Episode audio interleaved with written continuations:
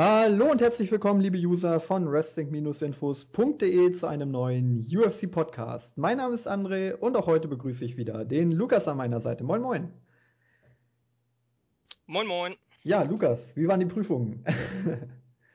ja, sind gut gelaufen. Hat sich gelohnt, das, das harte Arbeiten vorher. Und umso schöner ist es jetzt wieder, sich dem MMA widmen zu können. Ne?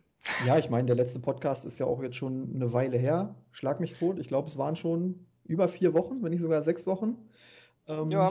Deswegen ist eine lange Zeit. Es ist auf jeden Fall sehr, sehr viel passiert. Deswegen werden wir heute auch sehr viel zu besprechen haben. Äh, kurz zur, zur, Info für alle, die sich jetzt wundern. Neuer Termin, Dienstag statt Freitag. Das Ganze hängt natürlich mit unserem Whip-In Weekly zusammen, der von unseren Wrestling-Kollegen kommt. Äh, deswegen mussten wir Platz machen. Deswegen kommt unser Podcast jetzt leider nicht mehr am Freitag, sondern am Dienstag. Aber ich denke, das ist ja, nicht sonderlich schlimm, vielleicht sogar für die meisten besser. Dann haben sie neben Monday Night Raw vielleicht noch eine Alternative, wenn Raw mal wieder nicht so ähm, ja, ansprechend war, um es mal vorsichtig zu formulieren. Ähm, das war sehr, sehr optimistisch und sehr nett formuliert. Außerdem habt ihr mehr Zeit, äh, ihn vor dem Event zu gucken, äh, beziehungsweise zu hören. Und dementsprechend müsst ihr den dann nicht irgendwie Samstag hören, damit ihr das Event previewed bekommt, sondern habt die ganze Woche Zeit. Genau, ja, deswegen denke ich, hat das Ganze auch einige Vorteile, klar, vielleicht auch den einen oder anderen Nachteil, aber ich glaube auch nach den Events dann, wenn wir Dienstag schon über das Event sprechen, ist das immer noch zeitnäher, als wenn wir erst Freitag über das vergangene Event sprechen. Von daher, ich glaube, das hat sehr, sehr viele Vorteile und von daher hoffe ich, dass euch der neue Termin genauso gut gefällt wie uns. Ja, zu den heutigen Themen. Wie gesagt, wir haben sehr viel zu besprechen. Wir werden später natürlich noch auf UFC 209 vorausblicken. Wir werden auf die vergangenen Events zurückblicken, die wir jetzt in den vergangenen Wochen leider nicht reviewen konnten. Wir werden uns den User-Fragen zuwenden. Aber ich würde sagen, wir fangen einfach mal der Aktualität halber mit den News an. Da gab es zwei ganz, ganz wichtige News in den vergangenen Tagen. Zum einen natürlich die Rückkehr von George Rush St. Pierre zur UFC und dann gab es auch noch eine USADA Doping-Revolution. Ähm, Lukas, du kannst ja aussuchen, womit wollen wir anfangen? Ach, fangen wir einfach mal mit dem sicherlich ein bisschen spektakuläreren an oder offensichtlicheren und das ist die GSP-Rückkehr. Okay, ja. Ähm, ich hatte ja am Samstag die News dazu veröffentlicht. Äh, es gab ja vor zwei Wochen schon Gerüchte, da hatte Christos noch die News gemacht, dass GSP kurz vor einer Rückkehr stehen würde. Das Ganze wurde in dieser Woche dann endgültig fix gemacht. Und es war ja wirklich ein langwieriges Hin und Her. Also im Grunde genommen hat das Ganze im Juni 2016 angefangen, als GSP in der MMA Hour von Ariel Helwani angekündigt hat, dass er gerne ins Octagon zurückkehren würde. Ähm, Dana White, der UFC-Präsident auf der anderen Seite, hat dauerhaft behauptet, äh, GSP hätte einfach nicht mehr diesen It-Faktor, um zurückzukehren. Er hätte nicht mehr den Willen, um zurückzukehren. Ähm, war schon interessant, denn klar, GSP ist ein großer Star und alle haben gedacht, Mensch, GSP kann der UFC auf finanzieller Ebene sicherlich weiterhelfen. Äh, aber Dana White hat das immer wieder zurückgewiesen. Trotzdem wurde natürlich hinter den Kulissen intensiv verhandelt. Man konnte sich aber nicht einigen. Im Oktober 2016 trat St. Pierre dann nochmal in der MMA Hour auf, hat über diese Vertragsverhandlungen gesprochen, hat gesagt, dass sie aus äh, finanziellen Gründen gescheitert sind. Ähm, er hat auch bekannt gegeben, dass bei UFC 206 im Dezember eigentlich ein Kampf zwischen ihm und Michael Bisping um den Middleweight-Titel stattfinden sollte. Also auch da gab es Pläne, aber man konnte sich eben auf der finanziellen Ebene nicht einigen. Dann wurde es ein bisschen ruhiger um GSP rund um den Jahreswechsel herum. Es wurde kurzzeitig mal spekuliert, ob er vielleicht dann zu Bellator MMA wechseln würde, denn er hat ja auch gesagt, dass er seinen alten Vertrag aufgelöst hatte und äh, fortan ein Free Agent sei. Letztendlich hat er jetzt aber doch wieder bei der UFC unterschrieben, einen neuen Vertrag. Keiner weiß so richtig, was dieser Vertrag beinhaltet. Äh, es soll ein Multifight-Deal sein, aber Finanzielle Zahlen sind jetzt nicht bekannt. Also das Gehalt, ähm, ja, können wir nur spekulieren, müssen wir abwarten, bis sein erster Kampf stattfindet. Dann kann man sicherlich mehr dazu sagen. Und jetzt ist natürlich die große Frage, gegen wen kehrt GSP zurück, in welcher Gewichtsklasse und natürlich wann und wo. Lukas, deine Meinung? Ja, erstmal ganz kurz so zu der, zu der Vorgeschichte. Ähm, ich glaube, dass es von beiden Seiten jeweils eine Verhandlungstaktik war, weil sowohl Dana White, der behauptete, dass GSP kein, kein Feuer mehr hätte oder keine Leidenschaft mehr fürs Kämpfen. Also ganz ehrlich, für jemanden, der, dem es gut geht, finanziell und körperlich, wenn der sagt, ich möchte zurückkommen, dann muss der doch dafür brennen. Was hat er denn sonst für einen anderen Grund zurückzukehren? Dementsprechend, glaube ich, war das Blödsinn. Äh, genauso das mit der Vertragsfreiheit ähm, von GSP. Der Gute hatte einen Vertrag abgeschlossen und auch wenn man sich nicht einigen konnte auf einen Fight-Deal, heißt das immer noch nicht, dass er ein ähm, Free Agent ist. Das hätte erst nach einer Gerichtsverhandlung ähm, passieren können. Und das hätte sich über Jahre hinweggezogen wahrscheinlich oder über einen größeren Zeitpunkt, äh, Zeitraum und diesen Zeitraum hat GSP nicht mehr. Er ist nicht sonderlich alt. Ich glaube, er wird jetzt äh, 36, wenn ich das ja, richtig sehe. 35, 36, 36 wird er. Ähm, das ist für einen Welterweight schon einigermaßen alt, aber jetzt auch noch nicht steinalt. Dementsprechend ähm, war es eigentlich im Interesse aller, dass genau das zustande kommt, was nämlich jetzt passiert ist. Ähm, GSP bei der UFC.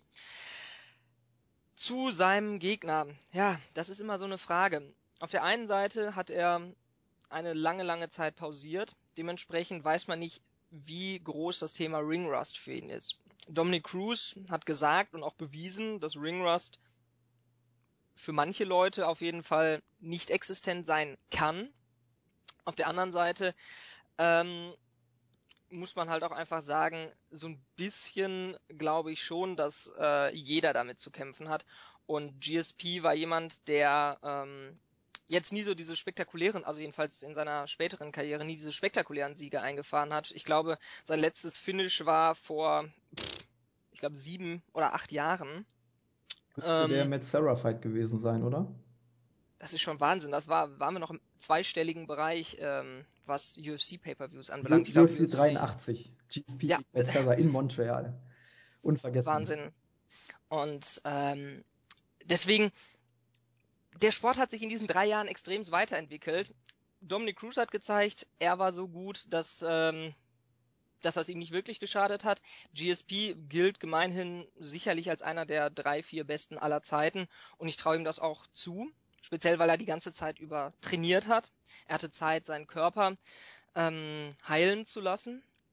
Dementsprechend glaube ich, dass man ihn auch wieder direkt mit großen Namen in den Ring schmeißen könnte. Das Problem ist jetzt, er hat eine gewisse Verbindung zu Stephen Thompson. Das heißt, wenn Stephen Thompson, und ähm, auf den Fight werden wir auch später noch eingehen, gegen Tyron Woodley seinen, den Kampf gewinnen sollte, dann scheint es so zu sein, dass St. Pierre nicht wirklich gerne um diesen Titel gegen Thompson antreten würde. Auf der anderen Seite ist St. Pierre auch so alt, dass man sagen muss, wir sollten versuchen, jeden Fight, den er hat, möglichst groß zu machen und zu nutzen. Sprich, ihn jetzt gegen irgendeinen wie, ich weiß nicht, Matt Brown oder so zu stellen, macht für mich wenig Sinn. Damit kann man keinen Pay-per-view-Headline und die UFC braucht dringend große Headliner. Dementsprechend finde ich einen Fight gegen Michael Bisping prinzipiell gar nicht so schlecht, aber als Titelkampf finde ich das ehrlich gesagt ziemlich ein Quatsch, weil bei aller Liebe zu Michael Bisping, ich verstehe ihn, ich mag ihn unglaublich gerne und dass er jetzt nochmal einen großen Moneyfight haben möchte, bevor er ähm, seine Karriere beendet oder vielleicht mit dem er seine Karriere beendet. Der Middleweight-Title muss jetzt gegen einen legitimen ähm, Herausforderer verteidigt werden und das ist in diesem Fall Joel Romero. Und dahinter warten noch Musasi und ähm, Jacare und Rockhold. Dementsprechend, ich möchte es jetzt um gar, also um auf gar keinen Fall sehen, dass er diesen Titel, äh, diesen Titel gegen George St. Pierre verteidigt. Und ähm, dementsprechend könnte ich mir auch nochmal einen Fight gegen Nick Diaz vorstellen. Wie sportlich relevant der dann ist, von zwei Leuten, die seit Ewigkeit nicht im, äh, im Oktagon standen, weiß ich nicht. Aber ich glaube, der würde finanziell groß ziehen. Den Fight, den ich dann aber letztendlich präferieren würde, ist tatsächlich der Legendenfight gegen Anderson Silver Anderson ist nicht mehr so gut, wie er es vielleicht vor fünf, sechs Jahren noch war. Dementsprechend traue ich es zu, ähm, dass St. Pierre den Fight gewinnen kann. Und auf der anderen Seite ist es sicherlich einer der großen Dream Fights überhaupt in der UFC. Und ähm, ich glaube, abseits von Titelkämpfen ist das eine der ganz, ganz wenigen Ansetzungen, mit denen man einen Pay-per-view headline kann. Geh da mit nach Kanada, irgendwo nach Montreal oder so, damit kannst du ein ganzes Stadion füllen. Und wenn du dann einen vernünftigen ähm, Prospect hast, den du vielleicht im, ähm, im Co-Main-Event platzierst, lass Cody Garbrandt den Titel verteidigen oder ähm, Amanda Nunes oder, ähm, oder irgendwie sowas, dann glaube ich, kann man so die Star Power von George St. Pierre am besten nutzen. Also dementsprechend bin ich für den Fight GSP gegen Anderson Silva. Wie sieht's bei dir aus? Ja, es ist wirklich schwierig. Also ich hatte das ja im Board schon mal so ein bisschen analysiert. Du hast eigentlich in jeder Gewichtsklasse aktuell ein ganz klares Contenders Ranking, in das GSP nicht reinpasst. Du hast im Middleweight, du hast es eben schon gesagt, Michael Bisping als Champion, dahinter hast du mit äh, Romero einfach den ganz klaren Herausforderer Nummer eins. Du hast aber dahinter dann wiederum auch nochmal mit Jacare und mit Musasi zwei legitime Herausforderer, die auch problemlos um den Titel kämpfen könnten. Du hast im Welterweight die Geschichte mit äh, Tyron Woodley und Stephen Thompson und Damien Maya hat ja eigentlich auch schon den Title Shot sicher. Ähm, von daher sehe ich auch dort keinen Platz für GSP aktuell. Und, äh, das hast du jetzt noch nicht angesprochen, es gibt ja auch Gerüchte, dass man vielleicht GSP gegen Conor McGregor bucken möchte. Ich, ich kann es mir nicht vorstellen, einfach weil um Conor McGregor momentan so viele ja, Gerüchte bestehen, Floyd Mayweather, dann natürlich die Titelvereinigung gegen Khabib und Tony Ferguson. Jose Aldo möchte gern ähm, seinen Featherweight-Titel gegen McGregor verteidigen. Also du hast da so viele Optionen für Conor McGregor, dass ich mir nicht vorstellen kann, dass man ähm, da jetzt auch noch einen GSP-Fight dazwischen schieben würde. Äh, auch wenn GSP wohl behauptet hat, dass er das 155 Pfund Gewichtslimit schaffen würde, äh, beziehungsweise sein Coach, äh, Firas Sahabi hat das, glaube ich, behauptet. Ähm, ja, also ich sehe GSP ehrlich gesagt auch nicht im, im Lightweight, weil du hast einfach Conor McGregor als Champion, du hast Khabib gegen Tony Ferguson, werden wir auch gleich noch drüber sprechen bei UFC 209. Da muss dann einfach die Titelvereinigung kommen, wenn McGregor überhaupt äh, als nächstes im Lightweight antritt. Das weiß man ja eben auch noch nicht. Von daher ist es momentan wirklich verdammt schwierig, GSP irgendwo reinzustecken. Also du hast nicht mal irgendwie eine kann, da passt er momentan rein. Er passt eigentlich in gar keine Gewichtsklasse, so, so hart das auch klingt. Aber ähm, die, diese drei Divisions, das Middleweight, das Welterweight und das Lightweight, ähm, sind aktuell wirklich die drei heißesten Gewichtsklassen im gesamten MMA-Sport. Und da hat GSP wirklich mm, ja, Probleme reinzukommen. Er war jetzt dreieinhalb Jahre nicht da. Ähm, du hast es schon gesagt, seine letzten Kämpfe waren auch nicht mehr so überzeugend. Also den Kampf gegen Johnny Hendricks äh, hat er meiner Meinung nach verloren. Und äh, auch das hat ihm, denke ich mal, das Momentum so ein bisschen geklaut. Also wenn er zurückkommen sollte, äh, du hast es gesagt, Anderson Silva und Nick Diaz sind meine beiden Fights, die ich bevorzugen würde. Mir würde aber auch ein Kampf gegen Johnny Hendricks äh, gefallen, weil Johnny Hendricks hat sicherlich noch eine Rechnung mit GSP offen und gerade im Middleweight ähm, wäre das sicherlich ein Kampf, der auch gut ziehen würde, gerade mit der Vorgeschichte und eben auch äh, aus Contenders Sicht. Ein Sieg über Johnny Hendricks würde ich auf jeden Fall in die Top-Region der Division äh, nach vorne spulen äh, auf, äh, spülen. Auf der anderen Seite ein Sieg für Johnny Hendricks über GSP. Ich glaube, da braucht man nicht drüber zu diskutieren. Das wäre eben auch riesig und würde ihn auch sofort zu einem Contender machen. Das wäre auf jeden Fall ein sehr interessanter Kampf. Nick Diaz würde sehr gut ziehen. Ich glaube, die Promos ähm, im Vorfeld wären dann wieder besser als der Kampf. GSP hat Diaz ja damals wirklich auseinandergenommen. Das war, glaube ich, eine ganz, ganz klare Decision zugunsten von GSP. Von daher, das wäre sicherlich auf dem Papier ein klares Ding für GSP. Das wäre ein einfaches Matchup in Anführungszeichen. Ähm, wenn er also zurückkommt und sagt, ich möchte erstmal einen sicheren Sieg einfahren, dann glaube ich, wäre Nick Diaz die einfachste Variante, weil er eben auch lange nicht im Oktagon stand, also fast genauso lange wie GSP nicht. Ähm, hatte ja zwischendurch nur den Anderson Silver Fight. Von daher, das wäre sicherlich äh, die Variante, die am sichersten wäre, sage ich mal. Aber mich als Fan würde eben auch dieser Kampf gegen Anderson Silva einfach am meisten interessieren, weil es ist ein, es ist einfach so ein Dreamfight. Wir träumen seit Jahren davon und natürlich sind die beiden nicht mehr in der Form von 2008 oder 2009. Also stell mal vor, den hätte es 2009 gegeben. Ich glaube, das wäre der größte Fight aller Zeiten geworden. Jetzt mittlerweile, ähnlich wie bei Mayweather gegen Pacquiao, sind die beiden aus ihrer Prime raus.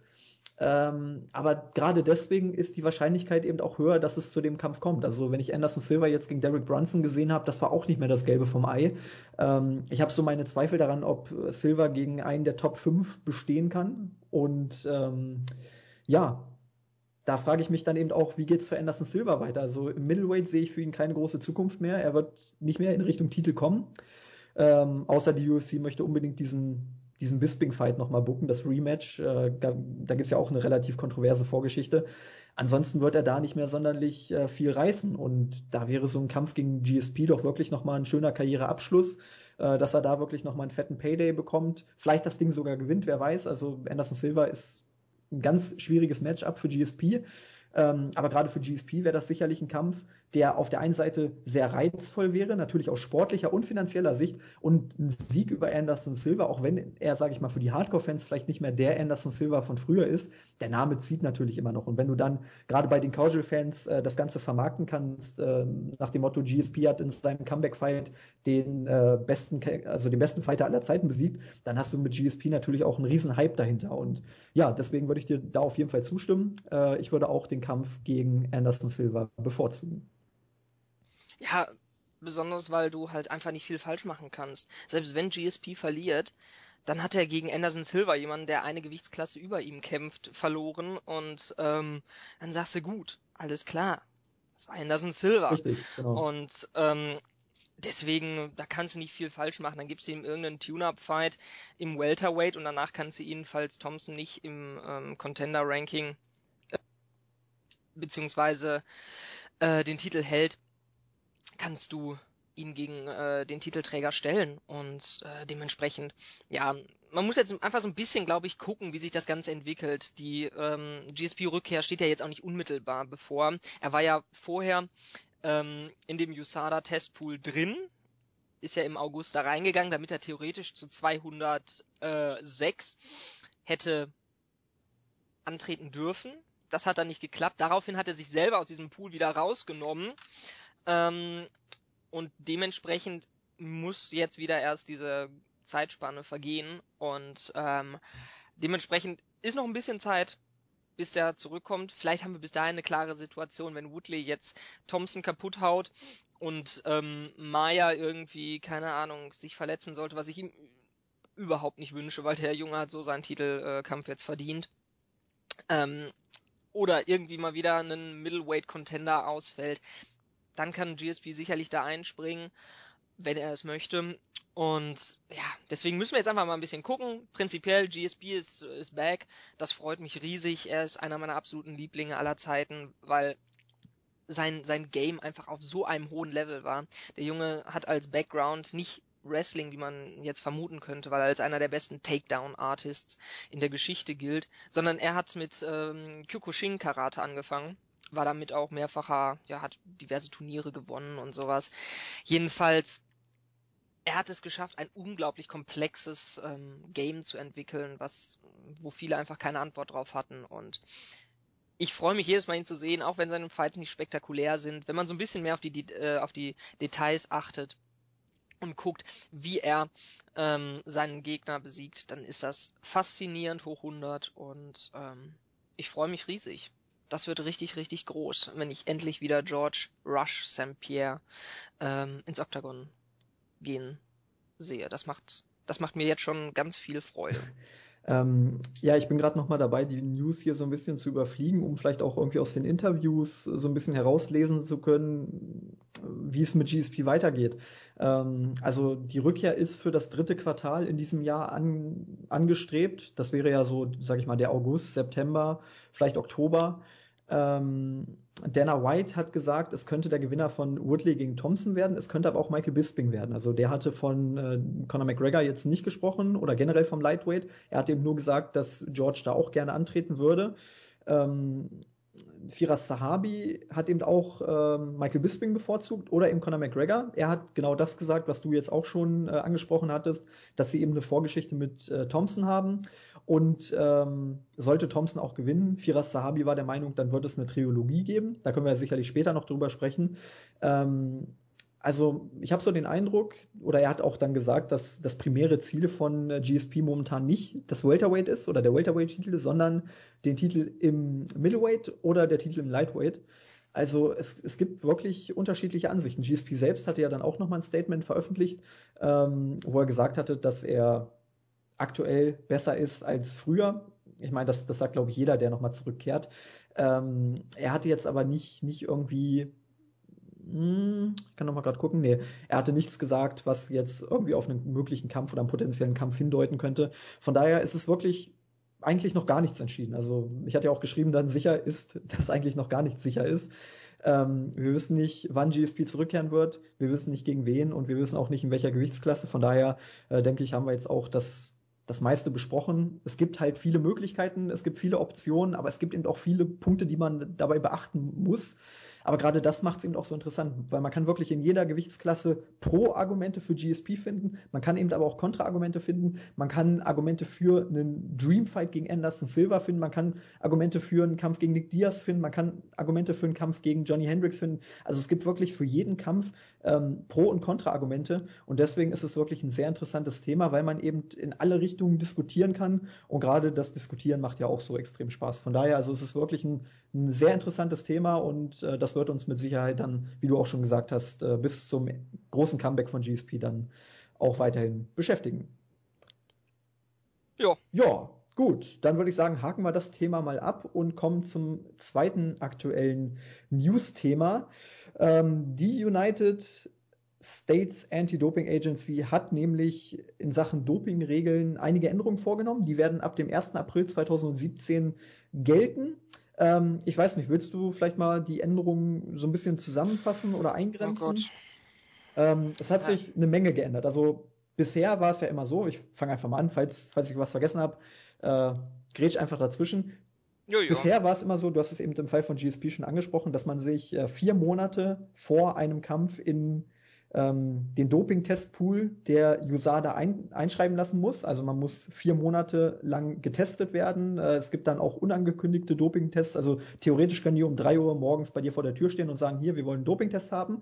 Ähm, dadurch, das muss man eben auch sagen, sind die, die positiven Doping-Tests in den letzten zwei Jahren deutlich gestiegen. Also man merkt, dass das, äh, dass diese neue Richtlinie und das Programm wirklich gut greift. Ähm, und deswegen hat man eben gesagt, okay, vier Monate vorher muss man sich da einschreiben lassen, damit man eben auch ordentlich testen kann. Dann gab es diesen Vorfall im vergangenen Sommer mit Brock Lesnar mit seiner Rückkehr bei UFC 200. Ähm, Lesnar bekam eine Sondergenehmigung und wurde äh, erst einen Monat bevor der Kampf gegen Markant dann stattfand in äh, den Doping-Testpool aufgenommen. Also er wurde nur einen Monat lang getestet und ähm, das war nicht die also es war nicht kontrovers genug, sondern es kam auch noch dazu, dass Brock Lesnar dann auch tatsächlich die Dopingtests äh, verpasste. Also es ist nicht nur die Kontroverse gewesen, dass er eben nur einen Monat im Dopingtestpool sein musste, sondern er ist auch noch durch die Dopingtests dann gefallen. Also das war wirklich eine Riesengeschichte. Er hat ja auch für extrem viel Aufsehen gesorgt. Äh, Brock Lesnar wurde ja mittlerweile auch dann verurteilt, hat glaube ich eine Geldstrafe von, ich glaube 250.000 Dollar bekommen. Das ist ordentlich. Ähm, hat auch sein Karriereende mittlerweile bekannt gegeben. Ich denke, da brauchen wir jetzt auch nicht mehr groß drüber sprechen. Da haben wir genügend drüber gesprochen. Ähm, ja, und deswegen hat man eben äh, da jetzt Änderungen vorgenommen. Man hat gesagt, zurückkehrende Fighter, die eben im Ruhestand waren, wie zum Beispiel Brock Lesnar, müssen sich jetzt sechs Monate vorher in den Doping-Testpool eintragen lassen. Also nicht vier Monate wie bisher, sondern sechs Monate. Äh, das müsste dann auch für GSP gelten. Sprich, wenn er im, sagen wir mal, Januar oder, oder Februar sich in den Doping-Testpool hat eintragen lassen, dann kann er frühestens im August zurück. Nee, ich meine, also wenn du vor dem 1. April dich einträgst, gelten noch die vier Monate. Sicher? Ja, es macht durchaus Sinn, weil es ja erst ab 1. April ähm, zählt und so hatte ich das auch in der MMA-Hour verstanden. Okay. Ja gut, gehen wir trotzdem erstmal von August aus, früher wird er nicht zurückkehren.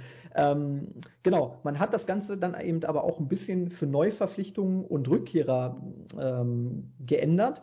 Da muss ich jetzt mal die Frage aufstellen, die kannst du gleich beantworten. Ähm, wo ist der Unterschied zwischen Rückkehrer und ähm, einem, Kamp äh, einem, Kämpfer, der aus dem Ruhestand zurückkehrt. Das muss ich ganz ehrlich sagen, hat sich mir nicht so richtig erschlossen. Äh, vielleicht hast du da irgendwie eine Antwort parat. Ähm, es ist dann so, dass diese Neuverpflichtungen und die Rückkehrer nur einen Monat im Doping-Testpool der USADA sein müssen. Ähm, ja, ja ich, also wie gesagt, wo ist, wo ist für dich der Unterschied zwischen Rückkehrer und, und äh, Kämpfern, die aus dem Karriereende zurückkehren? Das, das konnte ich mir nicht so richtig erschließen, ehrlich gesagt. Das wurde auch nicht definiert. Also ich weiß jetzt nicht so richtig, wann, wann man von einem Karriereende spricht und wann es ein Rückkehrer ist. Äh, deswegen kann ich mir vorstellen, dass es auch dort wieder die ein oder andere Diskussion geben wird. Ja, so ein bisschen undefinierte oder vage ausgedrückte Begriffe sind für jeden Verhandlungspartner immer ein gefundenes Fressen und äh, ein feuchter Traum. Da kann man immer viel rausholen. Ähm, ich würde einfach mal vermuten, dass du ein, dass ein Rückkehrer ähm, entweder halt außerhalb der UFC in der Zwischenzeit einen Kampf bestritten haben musste oder ähm, dass die Zeitspanne zwischen dem letzten UFC-Fight und wenn da halt kein Fight bei Ryzen oder sonst wo äh, stattgefunden hat, eben nicht zu lang sein darf, dass man sagt, okay, ab zwei oder drei oder vier Jahren ist man, äh, kommt man aus dem Karriereende zurück. Ja, aber das, das, was du gerade gesagt hast, zwei oder drei oder vier, ja, das sind aber schon mal zwei ja, Jahre, sag ich mal, Unterschied, ne? Also ja, ja, keine Ahnung, halt wie gesagt, also das, dann, das müsste dann noch weiter definiert werden. Ich habe jetzt auch ehrlich gesagt nicht gefunden, wo, beziehungsweise ähm, überhaupt gefunden, äh, wie das geregelt wird. Müssen wir einfach gucken, wie das jetzt passiert. Aber ich denke, da wird man irgendwo so ein bisschen die, ähm, die, äh, den, den Unterschied machen. Aber das bietet natürlich wieder viel Raum für ähm, Spekulation und so wie ich das verstanden habe, wird es auch diese einmonatige Ausnahmegenehmigung immer noch geben. Oder wie ist das? Also, ähm, dass man wieder nach einer Ausnahmegenehmigung nach einem Monat schon zurückkehren kann. Jedenfalls, es ist alles ein bisschen chaotisch und ähm, ja, wir werden mal abwarten müssen, wie sich das dann letztendlich herausstellt, weil schön und gut, wenn man die Regeln aufstellt, aber am Ende des Tages kommt es darauf an, wie sie umgesetzt werden. Und das können wir noch nicht wissen, weil sie erst ab 1. April gelten. Also von daher, ähm, ja, können wir dann darüber reden, wenn's, wenn es soweit ja, ist. Ja, natürlich, aber gerade weil wir jetzt auch über GSP gesprochen haben, ähm, fällt GSP unter jemanden, der aus dem Karriereende zurückkehrt oder ist er nur ein Rückkehrer? Weil GSP hat selbst nie von Karriereende gesprochen. Das war ja auch mal ein ganz wichtiges Thema in Bezug auf seine Rückkehr, dass er ihm gesagt hat, ich bin nicht zurückgetreten, sondern ich habe nur eine Pause gemacht. So, aber GSP hat zum Beispiel jetzt äh, dreieinhalb Jahre lang nicht gekämpft. Und es gibt sicherlich Kämpfer, die, sagen wir mal, ähm, nur anderthalb Jahre Pause gemacht haben oder im, im Ruhestand waren, sage ich mal, die dann aus dem Ruhestand zurückkehren nach anderthalb Jahren. Weißt du, was ich meine? Also ja, ja, ja, absolut. Diese, Defin Aber diese Definition ist für mich äh, wirklich, muss ich ganz ehrlich sagen, Mumpitz, weil es, man kann die halt so und so interpretieren und ähm, das hat man nicht, nicht optimal gelöst, meiner Meinung nach. Ja, mal gucken, also ich weiß jetzt auch nicht, ich habe jetzt nicht die genauen Statuten gelesen, also ich habe die News gesehen, aber was dann letztendlich in den Statuten drin steht, muss auch nochmal einfach nachgeguckt werden. Ich weiß es ehrlich gesagt nicht. Ähm, bei GSP ist es ja so, dass er auch durchaus wie wir ja gerade eben schon erwähnt hatten, sich letztes Jahr im August oder Juli schon selber in den Pool nochmal reingepackt hat. Dementsprechend wurde er ja dann auch getestet.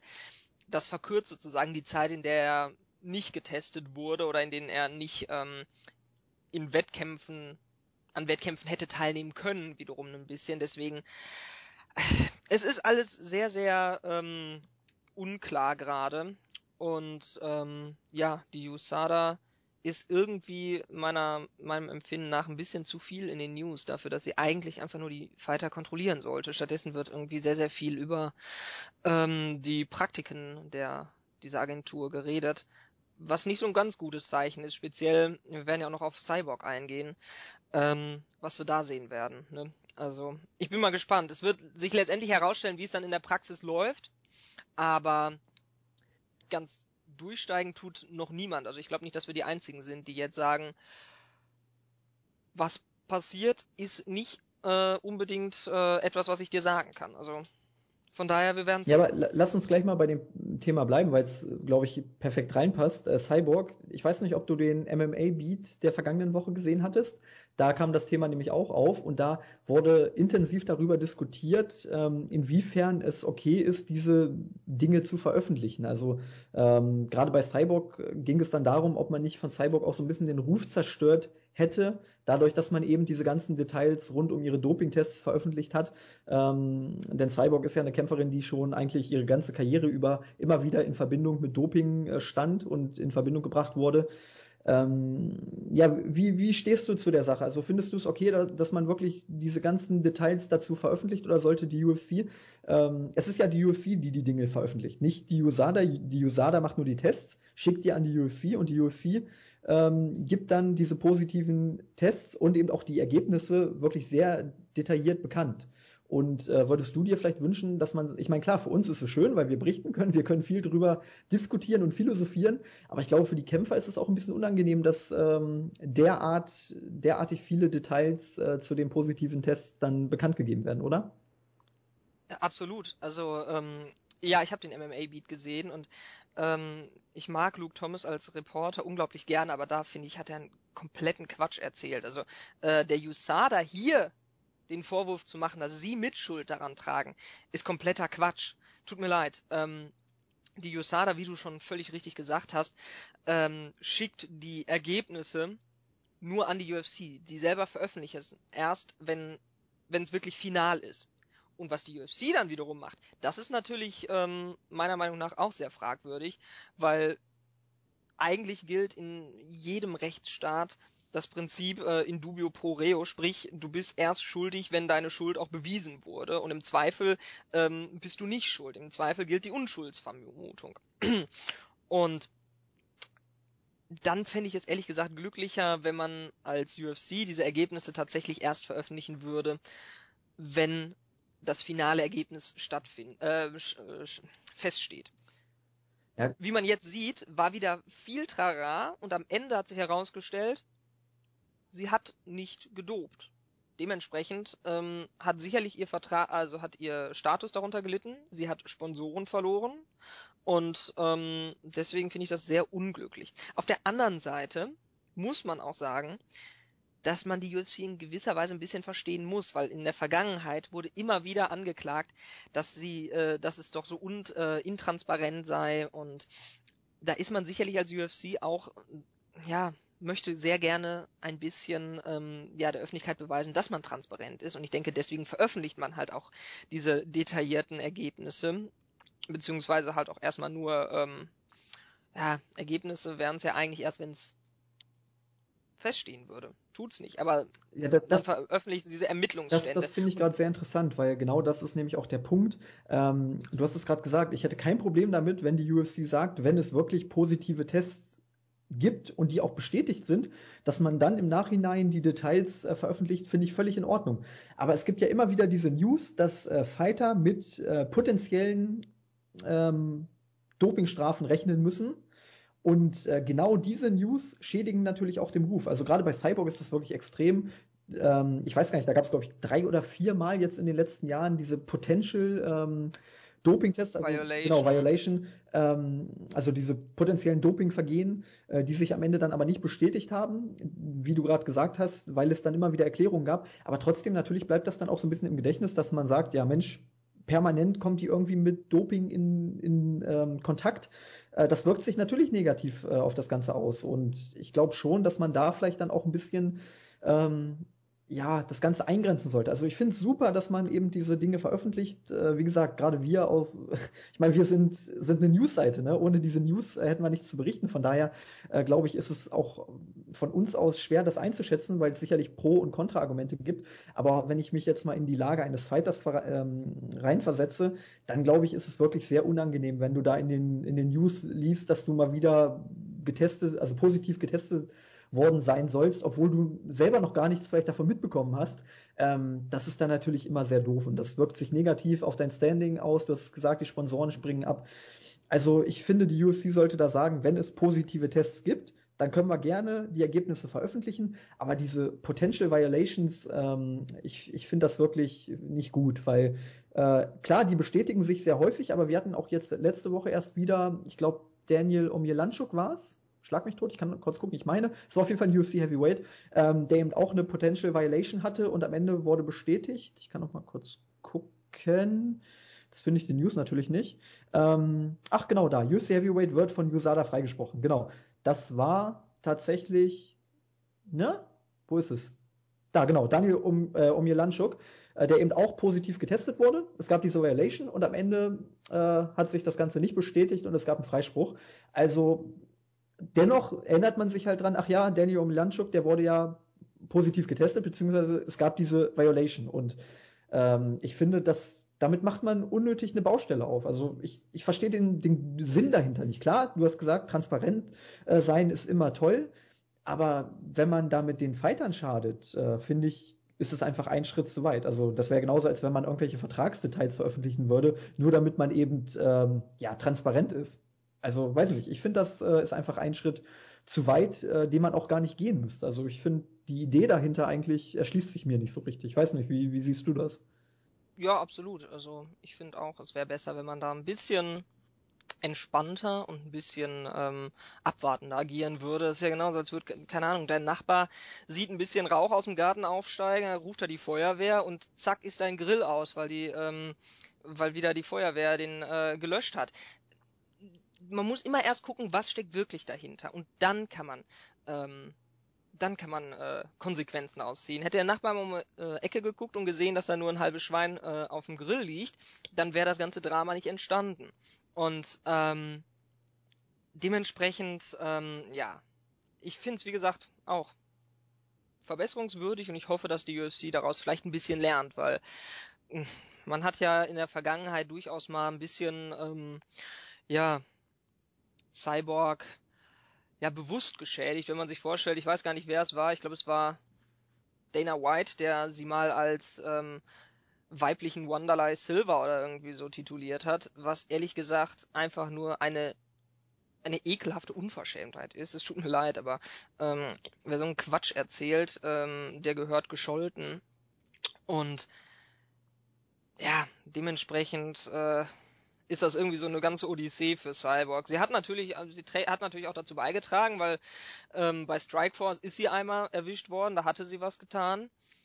Ähm, danach ist natürlich immer so auf der einen Seite dieses Geschmäckle dabei, dass man weiß, sie hat mal was getan, aber auf der anderen Seite ist es wahrscheinlich auch größer im Bewusstsein der breiten oder sagen wir mal des Casual-Fans, ähm, weil halt so oft irgendwie darüber spekuliert wird und mal wieder irgendwer erzählt, äh, sie ist schon wieder hier durchgeflogen und am Ende stellt sich heraus, ähm, ja, sie hatte eine ärztliche Verschreibung für das Medikament. Es hatte keine ähm, leistungssteigernden Wirkungen, dementsprechend äh, alles super. Und ja, dementsprechend sieht man vielleicht auch daran nochmal, dass MMA, UFC, dass das alles noch relativ jung ist. Sprich, die ganzen Mechanismen sind noch nicht so eingefahren. Den Sport gibt es in der Professionalität wie lange? Ja, da kann man jetzt drüber sprechen, weil man sozusagen den. Also ich würde sagen, so die Ursprünge waren ähm, Anfang der 90er. Ja, aber ich sag mal so als professionellen Sport, also Anfang der 90er, da durftest du deinem Gegner noch völlig legal zwischen die Beine schlagen. Ähm ja gut, dann, dann sagen wir mal 2000, als äh, die Unified Rules eingeführt wurden. Das war eigentlich ja, genau. so der, der erste Schritt in Richtung äh, Professionalität. So richtig, so richtig professionell, wie wir es heute kennen, sage ich mal, ja, 2005, 6, 2006 ungefähr 6. vielleicht. Ja, das heißt, wir sind irgendwo so 10, 15 Jahre in, in die Geschichte dieses Sports. Muss man überlegen. Ähm, Fußball wird seit über 100 Jahren in Deutschland einigermaßen professionell. Natürlich, die Sieger von Bern haben irgendwie, keine Ahnung, Fernseher und Geschirrpaket bekommen oder so. Aber ähm, das war trotzdem schon ein Massenereignis. Und professionell wurde es dann so irgendwann in den 70er, 80er wirklich.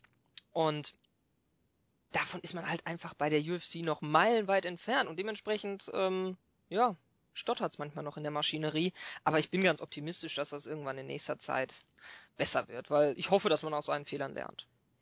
Ja, würde ich, würde ich so unterschreiben. Ähm, ich bin gerade nochmal die News so ein bisschen durchgegangen, habe gerade geguckt, ob es da noch irgendwelche erwähnenswerten Dinge gibt. Ähm, also, dass man zum Beispiel äh, das Ganze mildernd, ähm, also beziehungsweise geständige Kämpfer haben bessere Chancen auf ein geringeres Strafmaß, sagen wir mal so. Ähm, das finde ich auf jeden Fall ist eine richtige Maßnahme, denn warum sollte man jemanden, der geständig ist, genauso bestrafen wie jemanden, der das Ganze verheimlicht und dann am Ende erwischt wird? Von daher finde ich das auf jeden Fall sehr positiv. Ähm, dann gibt es noch diese Marihuana-Geschichte, ja, ist kontrovers. Ähm, ich, ich bin nach wie vor der Meinung, dass Marihuana eigentlich überhaupt kein, keine Auswirkung auf die Leistung eines Kämpfers nimmt. Da gab es ja diese große Story mit Nate Diaz, der sich da erstmal nach dem Kampf gegen Conor McGregor auf der Pressekonferenz einen reingezogen hat. Ähm, ansonsten hast du ja auch schon gesagt, die Ausnahmegenehmigungen äh, für bestimmte Mittel gibt, also können sowohl durch Ärzte erfolgen als auch durch die Promotion, also beziehungsweise nicht die Mittel an sich. Ähm, aber natürlich gibt es auch da Ausnahmegenehmigungen. Ähm, ich hoffe nur, dass diese Ausnahmegenehmigungen dann nicht wieder missbraucht werden, wie zum Beispiel im Fall von Brock Lesnar, ähm, dass die Promotion da irgendwie einen Engpass in Sachen Events sieht und dann sagt, ja, wir müssen irgendwie uns jetzt einen Grund suchen, damit wir da diese USADA-Geschichte umgehen können. Ähm, ich bin nämlich schon der Meinung, dass UFC 200, äh, also es sollte ja eigentlich das größte Event aller Zeiten werden, aber wenn man so zurückblickt jetzt, dann ist es wirklich einfach nur vielleicht das, ähm, ja, das Event, das bisher in der UFC-Geschichte am meisten durch Doping ähm, zerstört wurde oder von Doping überschattet wurde. Ich meine, du hattest Brock Lesnar, du hattest John Jones, die innerhalb weniger Tage da ihre positiven Tests äh, abgeliefert haben ähm, ja, ich hoffe einfach, dass wir solche Events dann in Zukunft nicht mehr sehen werden. Also ich, du hast es auch gesagt, klar, man ist, man ist immer noch nicht ähm, oder man hat immer noch nicht die optimale Lösung gefunden in Sachen Doping. Ähm, ich weiß auch nicht, ob man das Doping wirklich ganz aus dem Sport verbannen kann. Ich meine, guck dir die anderen Sportarten an, egal ob das jetzt die Leichtathletik ist, der Radsport. Du hast einfach immer ein ein gewisses Maß an, an Doping, was du auch nicht stoppen kannst. Also man muss da eben auch einfach realistisch sein und sagen, ähm, du kannst die Fighter nicht 24 Stunden lang äh, einbuchten und sagen, hier, ähm, wir überwachen euch jetzt 24 Stunden lang und ähm, ja, wollen damit erreichen, dass ihr nicht dopt. Das kannst du einfach nicht verhindern. Ähm, du kannst einfach nur versuchen, so intensiv äh, wie möglich zu testen. Und ich meine, die positiven Tests jetzt in den letzten Jahren haben ja auch gezeigt, dass sich das Ganze wirklich positiv auswirkt. Und ich bin einfach und ich habe einfach die Hoffnung, dass sich das in den kommenden Jahren dann auch noch weiter steigern wird. Also ich möchte jetzt nicht, nicht ähm, ja, hoffen, dass die Zahl der positiven Tests weiter ansteigt, weil das würde ja bedeuten, dass tatsächlich noch mehr gedopt wird, als, es, als man jetzt schon ähm, der Meinung ist. Aber mich würde es nicht wundern, wenn die Dopingtests zunehmen, weil ich glaube, nach wie vor ist das Doping ein Thema im MMA-Sport, das noch nicht so unter Kontrolle ist, wie man es unter Kontrolle halten könnte. Wie gesagt, man kann es nicht ganz eingrenzen, aber man kann es eben schon gewissermaßen kontrollieren und ich hoffe einfach, dass diese Entwicklung jetzt mit der äh, in Anführungszeichen Revolution der Anti-Doping-Regeln dann auch der richtige Schritt ist. Ähm, nur eben diese Ausnahmegenehmigungen und diese Sonderregelungen, das wirkt alles noch so ein bisschen spanisch auf mich. Also wir hatten das eben schon gesagt, Karriereende, Rückkehr, wo ist da jetzt der Unterschied? Ähm, und auch dieser Abschnitt mit den Ausnahmegenehmigungen, also äh, therapeutischer Seite ohne Frage natürlich, ähm, da habe ich Verständnis für, aber dass eben auch die UFC und die USADA dann gewisse Ausnahmegenehmigungen äh, durchführen kann oder ähm, ja aussprechen darf, finde ich dann schon wieder ein bisschen, ein bisschen fragwürdig. Aber gut, warten wir es einfach mal ab, wie sich das Ganze entwickelt und äh, ja, bleiben einfach mal positiv. Vielleicht entwickelt sich das Ganze ja wirklich in eine gute und positive Richtung. Gut, ja, dann würde ich sagen, haken wir die beiden News ab. Ähm, und kommen zu den vergangenen Events. Wir hatten, jetzt muss ich kurz überlegen, UFC und Fox noch nicht besprochen und die UFC Fight Night ähm, am Super Bowl Weekend glaube ich auch nicht, ne? Nein, ich glaube, das haben wir alles noch nicht. Gut, aber ich würde sagen, wir lassen das jetzt einfach mal aus, weil wenn ich mich zurückerinnere, dann hatten wir bei den beiden Events jetzt nicht so viele äh, interessante Gesprächsthemen. Dafür hatten wir aber bei UFC 208 und der UFC Fight Night 105, ja, ich würde fast sagen, etliche interessante und diskutable ähm, Entscheidungen, Vorfälle, Kämpfe. Äh, ich würde sagen, wir fangen einfach mal mit UFC 208 an. Das Ganze ging ja am 11. Februar diesen Jahres im Barclays Center in Brooklyn, New York über die Bühne. Ähm, das erste Pay-per-view-Event des Jahres 2017 und ja, ich würde sagen, wir sprechen da über die beiden Main Events. Jermaine Durandamy gegen Holly Holm um die allererste UFC Featherweight Championship und Anderson Silva gegen Derek Brunson im Co-Main Event. Auch sehr kontrovers. Aber lass uns erstmal beim Main Event bleiben. Wir haben eben über Cyborg gesprochen. Ich glaube, das passt einfach sehr gut dann rein, um hier auch den Übergang zu finden. Cyborg ist ja ohne Frage die beste Featherweight-Kämpferin der Welt. Aber wir haben eben eine andere UFC Featherweight äh, Championess, nämlich Jermaine Durandamy, die Holly Holm hier ähm, ja, will man kontrovers sagen, ich, ich nenne es einfach mal kontrovers, wie er Unanimous Decision mit äh, drei Scores, 48, 47 von den Punktrichtern äh, besiegte und sich somit zur allerersten UFC Featherweight Championess der Geschichte krönte. Wollen wir zuerst über den Kampf sprechen oder über die Kontroversen drumherum? Ähm, mir ist das eigentlich relativ. Lass uns erstmal über, über den Kampf an sich sprechen. Wie, wie fandest du den Kampf? Ähm, wir brauchen jetzt nicht, glaube ich, eine Round-by-Round-Analyse, aber so im Großen und Ganzen ist der Kampf so verlaufen, wie du dir es vorgestellt hast. Äh, was, ist, was hat dich überrascht? Was ist dir aufgefallen? Ähm, erstmal so deine Meinung im Großen und Ganzen. Ja, ich war gar nicht so überrascht über den Verlauf des Kampfes. Ähm, Jermaine Randamir, oder wie immer man sie jetzt korrekt aussprechen möchte, die Amerikaner, äh, sind ja da immer recht frei in ihrer Aussprache. ähm, ist ein fürchterliches Styles-Matchup für äh, Holly Holm. Ähm, dementsprechend hatte ich mir schon gedacht, dass das so in die Richtung gehen würde. Ähm, Holm ist nicht so die allerakkurateste Strikerin. Sie ist zwar eine gute Boxerin, aber ähm, was jetzt so die Präzision anbelangt, und das Distance Management, da hat sie Zeit gebraucht. Sie hat, ähm, sie hatte am Anfang Schwierigkeiten. Sie ist meistens mit viel Volume nach vorne gekommen, hat viel ge, ähm, hat viel getan, aber wenig getroffen. Und ähm, Jermaine hat dann gut gekontert, hat ähm, sie einige Male getroffen und dementsprechend speziell die ersten zwei Runden waren ganz klare Geschichte für, ähm, für die Niederländerin. Danach, ich weiß ehrlich gesagt jetzt nicht mehr so konkret, ob es jetzt die dritte, vierte oder fünfte Runde war, aber auch dort habe ich mindestens in einer nochmal Jermaine vorne gesehen. Dementsprechend finde ich den Score, jetzt mal abgesehen von der Kontroverse, weil wir jetzt erstmal nur über den Kampf sprechen, völlig in Ordnung umso später der Kampf dann ging, ich glaube in der fünften Runde speziell, ähm, hat man gemerkt, dass ähm, Holly so ihren Rhythmus, ihren, ihre Distanz und äh, so besser gefunden hat. Das hat mir dann schon wieder besser gefallen, aber sie hat zu lange gebraucht dafür. Und ähm, wenn sie halt selber den, den Kampf führen muss, sprich, ähm, Jermaine hat eigentlich sehr, sehr konservativ, sehr ähm, einigermaßen zurückhaltend, sehr taktisch gekämpft, dann hat sie Probleme. Und ähm, man darf dann sich nicht darüber irren. Jermaine äh, Rondamir ist eine herausragend gute Kickboxerin und ja, dementsprechend, ich finde, sie hat verdient gewonnen. Tut mir leid, also ich mag Holly Holm unglaublich gerne, aber ähm, für mich war das, äh, ich weiß, dass ich den Kampf auch 48, 47 für ähm, ja, Jermaine ge gescored habe. Also von daher hat mir gut gefallen. Ähm, ich traue zwar Holm auch zu, dass sie nochmal ihre ähm, ihr Game nochmal ein bisschen upsteppt sozusagen, also ein bisschen einen Pfund drauflegt. Zum Beispiel in dieser einen Szene, ich weiß gar nicht, welche Runde das jetzt war, da hat sie sie mit einem Headkick ordentlich gerockt. Da hätte sie, glaube ich, noch mal ein bisschen. Das war die vierte, meine ich. Vierte. Ja. Da hätte sie, ich glaube, noch ein bisschen, ähm, ja, mehr nachgehen können. Aber ihr Gameplan war anscheinend ähm, ja ein anderer und sie hat sich ein bisschen unflexibel gezeigt, möchte man sagen.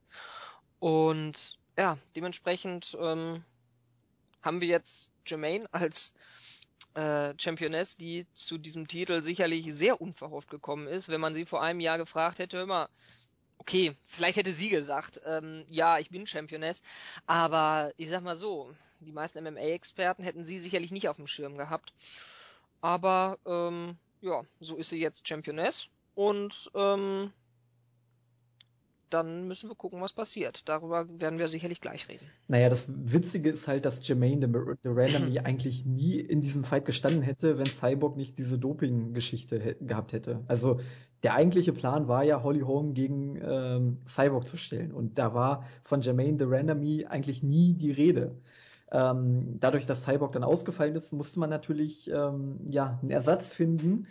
Und äh, Jermaine Durandamy hat wohl sofort gesagt, ja, ich möchte auch ins Featherweight wechseln. Von daher war das schon mal der erste Pro-Aspekt oder Pro-Argument für Jermaine Durandamy. Und ähm, man hat eben auch versucht, ein möglichst interessantes Matchup für Holly Holm zu finden. Also man hätte jetzt natürlich auch irgendeine Wrestlerin äh, finden können, die da Holm fünf Runden lang am Boden dominiert hätte. Das wäre sicherlich auch nicht so der Knüller gewesen. Ähm, so hat man wirklich ein interessantes Striking-Matchup gefunden, das man eben auch gut vermarkten konnte. Nur, du hast es schon gesagt, war das für Holly Holm eigentlich noch schlimmer als eine, eine Wrestlerin, denn Jermaine Durandamy hat einfach diesen perfekten Mittelweg gefunden aus attackieren und wirklich Rückwärtsbewegung mit äh, Kontern. Das war einfach super, dieser Mix, denn du hast es gesagt, Holly Holm ist einfach nicht gut, wenn sie den Kampf machen muss. Also gibt ja auch im Fußball Mannschaften, die selber das Spiel nicht machen können, sondern die eben gerne kontern. Und genauso ist Holly Holm auch. Ähm, sie lässt lieber die Gegnerin aus sich zukommen, wie zum Beispiel bei Ronda Rousey war es eigentlich das perfekte Beispiel. Ronda Rousey ist immer nach vorne gerannt und Holly Holm hat dann ganz gezielt ihre Konter angesetzt. Ähm, genau das ist das Game von Holly, von Holly Holm. Und man konnte eben auch schon gegen Valentina Shevchenko sehen, ähm, dass es einen Weg gibt, um Holly Holm zu knacken. Nämlich, wenn man selber auch etwas passiver kämpft und nur punktuell nach vorne geht. Und wenn man dann in diesen punktuellen Angriffen auch noch trifft, dann gewinnt man auch die Runden. Denn Holly Holm hat in den ersten beiden Runden, du hast es angesprochen, ich habe jetzt die Statistiken nicht mehr vor Augen, aber gefühlt kein Treffer gelandet, weil einfach ähm, Jermaine Durandamy sie immer wieder nach hinten gedrängt hat und dann, wenn Holly Holm kontern wollte, ist Jermaine Duranomy aber ihrerseits auch wieder nach hinten gegangen. Also ähm, das war wirklich immer wieder eine perfekte Bewegung, ein perfekter Mix aus Angreifen und eben dann auch der Rückwärtsbewegung. Und Holly Holm ist damit nicht zurechtgekommen, weil sie hat gemerkt, ja, Jermaine geht nach vorne, jetzt kann ich kontern. Und schwupps, dann war Jermaine schon wieder weg, als Holly Holm kontern woll äh, wollte. Und ähm, ja, sie, du hast es gesagt, sie hat ihre Zeit gebraucht. Ab der dritten Runde, fand ich, ist sie besser reingekommen äh, weil Jermaine dann natürlich auch nicht mehr so spritzig und so schnell war, dass sie eben mit ihrem Footwork vor und zurückgehen konnte. Ähm, dann gab es in der vierten Runde diesen, ja, diesen tollen Kick, der Jermaine auch gerockt hat. Ich bin der Meinung, Holm hätte da auch deutlich aggressiver nachgehen können ähm, und sie vielleicht sogar finishen können, wer weiß. Ähm, ich muss überlegen, in, in der dritten, vierten und fünften Runde hatte ich einfach das Gefühl, dass Holm ja die besseren Treffer gelandet hat. Also ich war der Meinung, dass Jermaine über den gesamten Fight hinweg aggressiver war, aber speziell in der vierten Runde, also die vierte Runde auf jeden Fall, die fünfte Runde auch. In der dritten Runde war es so ein 50-50-Ding. Ähm, aber ich fand schon, dass die letzten drei Runden, was, was die Qualität der Treffer anbelangte, schon bei Home waren. Und äh, also die ersten beiden Runden braucht man nicht diskutieren. Die waren ganz klar für Jermaine äh, Durandamy.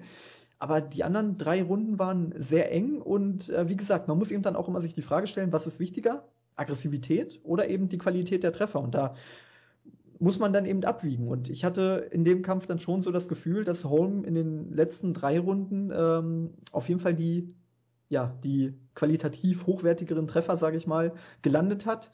Ähm, gibt ja auch Judges, gerade in New York, ähm, die sicherlich dann auch die Aggressivität für Duranami äh, positiv angemerkt haben. Also es ist wirklich eine kontroverse Decision gewesen, ohnehin schon, abgesehen von den Kontroversen, auf die wir jetzt gleich noch zu sprechen kommen werden. Ähm, man kann sicherlich Argumente für beide finden dass sie beide diesen Kampf gewonnen haben. Von daher würde ich mir auch wünschen, dass es irgendwann mal ein Rematch gibt. Ähm, aber wie gesagt, Jermaine hat das wirklich richtig gut gemacht. Immer wieder dieses Push and Pull, was ja auch Conor McGregor zum Beispiel auszeichnet, nach vorne gehen und dann aber auch ganz schnell wieder zurückweichen, wenn der Gegner eben kontern möchte. Und äh, ja, Holly Holm ist eine klassische Counter-Strikerin und ähm, sie ist einfach mit diesem Matchup Jermaine Durandamy nicht zurechtgekommen und das ist einfach verdammt ärgerlich für sie, weil sie hat jetzt, glaube ich, drei in Folge verloren. Ähm, da hast du keine guten Argumente für einen weiteren Titelkampf, auch wenn natürlich der Kampf kontrovers war, aber ja, das sieht nicht gut aus, das muss man einfach sagen. Und äh, Jermaine Duranamy, du hast es schon angesprochen, wird jetzt wahrscheinlich gegen Cyborg kämpfen oder wird äh, von Cyborg gekillt werden. ähm, aber kommen wir nochmal zurück zu dem Kampf. Also es gab ja in der zweiten und dritten Runde jeweils am Ende ähm, ja, Treffer nach dem Ringgong von Jermaine Durandamy gegen Holly Holm, die eben auch ganz klar getroffen haben. Und jetzt gab es natürlich eine Riesendiskussion im Nachhinein, hätte Jermaine Durandamy für unsportliches Verhalten bestraft werden müssen, für die Treffer nach dem Ringgong. Es gibt auch da viele Pro- und Kontra-Argumente. Ähm, ich möchte das jetzt eigentlich gar nicht nochmal alles auflisten. Ich würde jetzt einfach mal das Wort an dich übergeben. Wie hast du die Situation wahrgenommen? Äh, wie ist deine Definition? Also es gibt ja Definitionen, zum einen, die besagen, ja, der Ringgong signalisiert doch das Ende. Ähm, es gibt aber auch eine ganz klare Regelung, die ist so niedergeschrieben, dass nicht der Ringgong, sondern der Referee die Runde beendet. Ähm, deswegen kann man da eben auch ja für beide Seiten Argumente finden. Ich würde jetzt einfach mal dir das Wort überlassen und äh, dich fragen, ja, wie hast du die Situation gesehen und wie hättest du als Referee entschieden? Ich glaube, das ist relativ einfach. Das ist wie damals 1813 Kartoffelkrieg äh, in der Schule sagt, hat der Lehrer ja auch mal gesagt, die Stunde ist nicht beendet, wenn der, äh, wenn der Gong ertönt, sondern wenn ich sage, dass sie beendet ist. Und so ist es auch im Ring. Der, ähm, der Ringrichter beendet die, äh, den Kampf. Du musst dir vorstellen, da stehen zwei Leute, die sind ein bis, bisschen haarspitz mit Adrenalin vollgepumpt.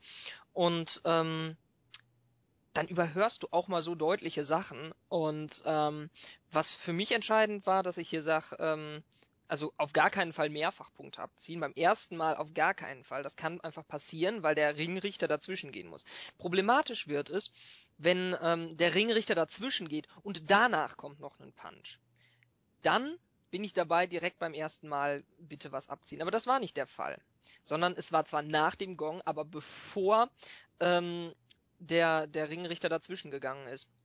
Den ich übrigens auch gar nicht kannte und ich weiß nicht, warum die New York äh, New York's äh, Athletic State Commission da so einen total unbekannten und dementsprechend wahrscheinlich auch eher unerfahrenen Ref ähm, in den Main Event beordert hat. Da hätte man vielleicht auch mal irgendwen Erfahrenes nehmen können. Naja, sei es drum. Dementsprechend ähm, beim ersten Mal würde ich auf gar keinen Fall Punkte abziehen. Beim zweiten Mal, es ist, es kommt natürlich extrem doof rüber. Und ich verstehe auch, dass viele sich darüber aufregen. Ich fand es auch doof.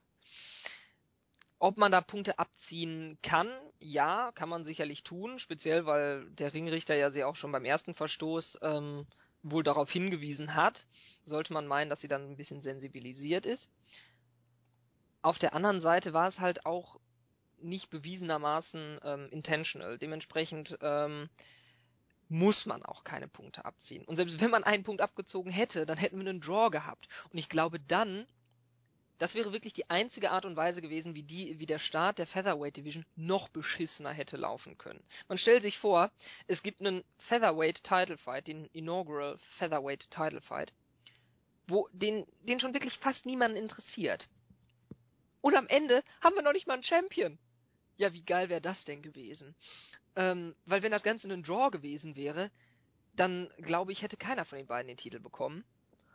Und ähm, ja, dann wäre das irgendwie, also dann hätte man den Start äh, in diese Division nicht besser verkacken können.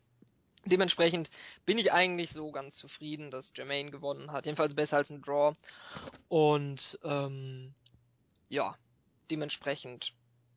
Ich habe ehrlich gesagt keinen keinen Bock, mich über solche Sachen dann auch noch längerfristig aufzuregen. Hätte besser laufen können, der Ref hätte es besser machen können, Jermaine hätte es besser machen können. Ja, Holly Holm hat jetzt zwar hier das appealed bei der Athletic Commission, aber das wird keinen Erfolg haben und dementsprechend ähm, schwamm drüber. Ehrlich, es ist mir egal. Es ist mir mittlerweile echt egal. Ja, ich, ich muss mal ein bisschen Eigenwerbung betreiben. Ich hatte im Board nämlich einen sehr ausführlichen Text dazu geschrieben und habe einfach nochmal alle Seiten so ein bisschen analysiert und zusammengefasst. Ähm, kann ich euch nur ans Herz legen, euch das vielleicht mal durchzulesen. Ich versuche das jetzt auch nochmal kurz zusammenzufassen. Ähm, es, es gibt einfach unterschiedliche Aspekte, die man beachten muss. Also erstmal muss ich ähm, Holly Holm, beziehungsweise ich muss äh, Jermaine Duranami erstmal ein bisschen in Schutz nehmen oder beziehungsweise, ich fange mal so an, langsam. Also, Holly Holm ist außen vor. Ich glaube, ihr kann man überhaupt keinen Vorwurf machen. Sie ist wirklich die ärmste Sau, weil sie kann für die ganze Geschichte nichts. Sie hat ihren Kampf gezeigt, ähm, ja, knapp verloren, hätte vielleicht gewinnen können. Okay, vielleicht wurde sie von den Judges beschissen, weiß man nicht. Ähm, aber sie ist da einfach außen vor. So, dann haben wir Jermaine Durandamy, wir haben den Referee, wir haben die Commission und wir haben die UFC. Das sind die vier ähm, Instanzen oder die vier fehlt gerade das Wort. ist auch egal, auf jeden Fall, auf die vier kommt es an, die tragen da eine Mitschuld. Das fängt an bei Jermaine Durandamy, die, ja, ich will nicht sagen, ja, nicht unfair, also sie hat nicht unfair gekämpft. Wie, wie du schon gesagt hast, der Ringgong beendet nicht die Runde. Von daher, sie hat eigentlich alles richtig gemacht. Ähm, sie hat so lange gekämpft, bis der Referee dazwischen gegangen ist. Ich finde es trotzdem einfach ja etwas diskutabel oder etwas komisch, weil es machen halt viele Kämpfer nicht. Ne? Ähm, auch wenn, wenn der Ringgong ertönt, dann hören die Kämpfer auf. Und ich, ich weiß halt nicht, inwiefern sie den Ringgong mitbekommen hat. Also es kann natürlich sein, dass sie so in ihrer Zone war, dass sie den Gong überhaupt, oder beziehungsweise sie hat ihn vielleicht gehört, aber einfach nicht wahrgenommen. Ne? Sie war so in ihrer Zone und war so drauf fixiert, jetzt noch ihre letzte Kombination durchzubringen, dass sie da ähm, ja gar nichts mehr gemerkt hat und wirklich nur sich auf ihre Schläge konzentriert hat. Ich meine, ein gutes Beispiel ist da ja auch äh, Rusima Palhares, der ähm, seine Submissions ja auch immer zu lange festgehalten hat. Und auch da hieß es dann, ja, das ist doch ein total unfairer Kämpfer. Ähm, ich glaube, auch der hat einfach das Problem, der ist dann so fixiert und so konzentriert, dass er vielleicht auch das Austappen des Gegners gar nicht mitbekommt. Und ähm, ich kann mir vorstellen, dass es bei, bei äh, Durandamy einfach ähnlich war, dass sie dass sie es einfach nicht wahrgenommen hat, dass die Runde vorbei war und äh, dass sie einfach so lange weitergemacht hat, wie gesagt, bis der Referee eingeschritten ist. Und ähm, das ist so gesehen nicht unfair, weil sie hat keinen Regelverstoß begangen in dem Sinne, aber es ist halt schon so ein, ich sag mal, ein ungeschriebenes Gesetz zwischen den Fightern, dass man sagt, Ringgong, okay, jetzt reicht es. Ähm, der Referee, damit sind wir jetzt beim nächsten Punkt, der Referee hat versagt, muss man ganz klar sagen. Wie gesagt, nicht der Ringgong, sondern der Referee beendet die Runde. Das heißt, der Referee hätte einschreiten müssen. Er hat es aber verkackt, weil er falsch stand. Das Problem dabei ist, ich mache jetzt einfach mal kurz, kurz einen Ausflug, das Problem dabei ist, dass die UFC und die Commission einen Referee angesetzt haben, der in Sachen MMA und gerade wenn es um Main Events geht, noch überhaupt keine Erfahrung hatte. Also äh, muss man eben auch die UFC und die Commission hinterfragen, ob die da alles richtig gemacht haben, ähm, diesen Referee für diesen Kampf einzusetzen. Also die Commission setzt ihn ja an, aber die UFC hat dann natürlich auch noch äh, gewissermaßen ein Mitspracherecht und kann dann sagen, wir lehnen den Referee ab oder wir legen Einspruch ein. Aber man hat es einfach so akzeptiert. Und äh, deswegen muss ich ganz klar sagen, diese beiden Instanzen, sowohl die UFC als auch die Commission haben, tragen da eine Mitschuld. Ähm, deswegen würde ich da jetzt auch den Referee gar nicht zum Sündenbock machen, weil er ist einfach noch ein junger, ich sag mal, unerfahrener Referee. Und äh, deswegen kann man ihm da jetzt nicht die, die ganze Schuld geben. Aber man muss trotzdem sagen, in der Situation hat er einfach alles falsch gemacht, was man falsch machen kann.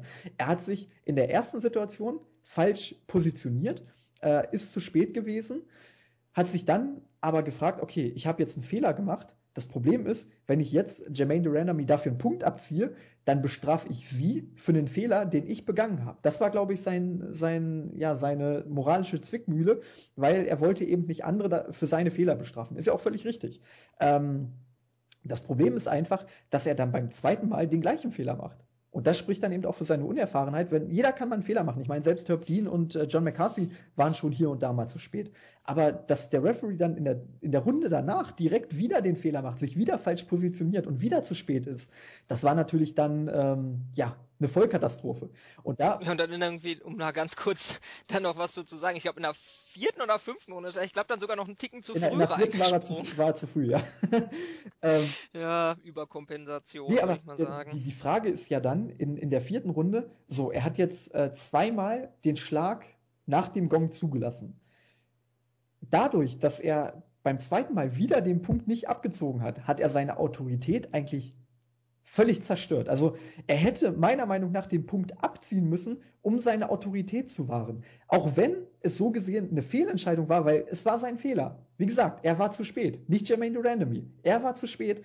Aber als Referee muss man eben auch immer vorausschauend äh, das Ganze ja betrachten.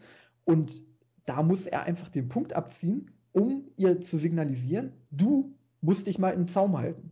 Das machen ja auch viele Schiedsrichter zum Beispiel im Fußball, die dann auch hier und da zu ihren Fehlentscheidungen stehen, ähm, aber eben dann nicht versuchen, das Ganze mit einer Entscheidung auf der anderen Seite dann auszugleichen, sondern die wissen, okay, war vielleicht tatsächlich eine Fehlentscheidung oder hören es dann auch äh, von außen, aber die ziehen ihr Ding trotzdem durch und versuchen dann nicht irgendwie ihre Fehlentscheidung durch eine andere Entscheidung wieder auszugleichen. Und das war hier einfach so, ähm, der Referee hat eine Fehlentscheidung getroffen und hat dann versucht, durch eine weitere Fehlentscheidung das Ganze wieder auszugleichen, nämlich den Punktabzug.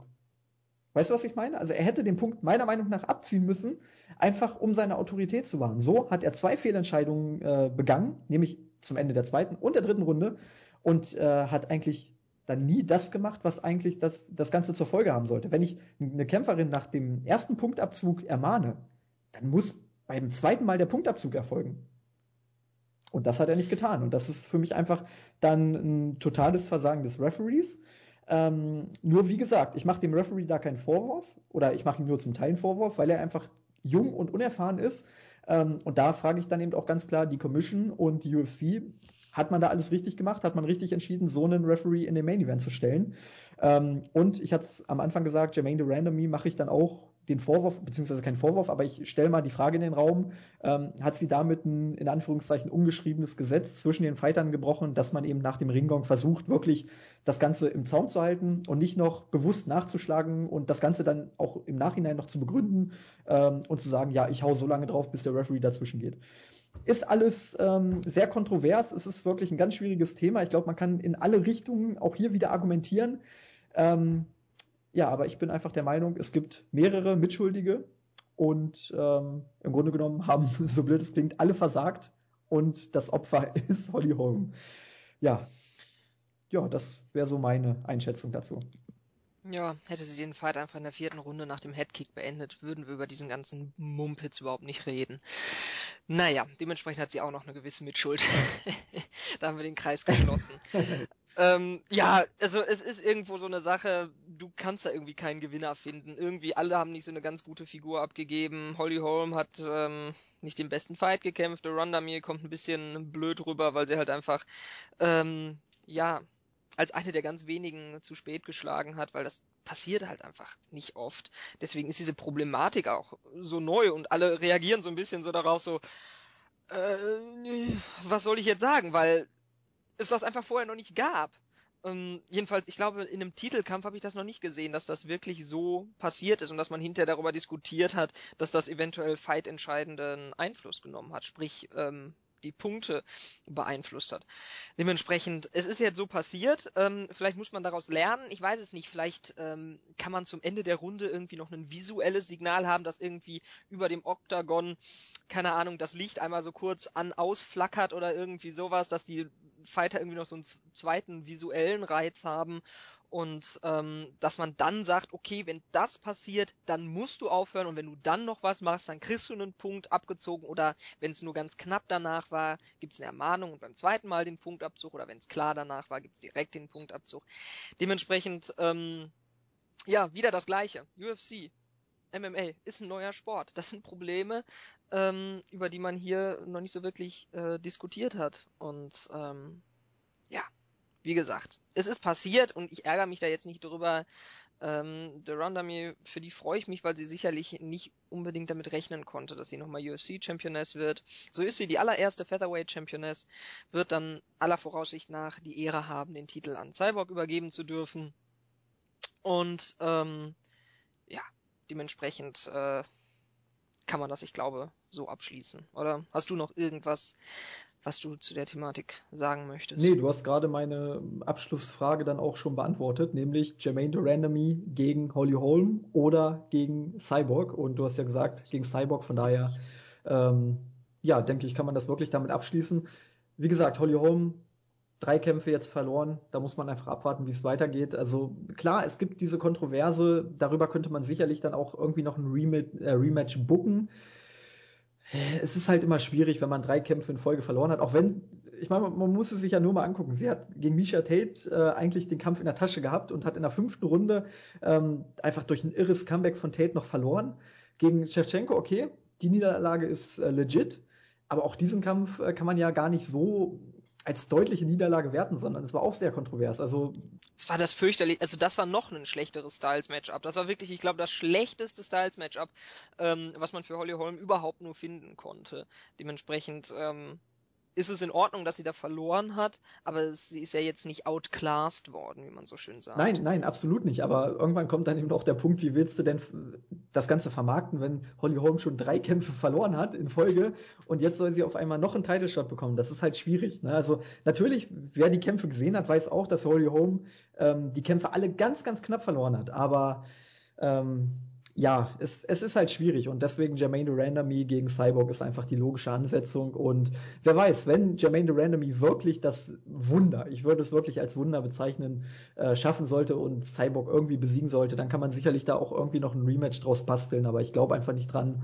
Ähm, ja, und danach wird dann die Cyborg-Ära beginnen und äh, dann wird es sicherlich auch wieder zu einem Dingens kommen. Und da bin ich zum Beispiel wieder mit Luke Thomas, den viele bestimmt von MMA Fighting kennen, auf komplett gleicher Linie. Gebt solchen Leuten, die knappe Fights, entscheidende große Fights verloren haben, gebt den Tune-Up-Fights. Gebt den Fights, wo sie sagen, okay, da sind wir uns relativ sicher, dass sie gewinnen kann. Gebt ähm, Holly Holm irgendwen, signed irgendeinen alten Veteran, der stylesmäßig gut zu ihr passt.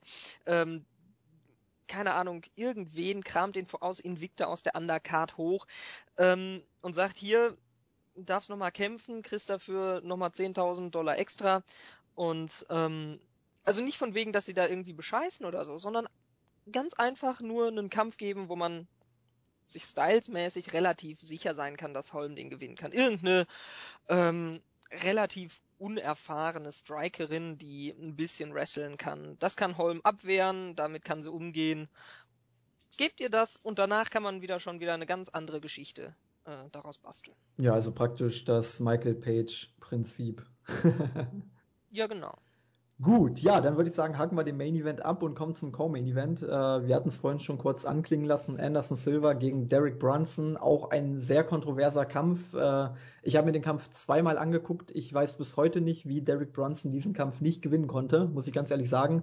Ähm, Anderson Silva hat Derek Brunson hier besiegt. Äh, via Unanimous Decision. Die Judges werteten zweimal mit 29 zu 28 und einmal, jetzt halte ich fest, 30 zu 27. Und also, wie gesagt, ich habe den Kampf zweimal geguckt und ich kann einfach nicht verstehen, wie man Anderson Silva alle drei Runden geben kann.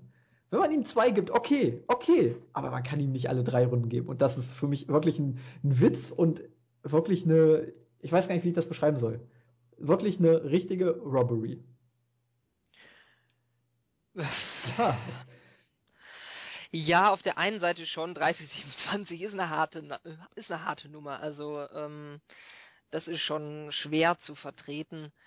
Aber ich sag mal so, 29, 28 kann man irgendwo rechtfertigen für Anderson, weil Brunson, pff, ehrlich, den fand ich auch nicht so doll. Also, ähm, das ist jetzt auch schon wieder ein paar Wochen her, dass ich den Kampf gesehen habe und ähm, mir fallen nicht so viele äh, Aktionen ein, wo ich jetzt sage, boah, Brunson hatte Anderson aber da mal so richtig in, ähm, in Trouble. Ähm, dementsprechend von den Anteilen her ähm, finde ich es schon diskussionswürdig. Und ich verstehe, dass Brunson da ähm, ja sich betrogen fühlt. Aber ähm, er hat es halt auch nicht geschafft, wirklich ähm, Silver zu dominieren. Und ähm, ja, am Ende des Tages ist es unglücklich für ihn. Aber auch da rege ich mich nicht drüber auf. Ich sag 29, 28 kann ich rechtfertigen. Ähm, die, ähm, ich habe den ja schon mal erwähnt im Podcast, die Jungs von Heavy Hands, ähm, die haben den beide auch 29, 28 für, für Anderson Silver gescored und die haben beide es wirklich, also die sind ähm, arg kompetent.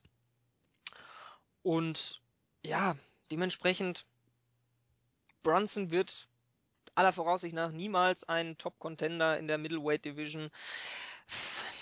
So ist es vielleicht sogar ganz gut, dass äh, Silva mal wieder einen Kampf gewonnen hat seit ein paar Jahren. Ähm, so kann er jedenfalls nochmal gegen ein bisschen äh, ja, höher gerankten antreten und dann vielleicht zum Beispiel gegen Musasi oder so das Sprungbrett für ihn sein an die Spitze wenn er jetzt gegen Bronson auch noch verloren hätte, dann hätte man auch mal langsam sagen können, Freundchen, willst nicht mal langsam äh, in Rente gehen?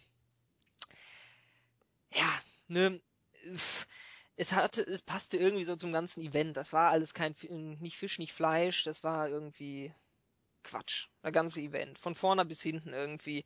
Ich weiß es nicht. Ich war selten so, pff, wie möchte man das beschreiben. Ich war einigermaßen teilnahmslos. Mich hat das alles nicht so wirklich ähm, ja berührt. Wir hatten, ich glaube, ein einziges Finish von elf Fights oder so. Ähm, und der Rest war jetzt auch nicht so pralle. Ich glaube, wer war das noch? Miller gegen Poirier war ein ganz netter Fight. Ja, der war ganz cool. Aber ähm, es war jetzt auch nicht so, wo ich sage, okay, das war Fight of the Year Contender. Dementsprechend, ähm, vielleicht liegt es auch daran, dass mich dieses ganze Event so ein bisschen in Lethargie versetzt hat. Bronson hat sicherlich einige Argumente auf seiner Seite, wenn er sagt, ähm, ich hätte ihn gerne gewonnen, den Kampf. Aber er hat ihn ja jetzt genauso wie Holly Holm appealed. Und tut mir leid, das ist einfach ganz, ganz großer Quatsch, was er da macht. Das ist schon wirklich ähm, an der Grenze zu lächerlich. Ja, das ist ungefähr so, als wenn eine Bundesligamannschaft nach einer Elfmeter-Fehlentscheidung danach ja, zum Sportgericht rennt und äh, das Ganze anfechtet. Das, das ist kompletter Quatsch. Bei Holm ist es wenigstens so, da waren noch mal Aktionen, über die man reden könnte. Aber bei, bei Bronson gegen Silver, da haben die Judges es einfach, sagen wir mal, ein bisschen ähm, exquisit äh, gesehen, das Ganze. Und ähm, ja, pff, was willst du da machen? Du das ist genauso gut, als würde irgendwer beim Eiskunstlauf oder so hinterher äh, die Entscheidung anfechten, ob seine Performance jetzt eine 10 oder eine 9,5 war. Keine Ahnung, ob es das gibt beim Eiskunstlauf, das ist mir jetzt nicht so eingefallen. Aber ähm, das sind einfach, die Bewertung von Kämpfen ist etwas sehr, sehr Subjektives. Dementsprechend, deswegen gibt es ja auch so viele unterschiedliche Scores. Du hast es ja einigermaßen also es kommt ja eigentlich nie vor, dass du bei knappen Kämpfen dreimal die gleiche äh, Punktzahl hast und auf die gleichen Runden verteilt auch noch. Das kommt ja so gut wie nie vor. Und ähm, dementsprechend, ähm, ja, standen halt jetzt mal irgendwie alle Sterne ähm, zu Ungunsten von Derek Brunson und alle zugunsten von Anderson Silver. So be it. Ja, also erstmal zum Kampf selbst. Du hast ja gesagt, du hast die Runden nicht mehr ganz vor Augen. Also ich hatte vor der dritten Runde das Ganze mit 1 zu 1 gewertet. Die erste Runde hatte ich ganz klar an Brunson, die zweite Runde an Silver. Ähm, ja, die erste daran konnte ich mich auch noch erinnern. Das war Brunson. Das die erste, also ich habe jetzt hier auch noch mal die, die uh, Scorecard geöffnet. Da gibt es wirklich einen Judge, äh, Eric Collin, der hat die erste Runde für Anderson Silver gewertet. Das war der 30-27-Typ. Ein Striking-Verhältnis von 39 zu 8 plus ein Takedown von Derek Brunson. Wie kann man diese Runde nicht für, äh, für Derek Brunson werten? Das, das, das will nicht in meinen Kopf rein. Ja, es war schon. Und es war jetzt nicht Fantasie so, dass, dass äh, Derek Brunson die ganze Runde über nur mit dem Rücken am Käfig stand, sondern das war ein offener Kampf in der Mitte des Oktagons. Und äh, da kann ich ja wohl unterscheiden, ob jemand äh, 39 Schläge landet oder zumindest versucht zu landen oder ob jemand acht Schläge landet. Also das, sorry, da muss ich ganz ehrlich mal die Kompetenz äh, dieses Judges hinterfragen. Ähm, ja, wie gesagt, die zweite Runde kann man Silver geben, ohne Frage. Und die dritte Runde war dann die kontroverse Runde. Auch da würde ich schon für, für Brunson äh, sprechen. Er hatte einen Takedown, er hatte ja eine Phase, also die, Schluss, die Schlussphase war auf jeden Fall zugunsten von Silver, die kann man ihm sicherlich geben. Aber ich sag mal so, vier Minuten dieser Runde waren schon pro Brunson und deswegen würde ich ihm dann den Kampf auch geben. Also du hast es gesagt, 29, 28 zugunsten von Silva. Ähm, kann man vielleicht geben, okay, da würde würd ich, das würde ich akzeptieren. Aber diese 30, 27 Decision, die, da komme da komm ich nicht drüber weg, muss ich ganz ehrlich sagen. Also die nimmt mich wirklich, äh, die greift mich persönlich an. Ähm, also ich, wie gesagt, ich, ich hätte den, den Kampf für Brunson gescored. Ich kann verstehen, wenn man vielleicht irgendwie Argumente pro Silver findet für die dritte Runde, sodass er 29, 28 gewinnt. Aber im Großen und Ganzen fand ich schon, dass Derek Brunson hier einen guten Job gemacht hat. Ist aber auch egal, denn ich möchte jetzt eigentlich zu dem, zu dem interessanteren Thema kommen. Denn wie gesagt, der Kampf an sich, Silver hat gewonnen. Okay, wir hatten vorhin schon gesagt, Silver wird nicht mehr in die Titelregion kommen. Dafür ist er einfach zu alt mit, ich weiß gar nicht, 42 jetzt, glaube ich. Ähm, der GSP-Fight ist eine Option. Ähm, es gibt aber auch noch einen anderen Kampf, der seit vergangener Woche sehr intensiv diskutiert wird. Auch darüber haben wir berichtet. Ähm, es gibt nämlich neben dem Gerücht rund um Floyd Mayweather gegen Conor McGregor auch noch einen weiteren Superfight zwischen zwei Kampfsportlegenden, der aktuell diskutiert wird, nämlich zwischen Anderson Silva, dem vielleicht besten Mixed Martial Arts Fighter aller Zeiten, und einer Boxlegende namens Roy Jones Jr. Ich weiß nicht, inwiefern du das Ganze verfolgt hast, mitbekommen hast. Ähm, das Gerücht oder die Pläne für diesen Kampf gibt es eigentlich schon seit über zehn Jahren. Also auch vor zehn Jahren gab es schon mal die Idee, dass die beiden vielleicht in einem Boxkampf gegeneinander antreten könnten. Nur war es damals einfach so, dass beide wirklich in ihrer absoluten Prime waren und äh, sie hatten in ihrer jeweiligen Sportart, sprich Silver im MMA und Roy Jones Jr. im Boxen, einfach so viele Contender vor der Brust, dass man einfach diesen Fight nie realisieren konnte. Jetzt mittlerweile sind beide aus ihrer Prime raus, beide dümpeln noch so ein bisschen vor sich hin, gewinnen ab und zu mal ähm, aber bringen einfach nicht mehr die Leistungen von früher. Und von daher hat sich Jones Jr. dann vor kurzem gedacht, Mensch, das wäre doch cool, wenn wir jetzt vielleicht den Kampf doch noch stattfinden lassen könnten. Ähm, als, am besten als Co-Main-Event von McGregor gegen Mayweather, hat er gesagt. Und ja, Anderson Silva hat die Idee auf jeden Fall positiv angesehen. Er hat dann nämlich auch über die sozialen Medien das Ganze gepusht und hat versucht, äh, den Fight dann irgendwie auch zu promoten. Und von daher scheinen wir wirklich nicht nur Mayweather gegen McGregor bekommen zu können, sondern eben auch noch einen zweiten Superfight zwischen Silver und Jones Jr.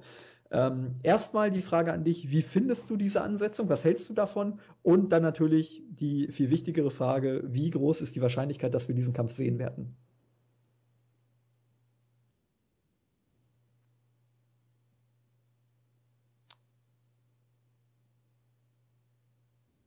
Achso. Entschuldigung, ich hatte gerade kurz mein Mikro gemutet. Deswegen habe ich schon mal gerade. Ich, ich dachte gerade, die Verbindung war abgebrochen, ich denke schon. Nein, nein, nein. Ich wollte dich nur kurz erschrecken. Okay. Ähm, ja, also es macht durchaus Sinn. Ähm, jedenfalls die darüber nachzudenken macht jedenfalls Sinn.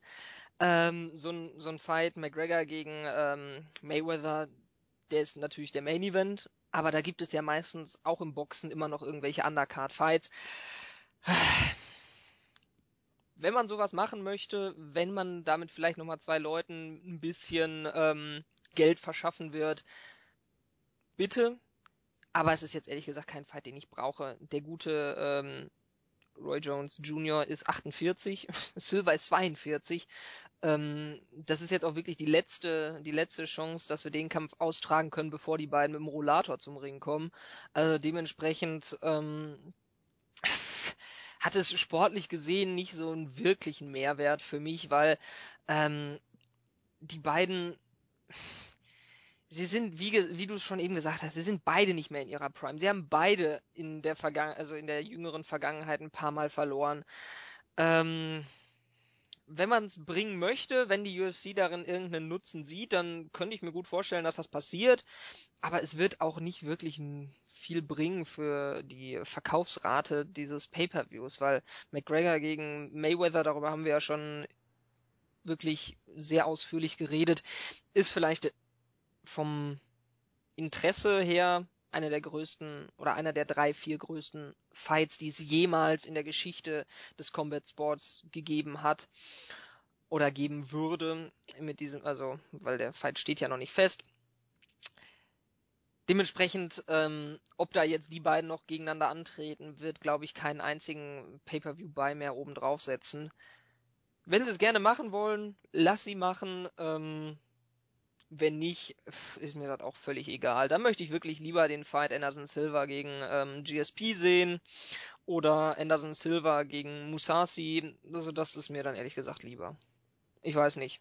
Bist du völlig aus dem Häuschen und ähm, freust dir einen, einen Keks, wenn du von diesem Fight hörst oder brauchst du ihn auch nicht? Naja, also ich bin schon einer, der auf diese Freak-Fights irgendwie abfährt. Also ja, jetzt könnt ihr mich knechten, wie ihr wollt. Ich, ich mag das. Also ich bin auch ein Fan von Mayweather gegen McGregor irgendwie ähm, weil das eben einfach so ein bisschen, es ist mal was anderes. Es ist nicht so dieser stupide MMA-Sport in Anführungszeichen, sondern es ist wirklich mal, es, es ist ein Spektakel. Da kann man auch, kann man auch sagen, was man möchte. Natürlich ist das ein Kampf und jeder, der sagt, oh, Mayweather gegen McGregor interessiert mich nicht. Trotzdem werdet ihr euch diesen verdammten Kampf angucken. Da könnt ihr mir erzählen, was ihr wollt. Und ähm, so ist das einfach bei diesen Freak-Fights. Auch wenn man sich im Vorfeld drüber aufregt und vielleicht sagt, oh, äh, das war ja auch hier bei, bei Dada gegen Kimbo so, da haben alle gesagt, um Gottes Willen, was wird das für ein Kampf? Und es war ja auch ein schrecklicher Kampf. Aber Fakt ist. Der eine ist fast im Ring gestorben. Fakt ist, alle haben sich diesen Kampf angeguckt und haben sich köstlich dabei, dabei amüsiert. Ähm, und genau das ist eben der Punkt. Klar, vielleicht ist es aus sportlicher Sicht ein völlig unnötiger Fight, muss man einfach ganz klar so sagen. Du hast es auch gesagt, beide schon weit über 40. Ähm, trotzdem wäre es ein Kampf, wo ich dann sagen würde, naja, irgendwie muss ich mir schon angucken, weil es mich dann doch interessiert.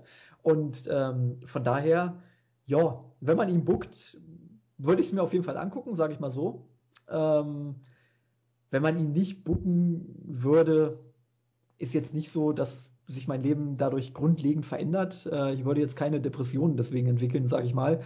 Aber ich könnte damit leben. Weil, wie gesagt, Anderson Silva, wir haben es vorhin angesprochen, GSP wäre der einzige Fight, der aktuell wirklich noch brisant wäre im MMA-Sport. Ansonsten gibt es da jetzt nichts mehr, womit du mich irgendwie vom Hocker hauen könntest. Also gegen John Jones oder so möchte ich ihn ehrlich gesagt nicht mehr sehen. Ähm, und deswegen, ja, warum, warum nicht? Also man, man muss ja auch immer so ein bisschen bei solchen Legenden ähm, das Ganze aus deren Perspektive sehen. Und Anderson Silva ist auch einer, der sagt, mir ist das Geld egal, mir geht's wirklich mittlerweile nur noch darum, einfach ein bisschen Spaß zu haben. Und wenn er sagt, so ein Kampf gegen Jones Jr. ist, ähm, ist ein Kampf, der mir einfach enorm Spaß macht, dann sage ich, ja, gerne, hab noch mal deinen Spaß. Ähm, weil ich glaube, er hat uns einfach lang genug fasziniert und hat auch den Sport mitgeprägt und von daher denke ich, sollte es solchen Kämpfern dann auch mal erlaubt sein, ähm, ja, etwas zu machen, was vielleicht jetzt der Aktualität oder aus, wenn man das hier und jetzt betrachtet, vielleicht nicht mehr so sinnvoll ist, aber Mensch, die Vergangenheit, in der Vergangenheit hat er so viel geleistet, da soll ihm so ein, in Anführungszeichen, Freak-Matchup dann auch mal gegönnt sein. Von daher, ich kann damit absolut leben. Nö, ich finde es ja auch nicht scheiße oder irgendwie sowas. Ähm, wie gesagt, ich würde ihn mir auch angucken. Es würde mich auch interessieren, aber es ist jetzt nicht sowas, wo ich mir die äh, Fingernägel vorher abkaue und ähm, Nein, nein, ab, ab, absolut nicht. Darum geht's ja auch nicht. Aber wie gesagt, man, man hat ja, du hast es auch schon gesagt, Mayweather gegen McGregor, wenn der Kampf wirklich stattfindet, den kauft eh jeder. Da ist es egal, wie, wie der Co-Main-Event lautet. Ähm, aber es ist ja schon so, wenn man sich dann die Card anguckt und ähm, da zwei No-Names liest im Co-Main-Event, wo man sich denkt, um Gottes Willen, da muss ich erst für den Main-Event einschalten. Ähm, das ist ja dann nochmal was anderes, als wenn man die Card durchgeht und sieht, ach ja, im Co-Main-Event kämpft dann noch Anderson Silva gegen Roy Jones Jr. Also ähm, ich habe, wie gesagt, ich habe damit kein Problem. Das würde das Event nur aufwerten, muss ich ganz klar sagen, was so die Zugkraft anbelangt.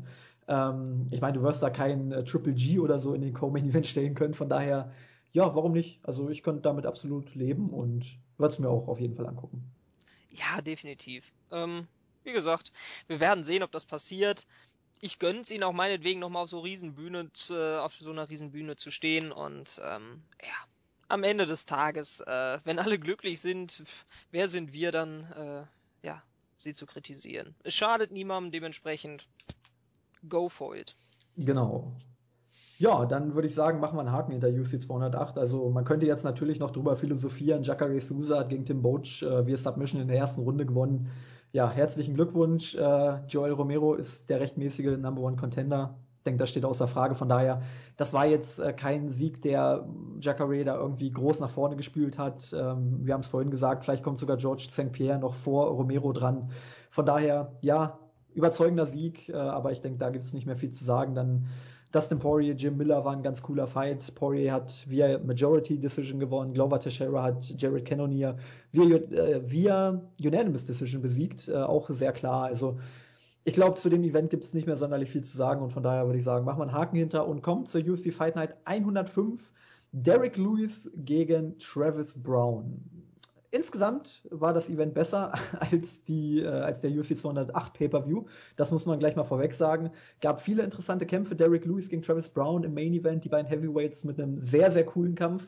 Sollte man auf jeden Fall gesehen haben. Johnny Hendricks mit seinem Debüt im Middleweight gegen Hector Lombard wurde heiß erwartet. Dann hatte man Sarah McMahon, die ja auch schon gegen Ronda Rousey angetreten ist, die eine unfassbare Performance abgeliefert hat.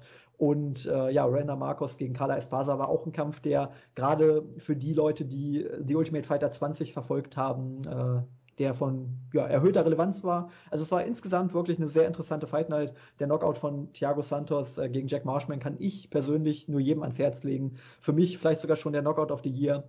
Also es war wirklich ein sehr spektakuläres Event, äh, hat richtig Spaß gemacht und ich weiß gar nicht, womit wollen wir anfangen? Es gab viele Dinge, über die man sprechen kann. Ähm, ich glaube aber, der Main Event war wirklich das äh, ja, das größte Ereignis bei diesem Event, oder? Ja, bitte. Ich möchte gerne mit dem self-proclaimed Interim Champion anfangen. Derek Lewis, ähm, da ist auf jeden Fall jemand, den man als UFC pushen muss. Also der Junge hat so viel Charakter.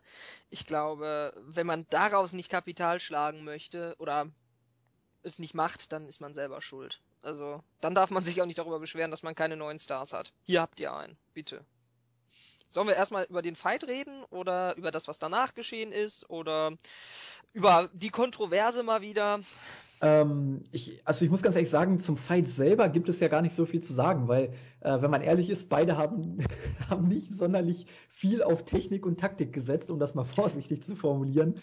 Och, das würde ähm, ich gar nicht mal so sagen. Also da würde ich schon sagen, ich finde, das war eine absolute ähm, ein Symbolbild für eine Derek Lewis Performance. Ich finde, der Junge ist speziell was die Taktik anbelangt herausragend, weil ähm, da kommen wir jetzt mal noch mal so kurz zu dem, ähm, warum ich MMA so liebe, weil es halt eben nicht den einen Weg zum zum Sieg gibt. Es gibt nicht die eine Master Taktik, den einen Masterplan, der immer gegen jeden funktioniert sondern es kommt auf so viele Kleinigkeiten und das Zusammenspiel von Taktik, Strategie, ähm, Fähigkeiten, mentaler Einstellung und all dem zusammen. Und ähm, Derek Lewis hat dann ein verdammt faszinierendes äh, Gesamtpaket ähm, zusammengepackt. Er ist, er ist sicherlich nicht der ähm, technisch beste Striker. Seine Spinning ähm, Kicks da, die sahen schon abenteuerlich aus.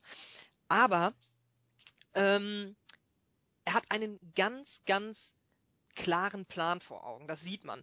Er weiß, er wird nicht in einem ähm, ähm, in einem Outfight, wo beide außen stehen und sich gegenseitig außer ähm, Kicking Range attackieren, da wird er keinen Kampf gewinnen. Das hat man ja in der ersten Runde wunderbar gesehen. Aber er kann sich selber unglaublich gut einschätzen. Er weiß, er kann was einstecken. Er weiß, dass er vielleicht zusammen mit Mark Hunt der ähm, der brutalste Striker in der UFC überhaupt ist. Ich glaube, die beiden zusammen sind so, ähm, ja, ich glaube, die beiden haben die meiste Punching Power überhaupt. Und er ist ähm, der der Ultimate äh, Opportunist. Er weiß, wann seine Chance gekommen ist und dann zieht er das Ganze durch. Wie er die äh, dieses Opening bei der, äh, bei ähm, Travis Brown gesehen hat, er hat es ausgenutzt und er hat danach nicht mehr locker gelassen. Wenn Derek Lewis auf dir drauf liegt, dann gnade dir Gott. Und ähm, und hab bitte nicht äh, Mario Yamazaki als Referee. Ähm, dementsprechend, ich fand das eine richtig gute Performance. Er hat wieder, er war abwartend, ihm war es kackegal, was die Judges oder so davon gedacht haben, weil ich glaube, selbst der Junge, der den Fight 30-27 für ähm, Anderson Silva gescored hat, hätte die erste Runde an ähm, Travis Brown gegeben. Aber das war Derek Lewis egal, weil er eben diesen klaren Gameplan vor Augen hat. Er weiß, er hat mit seiner unfassbaren Power und einer großen Explosivität, muss man sagen, immer die Chance, den, den Kampf mit diesem einen einzigen Konter, mit diesem einen einzigen, ähm, ja, gewaltigen Hieb zu beenden. Oder jedenfalls in die Position zu gelangen, den Fight auf dem Boden dann beenden zu können. Und ja, dementsprechend er rennt nicht in den Gegner rein, er rennt, ähm, er ist sehr, sehr ähm, patient. Äh, mir fällt gerade das deutsche Wort. Äh, abwartend. Abwartend. und ähm, halt auch, er, er kriegt das auch mental gut hin. Er, er setzt sich selber nicht unter Druck und sagt, oh, ich muss jetzt hier unbedingt was machen, sondern er ist ganz ruhig, er wartet ab und wenn seine Chance gekommen ist, ergreift er sie beim Kopf und prügelt ihr die Scheiße aus dem Leib. Und das ist sein Gameplan über die ganzen letzten Fights und das hat er perfektioniert. Er hat gegen, ähm, gegen Roy Nelson gewonnen, er hat gegen ähm, Shamil Abdurakimov gewonnen und jetzt hat er auch noch gegen ähm, Travis Brown gewonnen. Ich glaube, das war jetzt der fünfte, äh, das war jetzt der fünfte oder sechste äh, Sieg in Folge. Das ist in der Heavyweight Division ähm, außergewöhnlich gut. Und ja, dementsprechend, der Junge hat Potenzial, der hat Charisma und ähm, die Art und Weise, wie er als Travis Brown äh, sich äh, nochmal ein bisschen aufbäumte, wie er ihn da zu Boden geworfen hat, wie so ein, wie so ein räudigen Straßenköter, das äh, war schon beeindruckend. Also der Spitzname, den er sich selber gegeben hat, The Black Beast, kommt nicht von ungefähr. Der Junge ähm, hat Potenzial und auch wenn er technisch nicht der allerbeste ist, ich, ich kann mir vorstellen, dass er jeden über sich besiegt. Ich kann mir vorstellen, wie er einen Verdum, Velasquez oder sonst was mit einem Hieb äh, ins Lala Land ähm, befördert. Natürlich, ich kann auch sehen, wie er ganz fürchterlich selber zugrunde gerichtet wird, aber ähm, er hat einen sehr soliden und sehr handfesten Gameplan, der ihm jederzeit immer die Chance offen hält zu gewinnen. Und deswegen ähm, muss ich gerade noch mal einmal kurz da reingrätschen kurz. Ja, du hast jetzt diesen, diesen taktischen Aspekt sehr ausführlich beschrieben. Also ich muss ganz ehrlich sagen, in dem Kampf war das, fand ich, gar nicht so krass zu sehen. Also man, in der ersten Runde war es einfach so, Travis Brown hat ähm, seinen Kampf gekämpft, hat sich immer wieder auf die äh, Bodykicks und generell auf die Kicks ähm, fokussiert, gegen das Bein und gegen den Körper, wo er ja dann Luis auch richtig gut gerockt hatte. Ähm, da dachte ich schon, der Kampf wäre vorbei. Und das Adjustment, was Luis dann gemacht hat, war einfach zu sagen, okay, ich warte jetzt nicht mehr so viel ab, ich gehe jetzt nach vorne und übe mehr Druck auf Brown aus. Ob das jetzt ein taktisches Adjustment war, weiß ich nicht. Also ich glaube. Das hat man ihm ja in der Corner gesagt. Also, ja, natürlich, ähm, aber jeder Blinde konnte sehen, Luis ist viel zu passiv. Da, da hätte ich kein, kein MMA-Experte für sein müssen, um zu sagen, okay, Derek Lewis sollte vielleicht mal ein bisschen weiter nach vorne gehen, weil er einfach den Reichweitennachteil hatte. Ähm, da würde ich jetzt nicht unbedingt von einem taktischen Adjustment sprechen, weil äh, vielleicht, vielleicht hat er sich sogar gesagt, okay, in der ersten Runde gucke ich erstmal, wie sich das Ganze entwickelt, mit dem Ziel, irgendwann gehe ich drauf, wenn, wenn sich Brown vielleicht sogar in, in Sicherheit wiegt. Ähm, deswegen, also ich, ich würde da, da, jetzt nicht irgendwie von einer, von einer taktischen Meisterleistung sprechen oder so, sondern das war, ja, natürlich hat er sich von, im Vergleich zur ersten Runde dann, hat er seinen Gameplan ein bisschen umgestellt oder seinen Kampfstil ein bisschen umgestellt.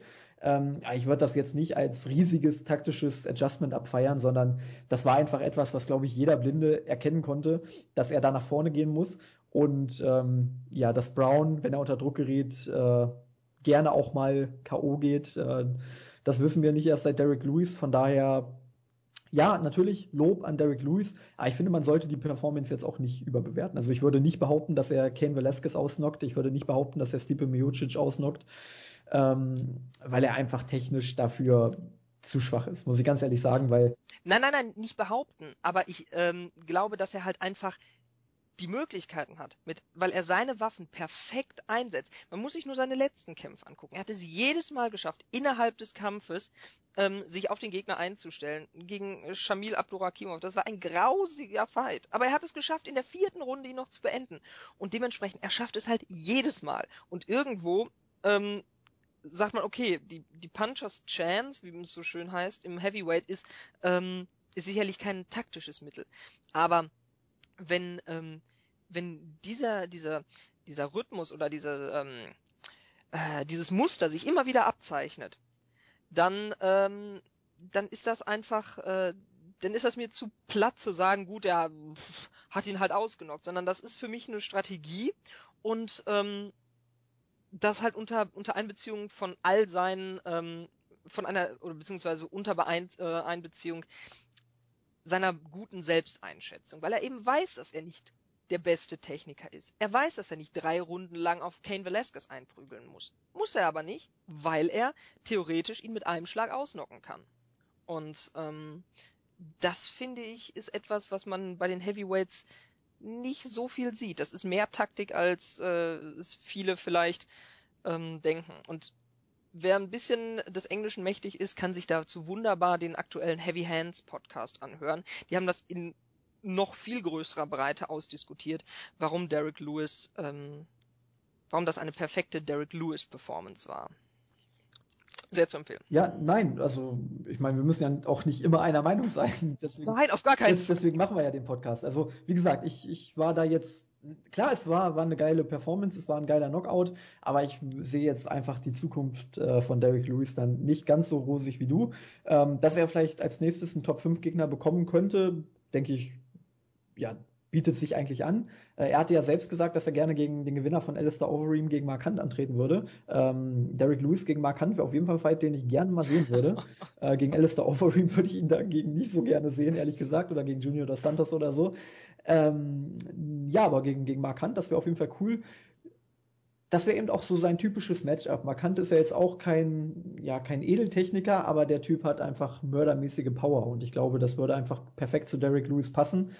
Ähm, aber trotzdem sollte man eben bei ihm auch halblang machen. Ne? Also um, um das einfach nochmal zu Ende zu führen, was ich eben sagen wollte, ähm, er ist technisch er ist kein, kein technischer Gott. Das muss man einfach ganz klar sagen. Du hast es gesagt, er weiß, was er kann, er weiß, was er nicht kann. Ähm, er macht eben aus, aus den we in Anführungszeichen wenigen Dingen, die er kann, macht er enorm viel. Er holt einfach das Maximum raus, das muss man anerkennen. Ähm, aber trotzdem finde ich, sollte man das dann auch nicht, ja, zu sehr an die große Glocke hängen. Also natürlich, das war alles gut, ohne Frage. Ähm, er ist ein unterhaltsamer Typ. Da kommen wir jetzt auch noch drauf zu sprechen, was nach dem Kampf passiert ist. Ähm, aber die Performance an sich sollte man jetzt auch nicht, äh, nicht zu sehr an die große Glocke hängen, sag ich mal. Ja, wolltest du noch vielleicht kurz was zu Mario Yamazaki sagen? Ähm, es war nämlich so, dass wir auch hier wieder eine Kontroverse mit dem Referee hatten. Äh, ich habe so das Gefühl, das gehört momentan zu den Events mit dazu, dass man mindestens einmal den Referee kritisieren muss. Mario Yamazaki hat irgendwie seinen Einsatz völlig verpennt. Ich weiß nicht, äh, wo er gerade mit seinen Gedanken war, aber er war auf jeden Fall nicht, nicht ähm, mit seinen Gedanken in diesem Ground and Pound von Derek Lewis, der da Travis Brown wirklich zu Brei gehauen hat. Ähm, Travis Brown hat, hat schon geschlafen, als Yamazaki dann endlich mal eingeschritten ist. Ähm, es war nicht mehr dieses typische Ground and Pound Finish, wo der Gegner noch irgendwie versucht, sich mit den Händen äh, den Gegner vom Leib zu halten, sondern die Hände lagen am Boden. Derek Lewis lag eigentlich da, als, als wäre er tot. Und äh, Derek Lewis hat wie ein Wilder auf ihn eingeprügelt und irgendwann hat Mario Yamazaki dann es doch mal für nötig gehalten einzugreifen. Ähm, ich glaube, wir brauchen nicht darüber zu diskutieren, dass es viel zu spät war. Äh, was glaubst du, wo, wo war Mario Yamazaki in dem Moment mit seinen Gedanken? Weil, dass das eine Fehlentscheidung war, ich glaube, da müssen wir nicht, nicht drüber diskutieren. Ja, also es war katastrophal, wirklich. Ähm, man darf uns da auch vielleicht nicht ganz falsch verstehen. Wir beide haben sicherlich enormen Respekt vor den, vor den Referees, weil die haben einen extremst undankbaren Job, weil wir reden eigentlich nur über sie, wenn sie etwas falsch machen. Wenn sie alles richtig machen, dann nimmt man das so als gegeben hin. Ähm, trotzdem, das war richtig gefährlich und ähm, um mal, also dem Ernst der Situation ähm, angemessen möchte ich einfach mal sagen, dass das wirklich lebensgefährlich war. Das ähm, ist schon, wenn kleinere, leichtere Fighter auf sich einprügeln, ähm, ist es blöd, wenn es ein Late Stoppage ist. Aber wenn du den, wie gesagt, einen der zwei ähm, brutalsten Knockout-Artists hast überhaupt in der gesamten UFC und der prügelt mit seinen, ja, ich weiß nicht, Kampfgewicht dürfte er locker 280 Pfund oder so drauf gehabt haben, ähm, auf einen schon bewusstlosen Gegner ein, dann ist das lebensgefährlich. Und ähm, zwei, drei Schläge weiter und wir hätten über den, hätten wir vielleicht über den ersten Todesfall im, im Oktagon sprechen können. Deswegen, das ist unfassbar ekelig gewesen. Ähm, Yamazaki möchte, ich möchte ihn jetzt gar nicht so ähm, fertig machen. Es ist halt so, dass manchmal einfach ein Mensch eine Fehleinschätzung ähm, ja einfach produziert und Vielleicht hat er sich gedacht, hey, der, Lu der Brown hat eigentlich ein gutes Kinn. Ähm, vielleicht hat er ihm ja auch vor dem Kampf gesagt, hör mal, pass auf, ähm, äh, ich kann auch auf meinem Rücken auf mich aufpassen, ähm, spring mal bitte nicht direkt dazwischen. Das weiß man nicht genau. Trotz alledem, ähm, ja, werden wir sicherlich in den nächsten Wochen und Monaten ein paar schnellere Finishes sehen, weil keiner möchte sich das ankreiden, dass er sozusagen vielleicht mit verantwortlich für eine schwere Verletzung ist. Und ähm, ich weiß, viele Leute mögen Travis Brown nicht, ich mag ihn auch überhaupt nicht, ähm, weil ja diese Anschuldigungen, dass er ja äh, häusliche Gewalt ausgeübt hat, das finde ich einfach ähm, ja ziemlich ekelig. Äh, Gewalt ist sowieso scheiße und ähm, wenn man das dann noch gegen Frauen einsetzt, ist es doppelt kacke. Aber und mit Ronda Rousey zusammen zu sein, macht ihn jetzt auch nicht sondern sympathischer. sympathischer. Trotzdem, ähm, wir leben ja nicht irgendwo in einer Bananenrepublik und auch Amerika, auch wenn da jetzt äh, der Freund mit der orangenen Haut an der Macht ist, ähm, niemand verdient es im Oktagon zu Tode geprügelt zu werden. Ähm, und dementsprechend, es geht ja auch nicht nur darum, dass das da Travis Brown ist. Wenn da jetzt irgendjemand anderes gelegen hätte, dann ähm, wäre ja die gleiche Einschätzung gewesen. Wenn man sich in dieses Oktagon begibt, den Vertrag unterzeichnet, dann muss man sich darauf verlassen können, dass man bestmöglich geschützt wird, wenn man denn ähm, sich ins Reich der Träume verabschiedet. Und dementsprechend, ähm, ja, Travis Brown sicherlich nicht mein Lieblingsfighter, aber ähm, ich möchte halt einfach nicht, dass, äh, dass irgendwer im Oktagon totgeprügelt wird. Ja, das ist halt so die typische oder die typische Aussage, sowas wünscht man eigentlich keinem. Und ich denke, das passt hier einfach. Ähm, ja, ich möchte Yamazaki da jetzt auch nicht zu sehr kritisieren. Es war einfach ein Fehler. Jeder Mensch macht Fehler. Ähm, in der Situation war es halt einfach so, ich glaube, jeder Blind, also ich hatte es ja schon gesagt, jeder Blinde hat gesehen, dass, ähm, dass Travis Brown K.O. war, weil äh, normalerweise, wenn du eben am Boden das Ground and Pound kassierst, dann versuchst du eben mit den Händen dich immer noch irgendwie zu verteidigen oder irgendwie abzublocken. Ähm, die Hände, wie gesagt, Travis Brown, Brown lag da auf dem Boden, als wäre er tot. Und Derek Lewis hat eben weitergemacht, weil er weitermachen musste. Ähm, da, da muss ich als Referee dann eben auch einfach das erkennen und dazwischen gehen. Also ich, ich wie gesagt, ich kann, kann nicht genau sagen, ähm, was Mario Yamazaki dazu geritten hat, äh, da nicht einzuschreiten. Vielleicht war es wirklich das, was du gesagt hast, dass Brown gesagt hat, ja, gib mir noch ein paar, also gib mir die Chance, lieber etwas länger. Aber in der Situation, wie gesagt, seine Hände waren unten und äh, das ist für mich dann eigentlich das, das aller, aller, allerletzte Zeichen für einen Referee, dass man den Kampf beenden sollte. Von daher, äh, ja, zum Glück ist nicht mehr passiert. Aber solche Niederlagen können natürlich auch Fighter langfristig irgendwie beeinflussen und ähm, ja, da muss man abwarten, ob Travis Brown nach so einer Knockout-Niederlage dann wirklich nochmal der gleiche ist. Ich meine, bei Chris Whiteman gab es ja auch die Geschichte damals mit Luke Rockhold, wo der Referee auch viel zu spät eingeschritten ist. Ähm, ich denke, bei Whiteman hat man auch gesehen, dass er jetzt nicht mehr so auf dem Level ist, wie er es noch vor dem Knockout war. Ähm, man muss es abwarten, wie sich da Travis Brown entwickelt. Äh, zu Lewis haben wir, denke ich, alles gesagt. Dann lass uns noch kurz äh, über das sprechen, was nach dem Kampf passiert ist. Du hast es eben schon angerissen. Ähm, Derek Lewis hat sich bei Yamazaki bedankt. Ähm, das kann man auch wieder aus zwei Perspektiven sehen, äh, dass er den Kampf eben zu spät gestoppt hat, weil Derek Lewis stolz darauf war, dass er Travis Brown nach, also äh, in dieser Situation einfach noch dermaßen hart bearbeiten konnte und ihn auch ein bisschen bestrafen konnte für seine Gewalt gegen Frauen. Ähm, ich meine, auf der einen Seite kann man sagen, Derek Lewis ist ein Ehrenmann, der sich für Gewalt gegen Frauen einsetzt. Ähm, auf der anderen Seite finde ich, muss, muss man so eine Aussage nicht tätigen. Viele fanden es witzig und cool. Ähm, ich glaube, wir brauchen jetzt nicht darüber sprechen, dass er, dass er gesagt hat, er hätte sich auch fast in die Hose gekackt. Ähm, ja, ein sehr skurriles Post-Fight-Interview mit äh, komischen Aussagen, sage ich mal. Spricht auf der einen Seite für den Charakter, für Derek Lewis, ähm, ist ein sehr ja, interessanter Typ. Man muss nicht immer einer Meinung sein mit ihm, aber ich denke, durch, durch so einen Trash-Talk geriet man dann eben auch in die Schlagzeilen. Das ist immer gut, gerade in der UFC, aber sich damit zu brüsten, dass man eben einen Gegner in Anführungszeichen fast zu Tode geprügelt hätte, ja, das muss nicht sein, oder? Ja, schon, aber man muss es auch hier nochmal vielleicht ein bisschen äh, weiter ausholen. Man muss sagen, Derek Lewis hat Gewalt gegen Frauen hautnah erlebt. Es war wohl so, dass ähm, der neue Lebenspartner seiner Mutter seine Mutter immer geschlagen hat. Und ähm, wenn man so eine traumatische Erfahrung in, in der Kindheit hatte oder in der Jugend, dann glaube ich, ist das, hat man auch einfach nochmal eine andere Einstellung dazu. Und deswegen war das für, für ihn vielleicht auch nochmal einfach eine persönliche Sache. Und dementsprechend verstehe ich dann wiederum da auch so ein bisschen seine Aussagen, dass er da sagt, also das ist für mich ähm, ein absolut rotes Tuch und ich habe es genossen, ihm eine noch mehr zu verpassen. Ich glaube nicht, dass er ihn töten wollte oder irgendwie sowas oder darauf angespielt hat.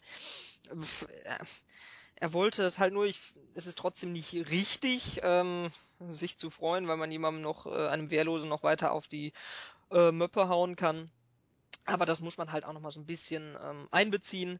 Danach ist er ja backstage auch noch mit so einem Miniatur-Titelgürtel rumgerannt und er ist halt einfach ein herrliches Original und er sticht so aus dieser äh, etwas, ja, grauen Masse der, ähm, der Contender so über die gesamten Divisions verteilt. Ist es ja nicht so, dass man denkt, es gibt so ein, zwei Stars, du hast Conor McGregor, Khabib ist auch noch relativ, äh, hat viel Profil, ähm, Joanna Jonjacek kommt auch noch einigermaßen wie so ein Star rüber, ähm, aber es gibt da nicht so wirklich viele.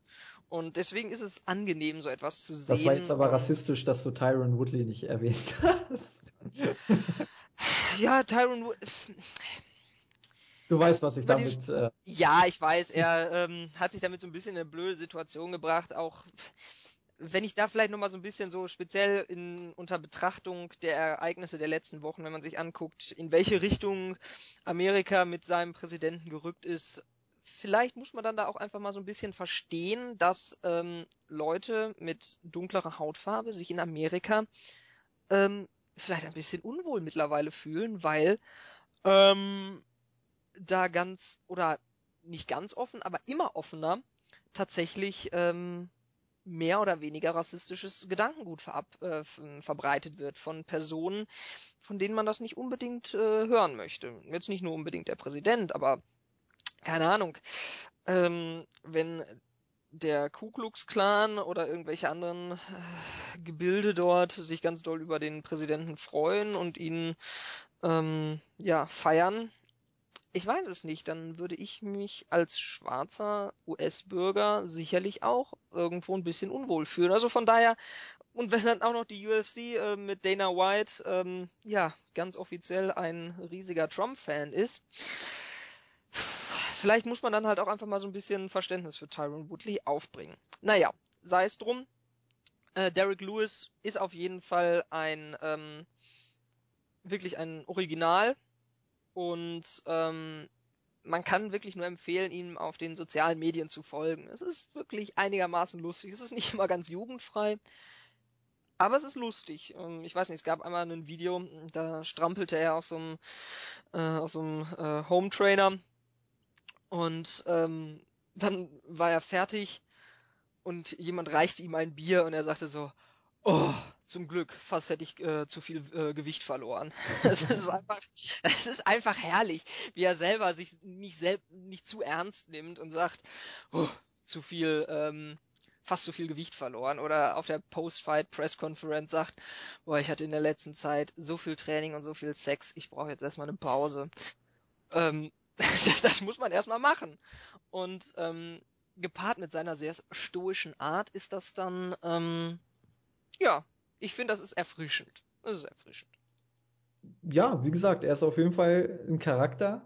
Er zeichnet oder er grenzt sich von anderen ab, ohne Frage. Ähm, und es ist ja auch immer so, es ist ja egal, ob man jemanden mag oder nicht. Wichtig ist, dass man eine Meinung zu ihm hat, weil wenn man eine Meinung zu jemandem hat, dann interessiert man sich für ihn. Und äh, ich denke, viele Leute werden sich nach diesem Kampf für Derek Lewis interessieren. Und äh, ja, von daher denke ich mal, alles richtig gemacht. Also gerade auch mit dem Interview, das hat ja auch nochmal zusätzlich Aufsehen äh, erregt. Von daher auf jeden Fall, denke ich, kann man sagen, der große Gewinner dieser UFC Fight Night 105 war Derek Lewis, der ja eben auch noch hier, ähm, ich glaube, es ist sogar seine Hometown, ne? Oder? Nee, Derek Lewis kommt aus Hughes, also aus Texas. Ach ja, stimmt. Ähm, ich meine, ich hatte irgendwie gehört, dass er da, oder hat er da trainiert eine Zeit lang? Ich weiß nicht, auf jeden Fall gab es irgendwie. Nee, ich, ich meine, also in einem Pre-Fight-Interview bei Ariel ähm, meinte er irgendwann mal so, oh, ich weiß überhaupt nicht, wo das liegt. Okay. Ich habe keine Ahnung. Ich, ich meine, ich meine nämlich irgendwie gehört zu haben, dass er irgendeine Verbindung mit äh, Halifax hatte. Deswegen dachte ich jetzt, dass er vielleicht daherkommt oder so. Nee, aber okay. Ähm, auf jeden Fall ist er der große Gewinner der, der UFC Fight Night 105. Lass uns aber auch noch mal kurz über die anderen Ausgänge sprechen. Äh, Johnny Hendricks mit einem riesigen Debüt gegen Hector Lombard und äh, Sarah McMahon mit einem super dominanten Sieg gegen äh, Gina Masani. Ähm, ja, ich würde sagen, da brauchen wir jetzt nicht groß über die technischen und taktischen Aspekte der Kämpfe sprechen. Lass uns einfach kurz über die Ausgänge sprechen. Ähm, das Middleweight-Debüt von Johnny Hendricks war mehr als gelungen, oder? Auf jeden Fall. Und ich muss sagen, ich habe mich einfach gefreut. Ich habe mich wirklich, wirklich gefreut für ihn, weil bei ihm ist wirklich in den letzten Jahren fighttechnisch irgendwie alles schief gelaufen. Ähm, zigmal das Gewicht verpasst, dann das erste Mal ausgenockt worden gegen Thompson, gegen ähm, dann ist er von der 205 Card geflogen. Dann hat er gegen, äh, nee, vorher hat er schon äh, bei, ich glaube 200 war das gegen Gastelum, kann das sein? Ähm, sein, sein Fight verloren. Dann hat er gegen Magni eine ziemlich knappe Decision verloren. Also es war wirklich eine nicht gerade einfache Zeit für ihn und man merkte wirklich, wie er selber gelitten hat und jetzt mal wieder so einen wirklich fröhlichen, entspannten und ähm, ja flowy ähm, Johnny Hendricks zu sehen, der wirklich so durch den Fight so richtig, man hatte das Gefühl, er hatte wieder richtig Spaß an der Sache. Und das, das war einfach schön zu sehen. Ähm, es war einigermaßen knapp, aber ähm, für mich war es auch relativ eindeutige Sache. 29, 28 für Johnny Hendricks. Hat mich wirklich gefreut. Ähm, seine Takedown-Defense war da gegen einen olympischen Judoka wie äh, Hector Lombard ähm, nur einmal wirklich auf den Boden zu kommen und dann zack aufzustehen, als wäre irgendwie so ein Sack, Sack Federn oder so und ähm, ihn wieder abzuschütteln. Das war beeindruckend. Es waren wieder seine Knie da, die irgendwie in den letzten Monaten verloren gegangen sind.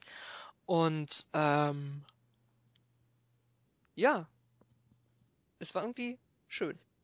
Ja, ich hatte halt so ein bisschen Angst, okay, Johnny Hendricks im Middleweight, äh, vielleicht hat er dann doch Probleme mit dem Gewicht. Ich meine, er ist ja jetzt kein großes Middleweight und da hatte ich so ein bisschen die Befürchtung, wie du auch gesagt hast, ähm, gerade Hector Lombard, der eben ein sehr, ja, sehr kraftvoller Typ ist, sehr massiv, ähm, dass er vielleicht einfach dann overpowered wird von, äh, von Hector Lombard. Aber dem war nicht so. Also du hast es auch gesagt, einmal auf dem Boden und sofort wieder hoch. Ähm, da hat er einfach gezeigt, dass er eben auch Takedowns gegen stärkere Gegner verteidigen und ähm, ja, abwehren kann und auch wenn er auf den Boden geht, dann eben schnell wieder hochkommt. Das war auf jeden Fall eine Erkenntnis aus diesem Kampf. Und äh, du hast es eben auch gesagt, die Körperattacken, die Johnny Hendricks äh, früher ausgezeichnet haben, die waren hier auch wieder da. ähm, dass er eine riesen Punching Power hat. Ich glaube, da brauchen wir nicht drüber zu diskutieren. Da kann äh, vor allem, glaube ich, Charlie Brenneman immer noch ein Lied von singen. Ähm, und John Fitch, glaube ich, auch. Aber man vergisst halt häufig, dass Johnny Hendricks generell ein richtig guter Striker ist. Dass er eben nicht nur dieser typische Knockout-Artist ist, sondern dass er eben auch ein sehr sauberes und technisch hochklassiges äh, Striking hat. Ähm, und von daher denke ich, war das eine richtig gute Performance, weil man konnte eben sehen, dass Johnny Hendricks all das, was ihn früher ausgezeichnet hat, immer noch beherrscht. Warum er es in den letzten Kämpfen nicht zeigen konnte, ähm, ja, das ist, ist einfach die große Frage. Du hast es gesagt, er hat äh, selber zugegeben, dass er in den letzten Wochen und Monaten den MMA-Sport nicht mehr so geliebt hat, wie, wie er es früher getan hat. Und jetzt scheint er wirklich wieder so seine Liebe zum Sport entdeckt zu haben. Und das hat man hier gemerkt. Er hatte wirklich Spaß. Man hat gemerkt, er war irgendwie ähm, ja frei. Er, er hatte keinen Druck. Vielleicht lag es auch wirklich an diesem Debüt in, in, der Middleweight Division, dass er sich überhaupt nicht um sein Gewicht irgendwie sorgen musste. Auf jeden Fall hat er wirklich total frei gewirkt und äh, hat ja hat es einfach laufen gelassen. Ne? Und er hat einfach sein Talent bewiesen, hat gezeigt, was er kann. Und von daher war das wirklich ein, ein fantastischer Kampf von ihm verdienter Sieg.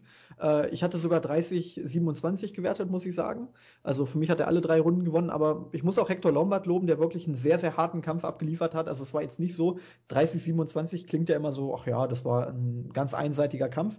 Wenn man jede Runde für sich anschaut, dann war es wirklich immer verdammt eng, aber ich habe in jeder Runde eben Johnny Hendricks so ganz, ganz leicht vorne gesehen und von daher, ähm, ja, schöner Sieg für Hendricks, freut mich für ihn und ich bin sehr gespannt, wie es jetzt mit ihm im Middleweight weitergeht. Wir hatten ja vorhin auch schon gesagt, äh, vielleicht GSP wäre auch ein tolles Rematch.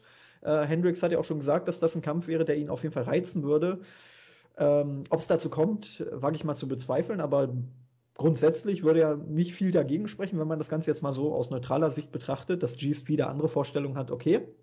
Äh, aber aus Sicht von Hendricks würde es natürlich sehr passen und sehr viel Sinn machen. Ähm, ja, und dann schauen wir einfach mal. Also, dass er sich jetzt da gegen den äh, Jacare oder gegen den Joel Romero durchsetzt, äh, das sehe ich ehrlich gesagt nicht, aber dass er auf jeden Fall in die Top 10 kommt, das kann ich mir vorstellen und ähm, ja, dann muss man eben einfach mal gucken, was nach oben noch geht. Also Championship-Material sehe ich in ihm nicht aber dass er eine gute Rolle spielt, ähnlich wie zum Beispiel auch äh, Cowboy Cerrone im Welterweight. Ich denke mal so, eine ähnliche Rolle wird Hendricks dann auch spielen, dass er irgendwo auf Platz 7, Platz 8 in den Rankings äh, anzusiedeln ist. Ich denke, das, das ist auf jeden Fall möglich. Ja, definitiv. Und ich würde fast so weit gehen, dass ähm, er so, ein, so eine Art Dark Horse ist. Also ähm, ich gehe prinzipiell mit dir mit und sage, ich glaube eher nicht, dass er es noch in, zum Champion schaffen wird.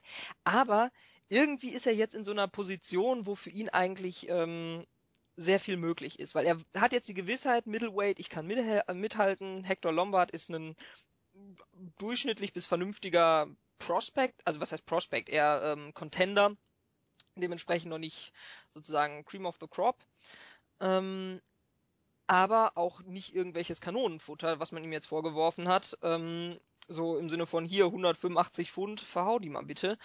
Und dementsprechend, wenn er sich jetzt wohlfühlt und mit dieser Gewissheit wieder mit Spaß und Freude trainieren kann, ähm, keine Ahnung, lass ihn mal irgendwie gegen ein paar Leute antreten. Er wird den Geschwindigkeitsvorteil haben, ähm, mehr Gewicht, bessere Kondition heißt, sein Kinn wird auch wieder ordentlich was abkönnen.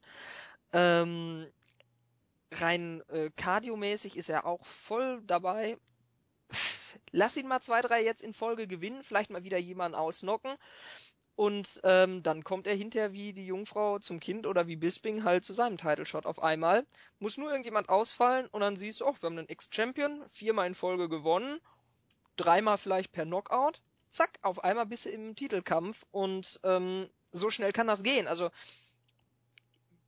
das ist jetzt nicht meine Vorhersage und ich würde auch nicht darauf wetten, aber ähm, ein gut gelaunter Johnny Hendricks ähm, dem ist viel zuzutrauen. Und ich freue mich irgendwie für ihn. Ich mag ihn, wie er mit seinem gigantischen Pickup-Truck, den er sich da selber zusammengebaut hat, durch die Gegend fährt und einfach irgendwie ähm, Johnny Hendrix ist und damit eigentlich ganz zufrieden ist und ihm eigentlich nur das auf die äh, auf die Nerven ging, dass er nicht mehr gewonnen hat und dass er so viel Gewicht verlieren musste.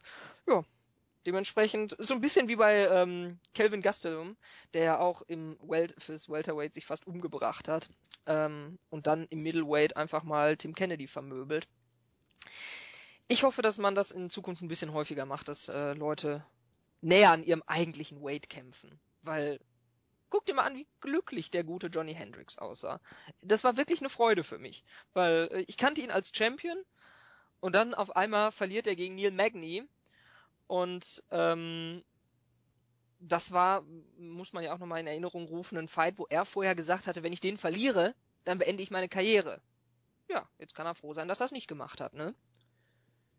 Ja, ich, also ich finde generell diesen Trend äh, sehr schön, dass eben viele Kämpfer sagen, okay, ich gehe den gesunden Weg ähm, und kämpfe lieber auf meinem Normalgewicht. Also ich meine, du hast gesagt, wir haben Kevin Gastelum, wir haben Johnny Hendricks, wir haben äh, Cowboy Cerrone, der jetzt als Welterweight agiert. Äh, Rafael dos Anjos ist ins Welterweight gewechselt. Äh, ich denke mal, das ist auch eher seine Gewichtsklasse. Conor McGregor, der im Featherweight ja teilweise echt wie eine Leiche aussah. Also ich erinnere mich da noch an dieses Foto UFC 194 gegen Jose Aldo und dann ähm, drei Monate später der Welterweight-Kampf gegen Nate Diaz.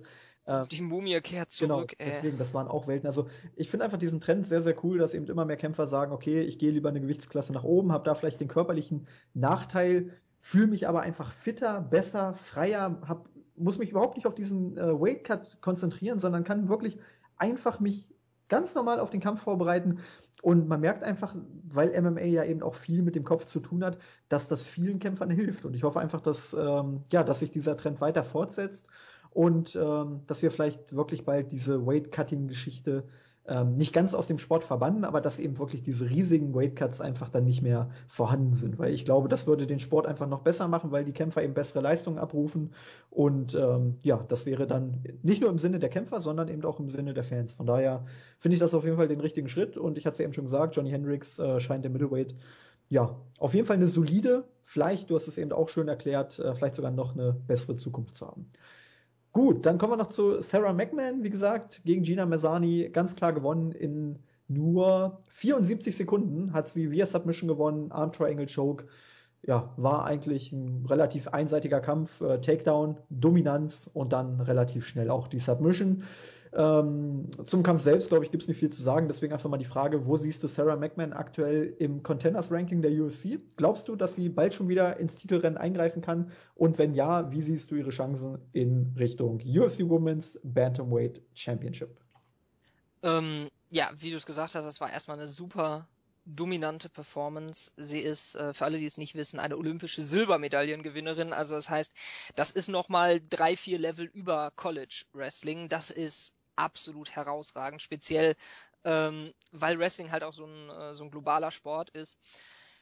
Das war ähm, etwas, was sie äh, schon immer ausgezeichnet hat, aber mittlerweile hat man das Gefühl, dass sich so alle Puzzleteile zusammenfügen. Sie hat jetzt dreimal hintereinander gewonnen, dabei äh, zweimal hintereinander äh, per Arm Triangle gewonnen, unter anderem gegen Alexis Davis. Alexis Davis ist ähm, eine Brazilian Jiu-Jitsu Black Belt, das heißt, wenn du die submittest, dann kann dein eigenes ähm, Submission Game, dein Submission Wrestling nicht von allzu schlechten Eltern sein.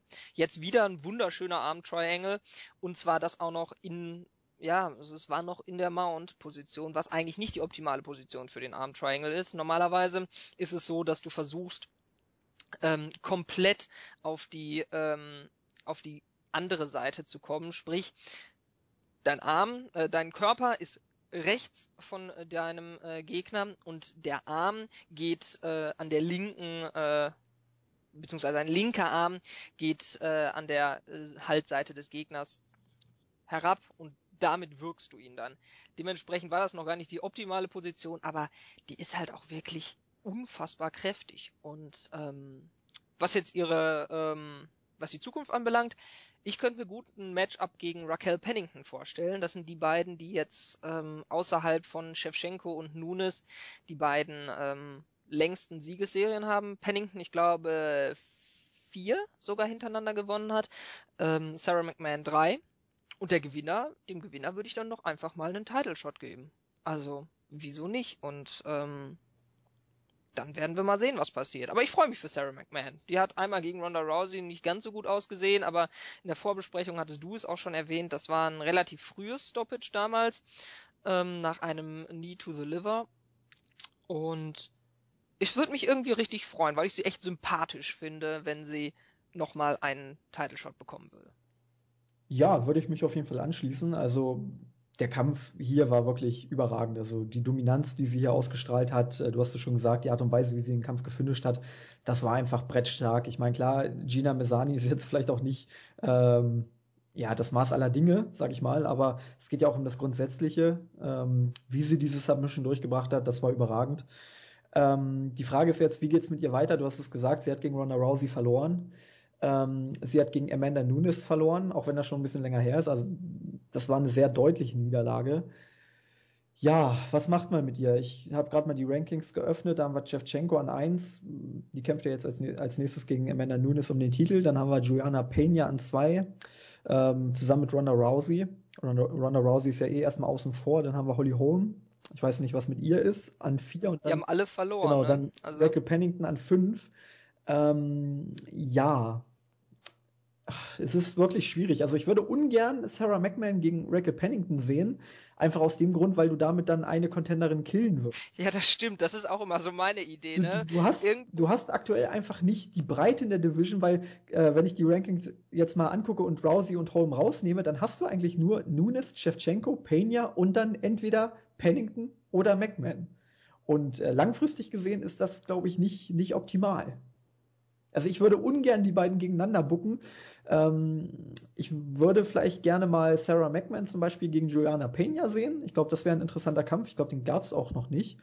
Ähm, kann gerade mal gucken. Ich meine, die beiden haben noch nicht gegeneinander gekämpft. Nee, das wäre auf jeden Fall ein Grappling-Matchup, glaube ich, was sehr interessant wäre, weil auf der einen Seite hast du eben dieses äh, Wrestling von Sarah McMahon und dann eben diese, ja, fast schon, ich weiß gar nicht, Jiu-Jitsu ist es, glaube ich, ne, was äh, Juliana Pena betreibt.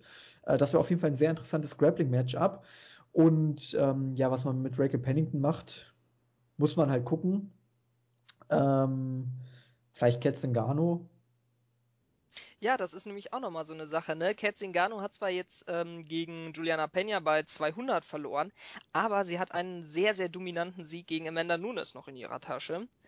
Also von daher, ich glaube, wenn die eine von den beiden besiegt, dann kriegt die einen Title Shot. Ja, ja, das ist halt der Vorteil. Ne? Das ist ja auch zum Beispiel das Argument von Anderson Silva gegen, gegen Michael Bisping, da gab es ja auch diese Kontroverse. Also es ist immer so, wenn du gegen den Champion irgendwie ein Erfolgserlebnis hattest, sei es jetzt ein ganz ganz enges Ding, eine ganz kontroverse Decision oder eben sogar ein Sieg im Fall von, von Ketzengano, ähm, dann hast du natürlich immer gute Argumente, dass du vielleicht äh, doch einen Title Shot bekommst, ähm, obwohl du es aus sportlicher Sicht über die Rankings gar nicht verdient hättest. Und hier haben wir eben auch wieder so eine Situation. Zingano ist momentan auf Platz 7 in den Rankings, aber du hast es völlig richtig gesagt. Sie hat Nunes klar und deutlich besiegt und äh, lass sie mal ein, zwei Kämpfe gewinnen. Vielleicht jetzt als nächstes gegen Pennington, sagen wir mal. Ähm, dann sieht das schon ganz anders aus. Dann hat sie natürlich ganz, ganz gute Argumente. Ähm, ja, es, es ist momentan wirklich schwierig. Also da auch so, so ein Ranking aufzustellen in, im Bantamweight fällt mir schwer, weil irgendwie gefühlt jeder gegen jeden schon mal gewonnen hat. Ähm, da könnte man, glaube ich, auch so einen Kreislauf aufstellen, wo man dann wirklich sehen würde, jeder hat jeden schon mal besiegt und eigentlich hat jeder einen Title Shot verdient, aber auch keiner so richtig. Ähm, ich, ich weiß es nicht. Also ich finde, man kann momentan eigentlich nichts falsch machen. Man kann aber auch nichts richtig machen, wenn man es so nimmt. Äh, deswegen, also ich würde, wenn, wenn ich Matchmaker wäre, und das ist eben jetzt eine sehr subjektive Einschätzung, dann würde ich sagen, Amanda Nunes gegen Valentina Shevchenko, Juliana Pena gegen ähm, Sarah McMahon und Rachel Pennington gegen Ketzingano. Zumal Ketzingano, hatte ich gerade gesehen, auch schon mal gegen Rachel Pennington gewonnen hat bei Invicta, sodass man da auch ein sehr interessantes Rematch erstmal bucken könnte. Ähm, ja, und dann schaut man eben, was dabei rauskommt, wer gewinnt am dominantesten äh, Verletzungen und so weiter spielen auch noch mit rein. Da muss man halt gucken. Aber die Women's Bantamweight Division, gerade jetzt auch durch den Abgang von Ronda Rousey, ist, glaube ich, so offen und so abwechslungsreich wie nie. Äh, das ist auf der einen Seite gut, weil es natürlich spannend ist und hin und her geht. Auf der anderen Seite ist es aber auch so, man hat halt jetzt kein, kein Gesicht mehr. Ne? Misha Tate ist weg, Holly Holm hat dreimal verloren und Ronda Rousey ist auch weg. Ähm, die Star Power ist verloren gegangen, aber dafür hast du eben äh, was gerade die Hardcore-Fans freuen wird, eben eine extreme Flexibilität und extrem viele Optionen in dieser Division. Und von daher denke ich, wird es auf jeden Fall in der Zukunft auch äh, ja, sehr interessant und spannend. Ja, und äh, du hast halt auch viel Potenzial. Also so die Star-Abgänge, das ist ja eigentlich überall so. Egal ob in der Bundesliga, wenn irgendwelche Stars abgekauft werden, dann hast du einerseits den Verlust, aber andererseits hast du halt auch immer die Möglichkeit, wieder frisches Blut reinzubringen und neue Stars zu kreieren. Und das hast du auch hier. Ähm, viele, viele von denen kannst du sicherlich ähm, zu Stars aufbauen. Dafür muss die UFC jetzt aber, die irgendwie sich immer noch in so einer Transition-Phase befindet. Ich habe das Gefühl, diese ganzen entlassenen Mitarbeiter, ähm, die tun der UFC gerade richtig weh, weil die ganzen Leute, die das jetzt von WME übernommen haben, brauchen anscheinend ein bisschen Zeit, sich da einzuarbeiten. Und die UFC ist eine Promotion. Sprich, ihre Aufgabe ist es, Fighter zu promoten. Sprich, bekannt zu machen, zu Stars aufzubauen. Und das muss man jetzt einfach mal wieder hinbekommen. Mit Nunes hat man diese Chance verpasst. Ähm, ich hoffe, dass man das jetzt irgendwie ähm, wieder ein bisschen besser hinbekommt, weil es gibt Potenzial. Kat Zingano, ich glaube, sie war die erste Mutter, die in ähm, der UFC gekämpft hat. Sprich, daraus könntest du auch irgendwie eine Geschichte machen oder so. Bring das so ein bisschen in so einem UFC Countdown Video, was du da irgendwo, ich weiß nicht, ich glaube, das wird immer bei Fox Sports One oder irgendwie so ausgestrahlt. Ähm, promote das. Ähm, Raquel Pennington, ähm, die, die hat auch irgendwie so ein so ein Charakter. Sie ist, äh, ich weiß nicht, sie, sie ist irgendwie so, so ein so ein Badass. Ich weiß nicht. Ich glaube, aus ihr kann man auch gut was machen. Und ähm, ich hoffe, dass die UFC das jetzt wirklich macht, weil das birgt unglaublich viel Potenzial. Was, was man sich jetzt vielleicht auch noch überlegen könnte, ist, dass man ähm, Shevchenko gar nicht den Title Shot im Featherweight gibt, sondern sie direkt in ihre eigentliche Gewichtskategorie abtransportiert und das ist definitiv ähm, das Flyweight, sprich man diese 125 Pfund Division aufmacht, die ähm, viel mehr Sinn macht eigentlich als die Featherweight Division.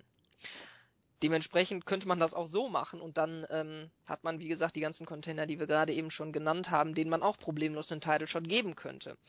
Also von daher, die UFC hat viele Möglichkeiten. Ich hoffe, sie macht, sie trifft die richtigen Entscheidungen und es kriegt jetzt nicht irgendwie Holm den nächsten Title Shot, weil wegen oder Ronda Rousey. ja bitte nochmal und dann wieder nun ist pff, und dann zack schon wieder kaputt. Ah, das wäre traurig. Naja, ich würde schon. Jedenfalls. Ja, aber ich glaube, dass, dann wäre auch nicht mehr, also der Hype wäre da nicht mehr so groß, nicht mehr gegen Nunes. Also ähm, eine Sache noch, dann können wir das Event auch abschließen, weil es mir gerade einfällt. Ähm, wie wäre es eigentlich mit Liz Camouche gegen Sarah McMahon? Ich, ich, meine nämlich, der Kampf war für das Event sogar geplant und äh, Gina Mazzani war ja nur der Ersatz. Theoretisch ja. könnte man jetzt natürlich sagen, okay, dann holen wir den Kampf halt nach und bucken McMahon gegen Camouche. Nur mal so jetzt noch als äh, kleine Anmerkung. Ja, das könnte man ja irgendwo so im, ich würde wirklich direkt, ähm, dass man das auch gut planen kann, rund um den Titelkampf zwischen äh, Nunes und Shevchenko, der wahrscheinlich stattfinden wird. Also ich denke nicht, dass Shevchenko jetzt ins Flyweight abtransportiert wird. Ähm, würde ich entweder auf der gleichen Card oder so eine Fight Night davor oder dahinter, so ein bisschen wie man das mit ähm, Ferguson ähm, kurz vor UFC 205 gemacht hat, würde ich dann ähm, booken. Und dann kannst du halt entweder Lise Camouche gegen ähm, äh, gegen Sarah McMahon booken, was sicherlich auch ein interessanter Fight ist. Lise Camouche hat ja als letztes bei 205 im, ich glaube im Opener sogar, ja. und zwar nicht der Main Card, sondern im Opener des gesamten Pay-per-Views gegen Caitlin Chukagian gewonnen. Eine relativ knappe Decision war das, meine ich. Ja. Dementsprechend, äh, wenn sie gewinnt, hat sie dann auch schon wieder eine Two-Fight-Winning-Streak. Wenn McMahon gewinnt, hat sie eine Four-Fight, nee, Five-Fight-Winning-Streak dann sogar mittlerweile, glaube ich. Nee, Four. Ähm, also dementsprechend, da sind jetzt viele Möglichkeiten. Es kommt jetzt nur darauf an, dass auch die UFC wirklich es schafft, die Fighter so zu promoten, wie sie es ähm, bestmöglich, ja, gemacht, äh, wie es bestmöglich gemacht werden sollte. Gut, ja, dann machen wir dahinter einen Haken, ähm, generell hinter den Rückblick auf die vergangenen Events und kommen zur Gegenwart beziehungsweise zur Zukunft. Am kommenden Samstag findet äh, einer der interessantesten Pay-per-Views der letzten Monate statt. Ich denke, das kann man schon sagen. UFC 209 im Main Event, das große Rematch zwischen Tyron Woodley und Stephen Wonderboy Thompson. Das Event wird in der T-Mobile Arena in Las Vegas, Nevada stattfinden. Natürlich wieder als Pay-per-View zu sehen sein, sowohl hier in Deutschland auf Run Fighting als auch in Amerika. Ähm, drei ganz, ganz große Fights wird es geben. Die restliche Card ist auch sehr interessant besetzt, aber natürlich drei Fights ragen heraus. Das ist zum einen der Main Event, Welterweight Championship, Woodley Thompson, dann der Co-Main Event und allein wenn ich die Namen lese, kriege ich schon Gänsehaut. Khabib Nurmagomedov gegen Tony Ferguson um die Interim UFC Lightweight Championship. Ein Kampf, der, ach, das, ist unfassbar. Ich, wie gesagt, ich kann es nicht in Worte fassen, äh, wie sehr ich mich auf diesen Kampf freue. Und dann haben wir eben auch noch mit dabei Alistair Overeem gegen Mark Hunt, ein Heavyweight-Bout, auf den sich, glaube ich, sehr, sehr viele Fans freuen werden. Ähm, die Knockout-Wahrscheinlichkeit liegt, glaube ich, bei 99,99 Prozent. Ähm, also es wird auf jeden Fall ein sehr, sehr spektakuläres Event werden. Wir haben Lando Vanata auf der Karte, wir haben Mirsad Bektic auf der Karte, mein persönlicher, ähm, ja, mein Dark Horse, sag ich mal, mein Tipp, den ich euch ans Herz lege. Schaut euch Mirsad Bektic an. Ähm, ja, Amanda Cooper, die, die Ultimate Fighter Siegerin, ist auch noch mit auf der Karte. Also wirklich eine top besetzte Card. Ähm, aber wir wollen jetzt natürlich Rashad Evans, um Gottes Willen, ehemaliger Ultimate Fighter Gewinner und Lightweight Champion natürlich auch noch mit dabei. Ähm, also wirklich eine riesige Card, aber wir wollen natürlich jetzt den Fokus auf die drei Main Events legen und ich würde sagen, wir fangen einfach oben an. Tyron Woodley gegen Stephen Wonderboy Thompson, das große Rematch. Der erste Kampf im November bei UFC 205 im Madison Square Garden endete sehr kontrovers. Äh, ich glaube, das Wort kontrovers ist heute das äh, Wort des Tages, ähm, aber auch da ging es sehr kontrovers zu. Ähm, zunächst hat es die Commission etwas verkackt, denn Bruce Buffer hat einen Split-Decision-Sieg zugunsten von Tyron Woodley verkündet. Ähm, das Ganze wurde dann aber abgeändert in einen Majority-Draw, der auch auf den äh, Scorecards stand. Es wurde einfach nur falsch verkündet. Ähm, der Kampf, werden wir sicherlich gleich nochmal drüber sprechen, war hart umkämpft. Es gab eine unfassbare vierte Runde, die, glaube ich, bei uns in der engeren Auswahl der äh, Round of the Year war. Ein fantastischer Kampf, war auch der Fight of the Night bei UFC 205. Und der Hype rund um diesen Kampf oder auch im, im, Nachhinein wurde einfach extrem viel über diesen Kampf gesprochen. Und deswegen hat sich die UFC dazu entschieden, eben nicht Damien Maya den Title Shot zu geben, der eigentlich der nächste Contender wäre, sondern man hat sich dazu entschieden, diesen Kampf eben nochmal anzusetzen als Rematch und dieses Mal im Main Event von UFC 209. Ja, äh, wollen wir erst über Taktik, Technik, ähm, den Hype drumherum sprechen, über die rassistischen Anschuldigungen von Tyron Woodley. Äh, darüber möchte ich eher nicht sprechen, ehrlich gesagt, aber wenn du irgendwas dazu zu sagen hast, gerne. Ähm, es gibt einfach extrem viele Sachen rund um diesen Kampf, die diskussionswürdig sind. Womit möchtest du anfangen? Sag einfach irgendwas, ich bin da relativ äh, flexibel. Ach ja, wir haben ja, also rein zum taktischen haben wir ja schon sehr, sehr viel ähm, zu 205 damals gesagt. Das haben wir wirklich en Detail erarbeitet. Das Geile war, der Kampf ist auch e wirklich exakt so verlaufen, wie wir es prognostiziert haben. Woodley, dieser explosive Typ aus der Distanz, immer wieder mit den, äh, mit den vereinzelten Attacken. Thompson, derjenige, der eben aus der Range kämpft mit Kicks, ähm, der eben aber auch mit dem Druck zu kämpfen hatte von Woodley. Ähm, gut, diese vierte Runde war außergewöhnlich. Ich denke, die kann man nicht in unsere Prognosen mit einschließen. Aber ansonsten fand ich, war der Kampf fast genau so, wie wir das äh, im Vorfeld besprochen hatten. Also das war wirklich beängstigend, dass wir da ähm, ja so gut in die Glaskugel geschaut haben. Wir müssen ja auch mal recht ja. haben. ähm, nee, also zu dem, äh, was Tyron Woodley im Vorfeld gesagt hat, habe ich ja auch gerade eben schon was gesagt. Das ist ähm, ich glaube, eine Situation, ich habe da auch speziell nach dem letzten Podcast nochmal so ein bisschen drüber nachgedacht und einfach mir gedacht, es ist wahrscheinlich auch einfach eine Situation, die wir nicht kennen. Ähm, dass man wirklich im eigenen Land, in der Heimat, ähm, von einem nicht großen Teil, aber von einem erheblichen Teil der Bevölkerung mehr oder weniger offen mit ähm, ja Hass, Verachtung und sonst was ähm, zu tun hat. Das ist eine Situation, glaube ich, in die wir uns einfach nicht hereinversetzen können, weil wir das noch nie erlebt haben. Dass wir nicht, weil wir irgendwie Scheiße gebaut haben, sondern einfach nur, weil wir sind, wer wir sind, verfolgt oder nicht verfolgt, aber ähm, ja, anders betrachtet werden. Dementsprechend, ähm, ja, möchte ich einfach auch so ein bisschen für Verständnis für Tyron Woodley werben, ähm, aber das sei es jetzt auch schon gewesen dazu. Wir haben, wie gesagt, schon sehr, sehr viel gesagt, was das Taktische anbelangt. Ich glaube, der Hauptfokus ähm, wird jetzt darauf liegen, wer sein, sein Game am besten adjusten kann. Wer kann auf den ersten Kampf am besten reagieren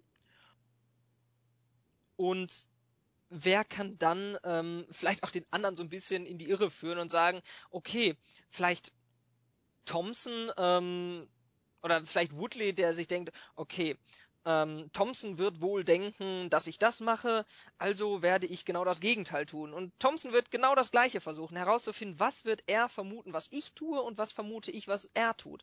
Dementsprechend, für wen das jetzt zu kompliziert war, ich habe auch den Überblick verloren. Ähm, ich, ähm, was ich damit sagen möchte, ist, es wird sehr, sehr viel darauf ankommen, dass man, ähm, dass die beiden ihren Gameplan ähm, adjusten und wer, vorausseh, äh, wer besser voraussieht, was der andere plant. Und ich glaube tatsächlich, dass hier Thompson ein bisschen im Vorteil ist. Ich ähm, bin speziell, was Gameplanning anbelangt, nicht so der allergrößte Fan von Duke Rufus, dem Head Coach von ähm, Tyron Woodley, der ansonsten wirklich sehr, sehr gut ist. Ähm, Im ersten Fight war es so, dass ähm, Thompson wirklich außergewöhnlich wenig Kicks angebracht hat, was vielleicht auch damit zu tun hatte, dass er in der ersten Runde nach einem Kick ähm, ja zu Boden gebracht wurde und dann die ganze Runde auf dem Rücken verbracht hat. Ich glaube, dass ähm, dass Thompson diesmal ein bisschen mehr wieder auf sein, sein Kicking-Game setzen wird, aber gleichzeitig auch ähm, noch ein bisschen mehr Druck aufs Gaspedal insgesamt setzen wird. Denn ähm, was klar ist, ist, dass ähm, dass Thompson Woodley in se also seinen Fight hat durchziehen lassen können, weil es ist Woodleys Art einigermaßen ähm, ja zöger äh, zögerlich klingt so negativ, aber sehr abwartend. Ähm, systematisch, ähm, glaube ich, hatten wir ja, damals gesagt. Genau, sehr systematisch vorzugehen und ich glaube, dass es ähm, Thompson darauf anlegen wird, ähm, ein bisschen aggressiver, ein bisschen variantenreicher und ein bisschen aktiver zu sein.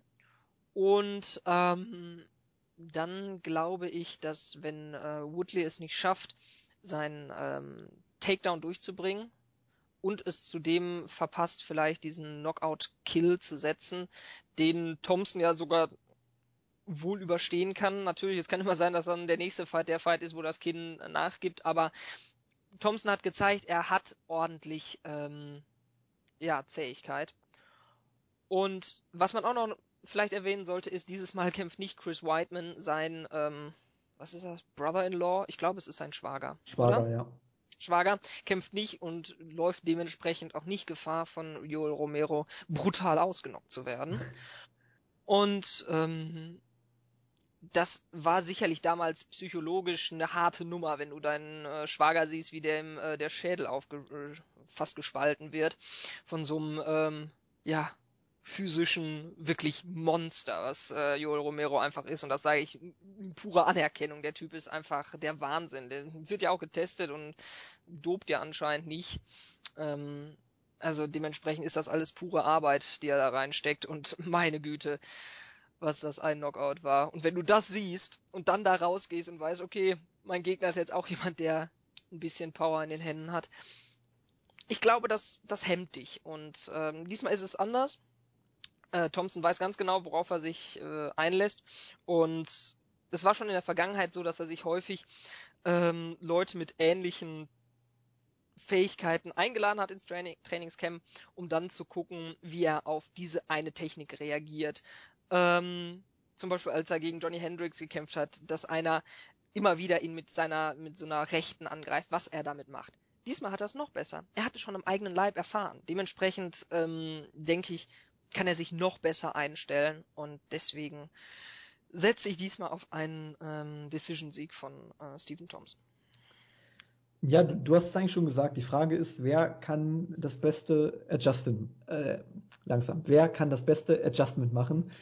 Ähm, Im ersten Kampf oder, oder generell, was Tyron Woodley einfach so gefährlich macht, ist seine Explosivität. Wenn er seinen, Kämpf, seinen Kampf kämpfen kann, dann ist es verdammt schwierig, ihn zu knacken, weil er eben wirklich sich den Gegner dermaßen gut zurechtlegt, ähm, für Takedowns vorbereitet oder eben auch für seinen Knockout-Punch vorbereitet. Ähm, das macht er einfach ja fast so gut wie kein anderer. Das muss man einfach anerkennen.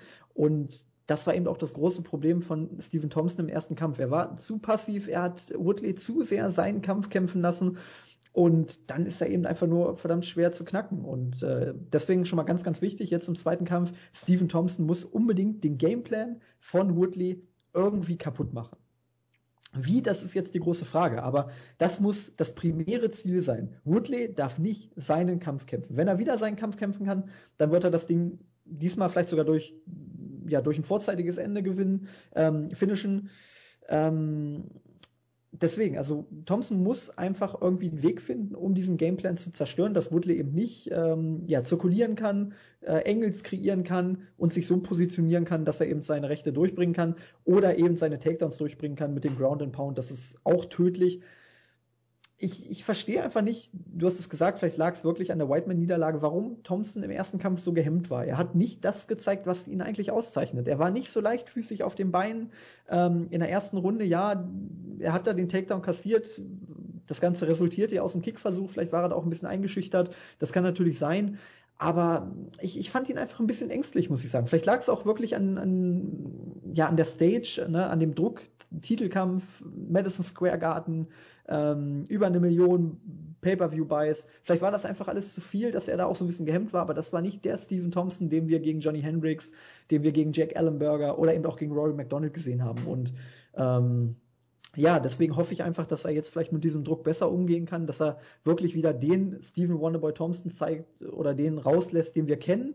Ähm, sprich einfach extrem leichtfüßig, extrem schnell, auch mal gerne dazu bereit, ein Risiko zu gehen, mal einen Wheelkick auszupacken, mal einen verrückten Kick auszupacken.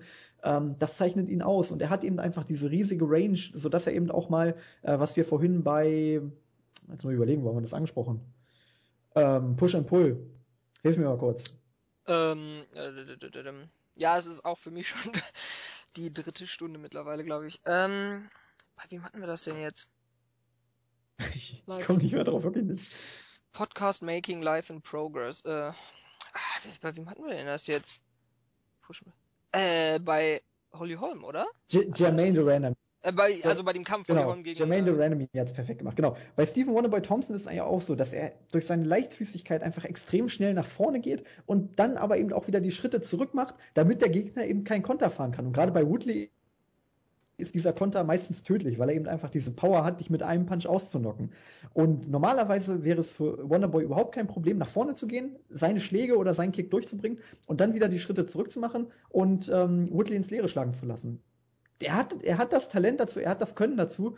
Ähm, ich, ich bin nach wie vor, oder ich bin heute noch so ein bisschen am überlegen, woran es gelegen haben könnte, dass er das eben in dem Kampf nicht gezeigt hat. Und ähm, ich kann es mir nur so erklären, dass er eben mental vielleicht einfach äh, nicht auf der Höhe war. Das kann an der, an der Knockout-Niederlage für Chris Whiteman gelegen haben, das kann eben auch an der Gesamtsituation, wie gesagt, UFC 205, Madison Square Garden und so weiter gelegen haben.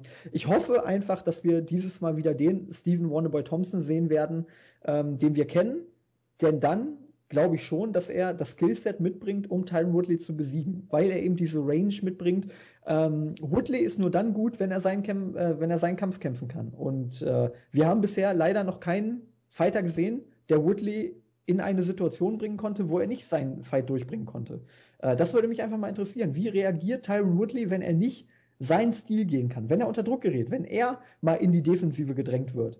Ähm, das wäre einfach super interessant, das würde mich interessieren und ich hoffe, dass Stephen Wonderboy Thompson ihn da auch hindrängt, dass wir wirklich mal einen richtig interessanten Kampf sehen, der eben auch Tyron Woodley vielleicht mal irgendwie ähm, ja, zu einem Adjustment zwingt, weil bisher konnte er immer sein Ding durchziehen und ähm, ja, dass sein Stil von Erfolg geprägt ist, das denke ich, hat man bisher klar und deutlich sehen können.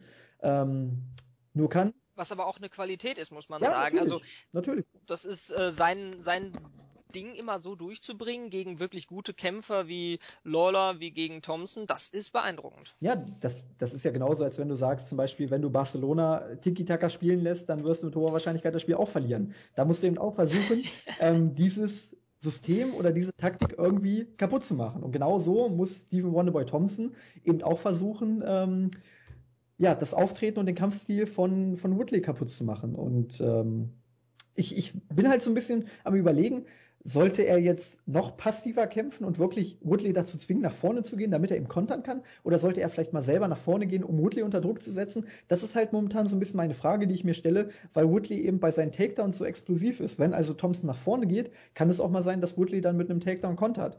Ähm, Aber das war bis jetzt eigentlich nie so wirklich seine Stärke, diese, äh, diese reaktiven Takedowns. Wenn man sich, ich glaube, ganz guter Fight ist der gegen Rory McDonald. Ich glaube, da stand Woodley fünf Runden, waren es fünf oder drei. ich weiß nicht, ob es ein, ein Main Event war, ähm, mit dem Rücken zum Cage und hat eigentlich relativ wenig getan. Und ähm, das musst du halt auch schaffen. Du kannst halt auch mit deinen Punches natürlich, Punches sind häufig eine, äh, eine offensive Waffe.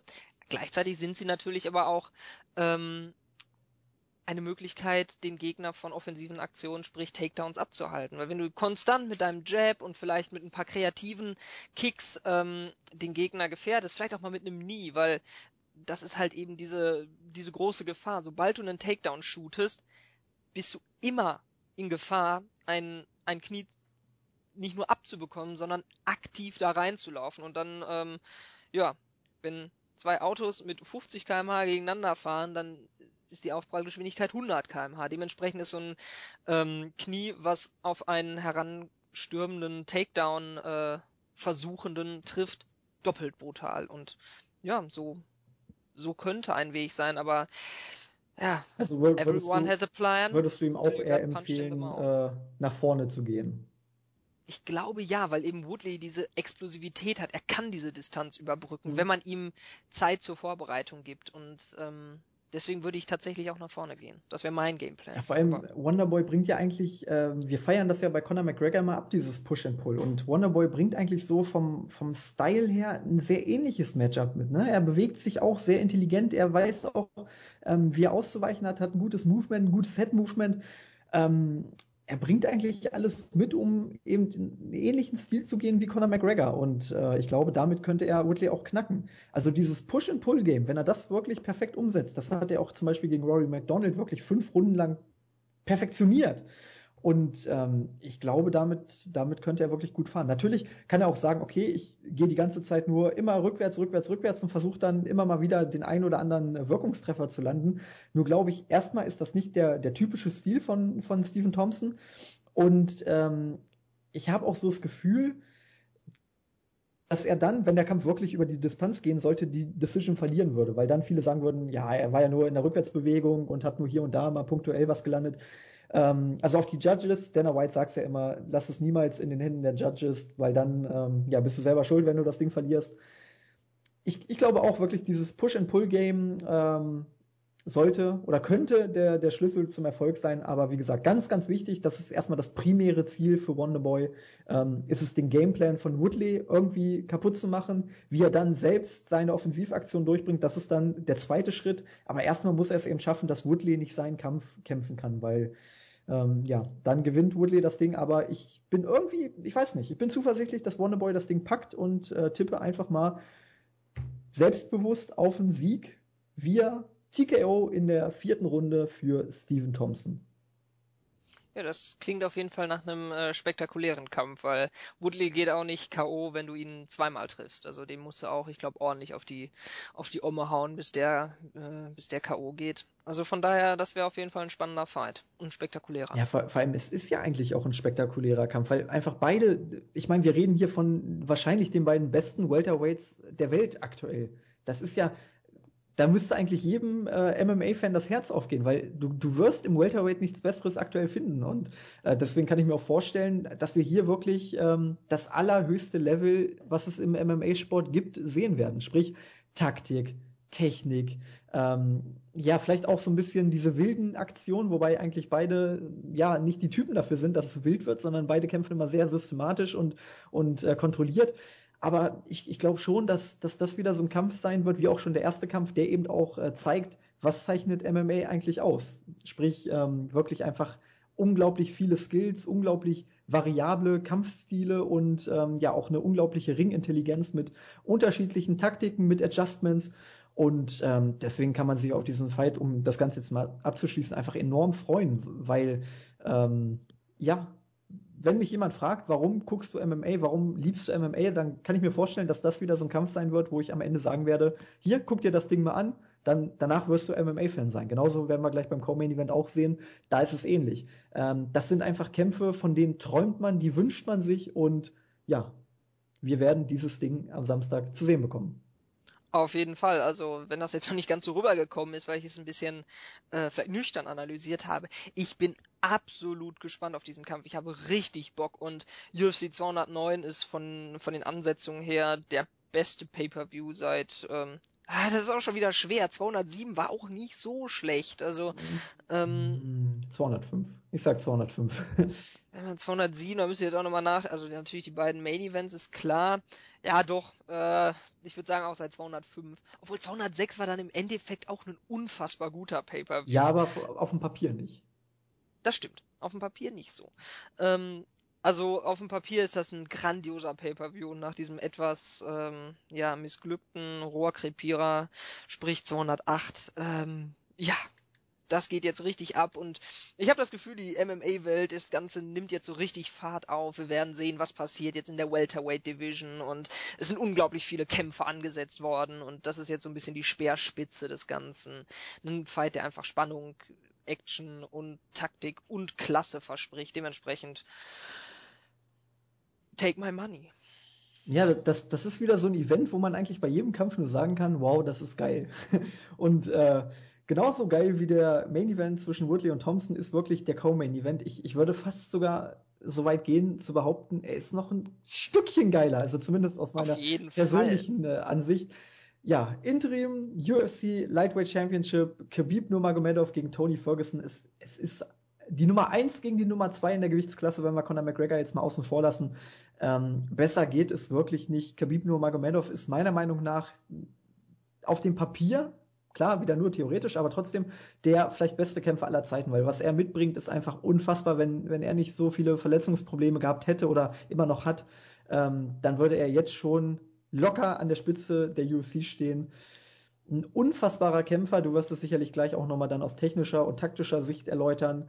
Ähm, 24-0 unbesiegt bisher. Der Kampf gegen Michael Johnson bei UFC 205 dürfte jedem noch im Gedächtnis äh, liegen, bei dem er nicht nur Johnson vorführte, sondern nebenbei während des Kampfes sich dann auch noch mit dem UFC-Präsidenten Dana White unterhielt. Also kann man mal machen. Das kann einem doch nur so sympathisch sein. Er schreit Dana White an. Das, das reicht ja. schon, da ist er schon direkt bei mir äh, ganz oben. Und er bekommt es hier mit, äh, ja, vielleicht dem verrücktesten Kämpfer, ähm, den es aktuell in der UFC gibt, Tony Ferguson zu tun. El Kukui, ich glaube, man muss nicht viel mehr sagen. Das ist ein Mann, ähm, ich kann gerade mal gucken, er hat in seinen letzten 1, 2, 3, 4, 5 Kämpfen jeweils entweder den Fight of the Night oder die Performance of the Night abgeliefert. Also und einmal sogar gegen Edson Barbosa beides, Performance und Fight of the Night. Also der Mann steht für Spektakel, der Mann steht für geile Kämpfe und ähm, wer vor allem seinen Kampf gegen Lando Vanata gesehen hat, der wird sich an einen grandiosen Kämpfer mit grandiosen Skills, mit einem unfassbaren Darth-Choke und ähm, ja, einfach sehr, sehr viel Spektakel erinnern. Gegen Rafael dos Anjos war es dann so, ja, alles ein bisschen systematischer, ein bisschen vorsichtiger, weil dos Anjos natürlich auch ein extrem gutes Skillset mitgebracht hat, sodass man da eben auch nicht so ganz den verrückten Kampf zeigen konnte. Aber er, er hat eben bewiesen, dass er sowohl verrückte Kämpfe abliefern kann, als auch, ähm, ja, mal Kämpfe, die vielleicht ein bisschen mehr von Taktik geprägt sind. Aber Fakt ist, er war immer Herr im Haus. Er hat zu jeder Zeit eigentlich ähm, die Kontrolle über die Kämpfe gehabt hat immer dominant gewonnen und äh, von daher kann man sagen, El Kukui ist wirklich nach Khabib ähm, die Nummer zwei im Lightweight, Ultimate Fighter Gewinner. Ähm, überragender Kämpfer. Also hier bekommt es wirklich, hier bekommt es wirklich die Creme de la Creme miteinander zu tun und ähm, ja, ich überlasse dir einfach das Wort. Warum sind das die beiden geilsten Kämpfer aktuell in der Lightweight Division? Dazu einfach mal kurz zwei Statistiken. Die erste, das erste Mal in der Geschichte 8 Fight gegen 9 Fight UFC Winning Streak. Ja, das gab's noch nie. Und das zweite, kombiniert UFC Record 20 zu 1. Also bitte. Das, das, das sagt doch schon alles, oder? Das ist der pure Wahnsinn, dieser Kampf. Das ist auf dem Papier und in der Realität. Das, das wird einfach nur ganz, ganz krass. Und es ist halt auch einfach verdammt offen, was da passieren wird. Ich habe, ich habe mir die ganzen letzten Tage wirklich häufig darüber Gedanken gemacht. Ich bin mir nicht sicher, wer diesen Kampf gewinnen wird. Es ist so wahnsinnig. Ähm, du hast mit du hast The Eagle gegen El Kukui, das spricht schon, das ist schon äh, rein von der Wortwahl episch. Und dann hast du halt vielleicht den besten Offensive Grappler, sprich ähm, beziehungsweise halt auch einfach was sein was sein Vermögen auf dem Boden anbelangt, nicht unbedingt nur was Submissions, sondern was Guard Passing, was ähm, Control, was Heavy Hips anbelangt. In äh, Khabib, der ist vielleicht wirklich der beste Offensive Grappler in der UFC-Geschichte. Ähm, dazu ein unfassbares Biest. Er trainiert ja unter anderem mit Luke Rockhold und, ähm, und ähm, Daniel Cormier. Und er sagt, selbst die haben wirklich Probleme mit ihm. Und Luke Rockhold ist ein guter Wrestler, der einfach ein Middleweight ist. Und er sagt, selbst er hat Probleme im Wrestling gegen Khabib, der einfach ein Lightweight ist. Ähm, das sagt schon alles über, über sein Wrestling aus. Dazu ähm, hat er halt auch einfach diese Attitüde, der denkt überhaupt nicht daran, dass sein Gegner nur eine Chance haben könnte. Der geht damit 100.000 Prozent rein und der erwartet nichts anderes als den Sieg.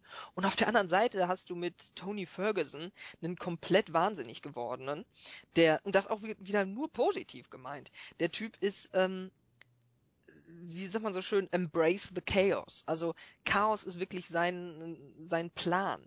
Der der ist komplett ähm, unorthodox. Wenn ja, man sich sein ein, Kui ein, einmal ganz kurz dazwischen. Das, das ja. Geile bei ihm ist halt ähm, Chaos, aber er ist der Meister des kontrollierten Chaoses. Also bei ihm ist es so, das sieht immer so aus, als ob er einfach nur ganz wild attackieren würde, aber er, er weiß zu jeder Sekunde, was er gerade macht, was der Gegner gerade macht und was die Gefahr jetzt für ihn sein könnte. Also der attackiert da nicht blind und haut auf den Gegner ein wie so ein, so ein Verrückter ohne, ohne Plan und Verstand, sondern er macht das extrem aggressiv, aber er weiß immer, okay, der Gegner könnte jetzt so und so kontern, deswegen muss ich das und das machen. Also das sieht bei ihm immer unfassbar chaotisch aus, aber es ist kontrolliert, so blöd es klingt. Und deswegen würde ich einfach behaupten, ähm, um das nochmal kurz anzuschließen zu, deinem, zu deiner Aussage, er ist der Meister des kontrollierten Chaoses.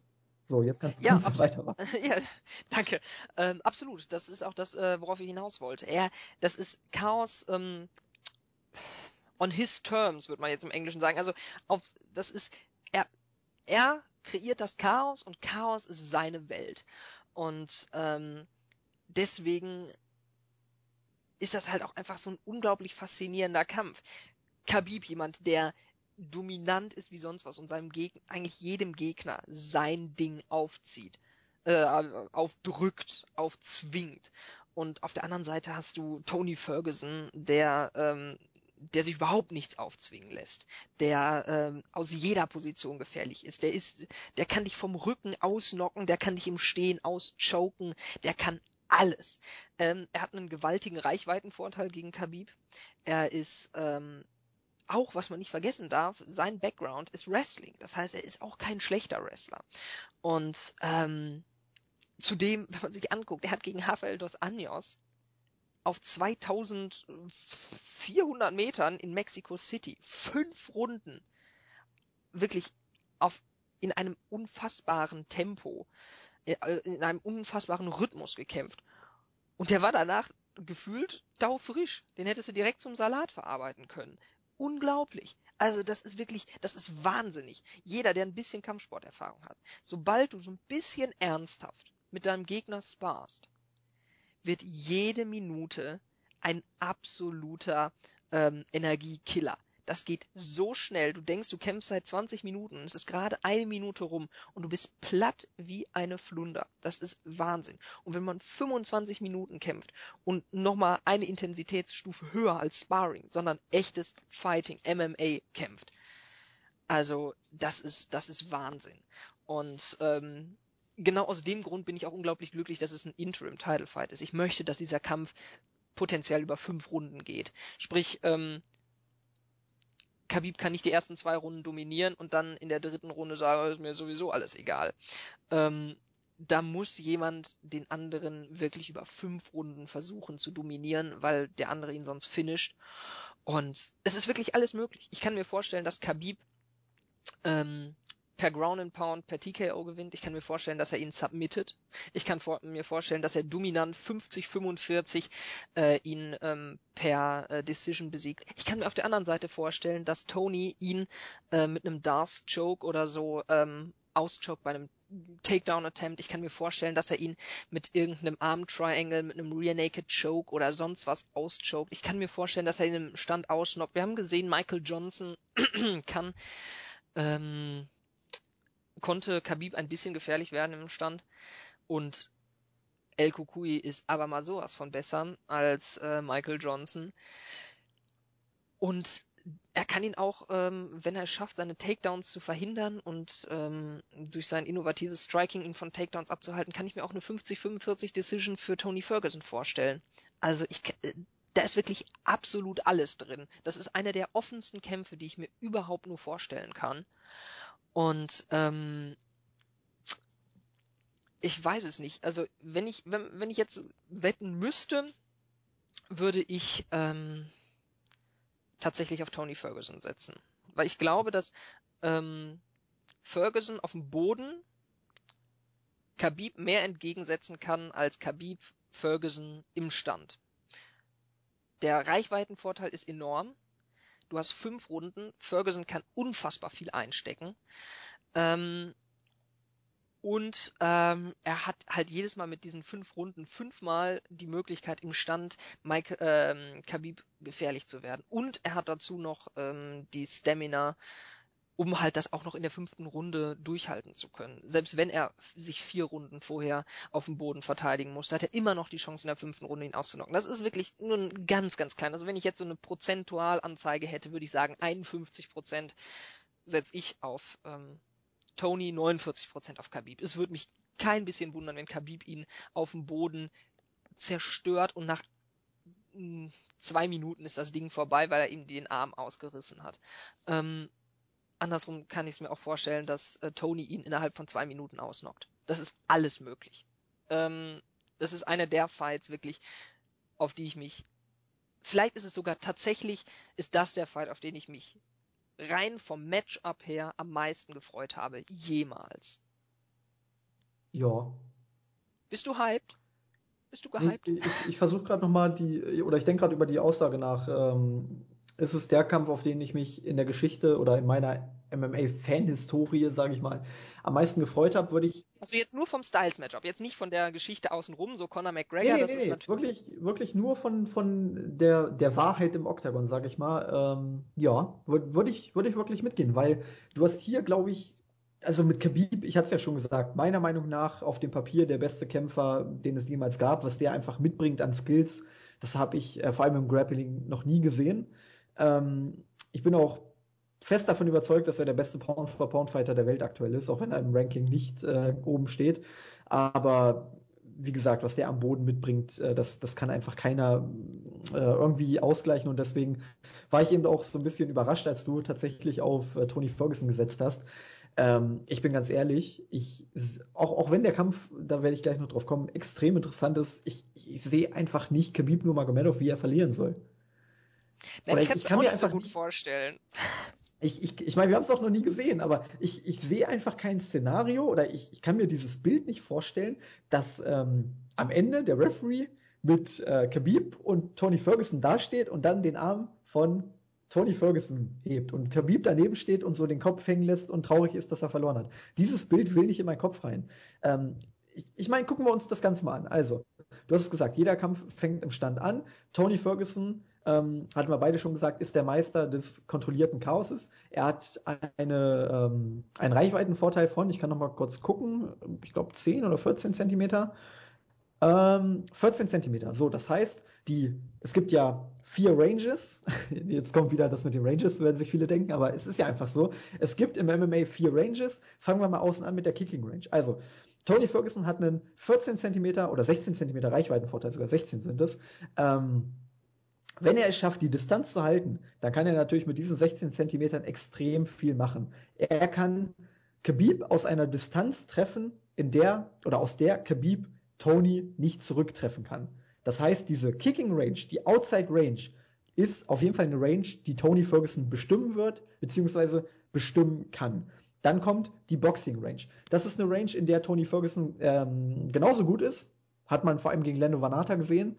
Äh, hat man aber auch in vielen anderen Fights gesehen. Also das Bo es ist ja nicht nur generell das Striking, sondern vor allem das Boxen von Tony Ferguson ist richtig, richtig gut. Und der Kampf gegen Michael Johnson hat gezeigt, dass Khabib in der Boxing Range durchaus verwundbar ist. Das heißt, wenn Tony Ferguson in dieser Range ist, soll er es ruhig fliegen lassen, soll er probieren, ähm, Khabib zu treffen. Das große Problem ist, in dieser Range kommt Khabib in einen Bereich, in dem er mit seiner Explosivität Takedowns durchbringen kann. Ähm, das ist ähnlich wie bei Tyron Woodley. Er ist einfach so explosiv und so stark dabei, dass er dich da mit Takedowns problemlos zu Boden strecken kann. Das heißt, wenn Tony Ferguson wirklich in diese Boxing Range kommt, in der er nicht mehr den Takedown irgendwie ähm, blocken kann, dann wird er zu Boden gehen. Und dann kommen wir wieder in den Bereich, wo äh, Khabib dann die Vorteile hat. So, und das heißt, ähm, Ferguson muss aus einer Range kämpfen, aus einer weiten Range, wo es schwieriger ist, den Gegner auszunocken. Sobald er in diese Chaos-Range kommt, die er eben gerne kämpft, sprich ähm, wilde, ein wilder Schlagabtausch, äh, wilde Sequenzen. Sobald er in diese Range kommt, wird er mit hoher Wahrscheinlichkeit einen Takedown kassieren, weil Khabib sich nicht darauf einlassen wird, weil er genau weiß, Michael Johnson hat mich getroffen, Tony Ferguson ist nochmal besser. Ähm, ich darf nicht mit ihm irgendwie ein wildes Slugfest abliefern. Dann, dann ähm, ja, mache ich meinen eigenen Gameplan kaputt. So, das heißt, die, diese ähm, Boxing Range ist eine Range, in der Tony Ferguson zwar sein Game ausspielen kann, aber ich sehe einfach die Takedowns von Khabib ähm, als Mittel, um die Stärken von Tony Ferguson hier zu neutralisieren. Das heißt, ähm, die Boxing Range ist auf jeden Fall die Range, in der Khabib die Vorteile hat. Die Kicking Range, die ich davor erläutert hatte, ist auf jeden Fall eine Range, in der Tony Ferguson die Vorteile hat. Nur bin ich der Meinung, dass man aus der Kicking Range ähm, ja, den Gegner nur schwer ausnocken kann. Natürlich, ein Kick, ein Headkick kann immer durchkommen, aber die Wahrscheinlichkeit ist natürlich relativ gering. So, dann kommen wir zur ähm, Pocket Range. Das ist meistens die Range, wo man mit Uppercuts arbeitet, mit Elbows, also wirklich die ähm, Nahdistanz. Da ist es dann so, da sehe ich Tony Ferguson ehrlich gesagt auch leicht vorne, weil ähm, es ist einfach so, in dieser Range kann Khabib seinen Takedown nur schwer durchbringen, weil er eben nicht diesen Anlauf hat. Ne? Er, er muss dann ganz, ganz tief baggern, um Ferguson überhaupt hochzubekommen. Und ähm, wenn du nicht deine Explosivität beim Takedown ausspielen kannst, dann kann eben auch mal problemlos der Dust Choke, ähm, was so ein bisschen der ja, Signature-Move von Tony Ferguson ist, ähm, durchkommen. Wenn Tony Ferguson äh, Takedowns abblockt, dann ist es häufig der Darth Choke. Äh, siehe der Kampf gegen, ich glaube, es war sogar Lando Vanata, wo es eben so war, Vanata hat aus dieser Pocket Range versucht, einen Takedown ohne Explosivität durchzubringen. Ferguson hat den Darth Choke angesetzt, zack, war der Kampf vorbei.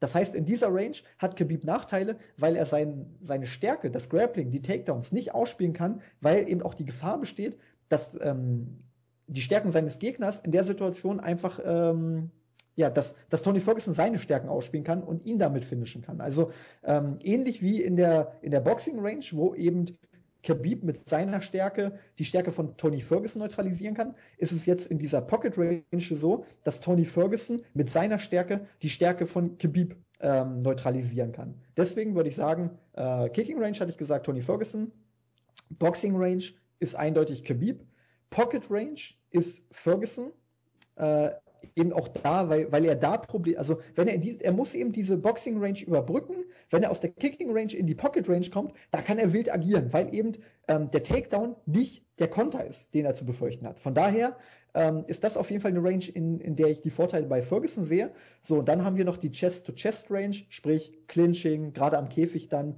Und da sehe ich wieder bei Khabib die Vorteile, weil sobald er ins Grappling kommt, ist er einfach so stark. Nicht nur am Boden, er ist eben auch im Stand richtig gut. Er weiß, wie er clinchen muss, um den Gegner zum Boden zu bringen. Also seine Takedowns sind ja nicht nur diese typischen Double-Leg-Takedowns oder, oder Single-Leg-Takedowns mit, ähm, mit Anlauf, in Anführungszeichen, sondern eben auch aus dem Clinch heraus. Er kann ja auch ähm, Slams zeigen. Von daher ähm, ist das auf jeden Fall eine Range, in der ich ihn vorne sehe.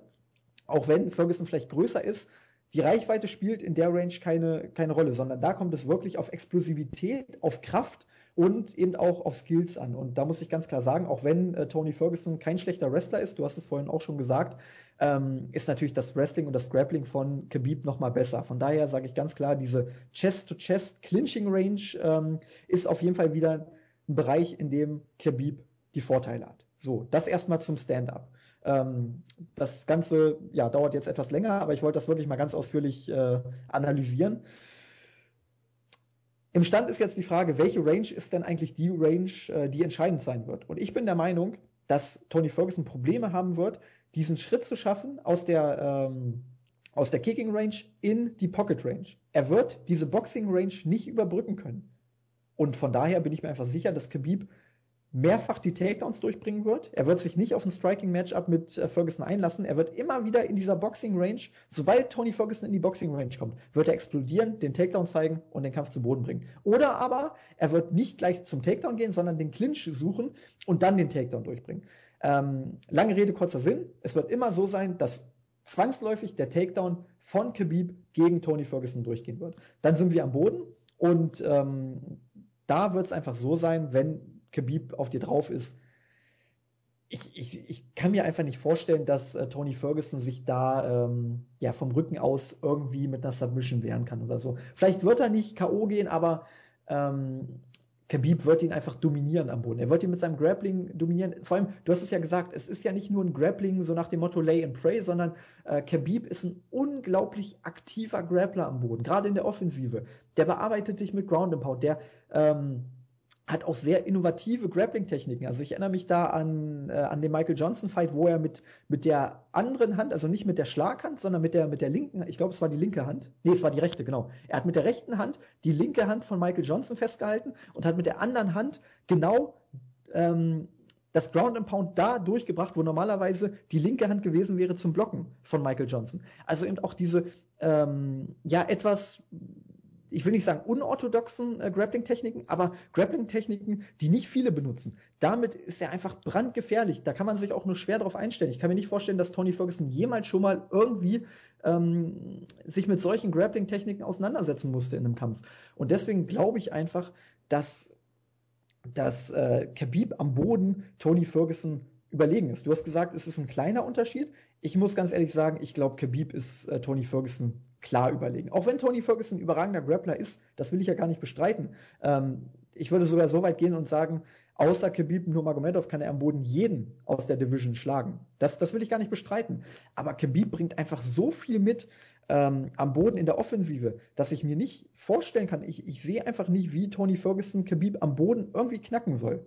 Ähm, ich kann mir nicht vorstellen, dass er ihn vom Rücken aus mit einer Submission irgendwie finisht. Und ich kann mir auch nicht vorstellen, dass er irgendwann mal in die Top Control kommen wird, sondern ich sehe einfach diesen Kampf, dass Khabib Tony Ferguson am Boden wirklich zerlegen wird. Und dann ist einfach die große Frage, sehen wir ein Finish, sehen wir ein vorzeitiges Finish oder rettet sich ähm, Tony Ferguson irgendwie über die Zeit und verliert dann via Decision? Das ist für mich so die Frage und deswegen hatte ich auch am Anfang gesagt, sehe ich einfach nicht, dass Tony Ferguson diesen Kampf gewinnt, sondern ähm, ja, Russia all the way, baby. Ich muss ganz klar sagen, Khabib Nurmagomedov ist my man.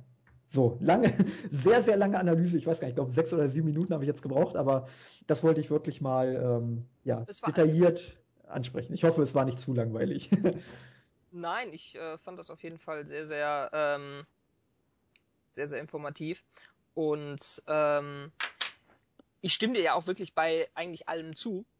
Und ähm, trotzdem, irgendwo habe ich halt irgendwie dieses Gefühl, dass, ähm, dass, es, dass er es schaffen kann, weil er halt einfach so wahnsinnig ist, dass er irgendwo ähm, nicht mehr den, diesen, diesen normalen Regeln ähm, ja gehorcht. Und dann am Ende äh, wird es ja es wird darauf ankommen, wer vielleicht auch einfach den besseren Gameplan hat. Ähm, Tony Ferguson arbeitet, glaube ich, mit Eddie Bravo, einem der besten äh, Jiu-Jitsu-Coaches überhaupt auf der Welt. Ich glaube, mehrfacher BJJ World Champion, wenn ich das richtig in Erinnerung habe, ähm, zusammen.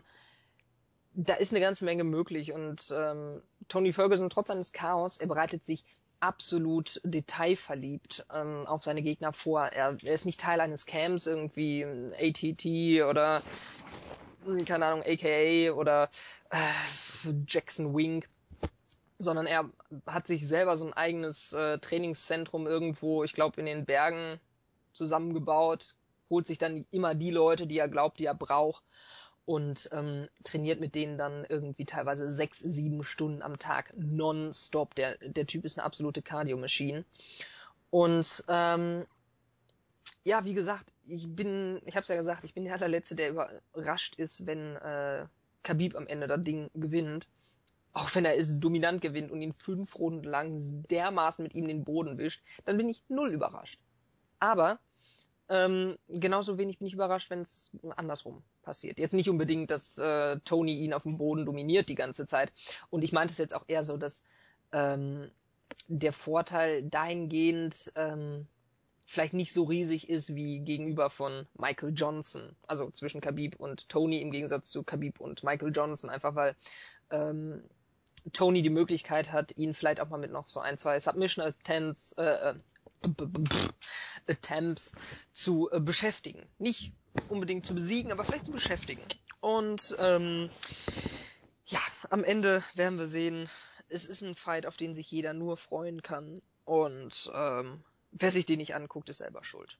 Also, ich würde sagen, weiß nicht, hast du noch irgendwas? Ich ja, ich, ich, ich bin gerade so in, in der Anal in der Analyse drin. Ähm, einfach mal. Du kannst jetzt gar nicht. Nee, ich, ich kann jetzt auch nicht anders. Ich bin gerade so von diesem Fight mitgenommen. Ähm, Kannst du, oder ich, ich hatte ja gesagt, ich sehe jetzt einfach nicht, wie ähm, Tony Ferguson diese, diese Range überbrücken soll, die Boxing Range. Was, was, was glaubst du? Also ich, ich habe halt so das Problem, Tony Ferguson ist jetzt ähm, kein Stephen Thompson oder kein Conor McGregor, der eben durch sein Movement und durch sein Footwork diese, ähm, diese Range überbrücken kann, indem er Angles kreiert, in, indem er dieses Push-and-Pull-Game spielt.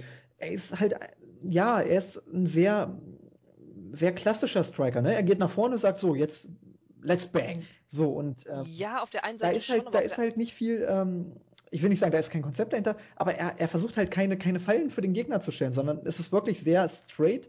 Und ich sehe einfach nicht, wie er diese Boxing Range dann überbrückt. Weißt du, was ich meine? Also das, deswegen jetzt ja, ja, einfach ich, mal ich die, die, die, Frage an dich. Was, was glaub, oder kannst du dir irgendwie vorstellen oder, oder was sind so deine Ideen? Wie könnte er diese, diese Boxing Range ähm, ja, überbrücken, dass er wirklich in die Ranges kommt, in, in denen er stark ist?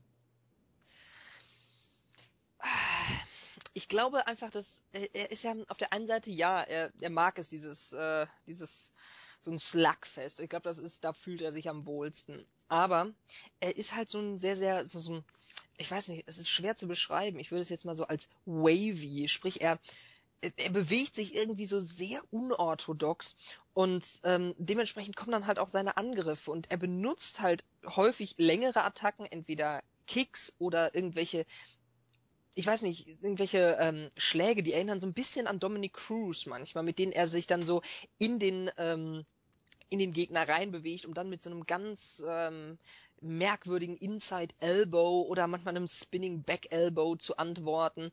Ähm, ich glaube, es kommt einfach darauf an, wie, was er sich dafür ausdenkt. Er hat unglaublich viele Möglichkeiten. Ähm, er ist sicherlich nicht so der aller schnellst. Ich glaube, es gibt deutlich schnellere Kämpfer als ihn. Aber ich habe auch auf Rafael dos Anjos gesetzt bei dem Kampf zwischen den beiden, aber am Ende hat ihn Tony Ferguson einigermaßen eindeutig, zwar knapp, aber nicht umstritten gewonnen.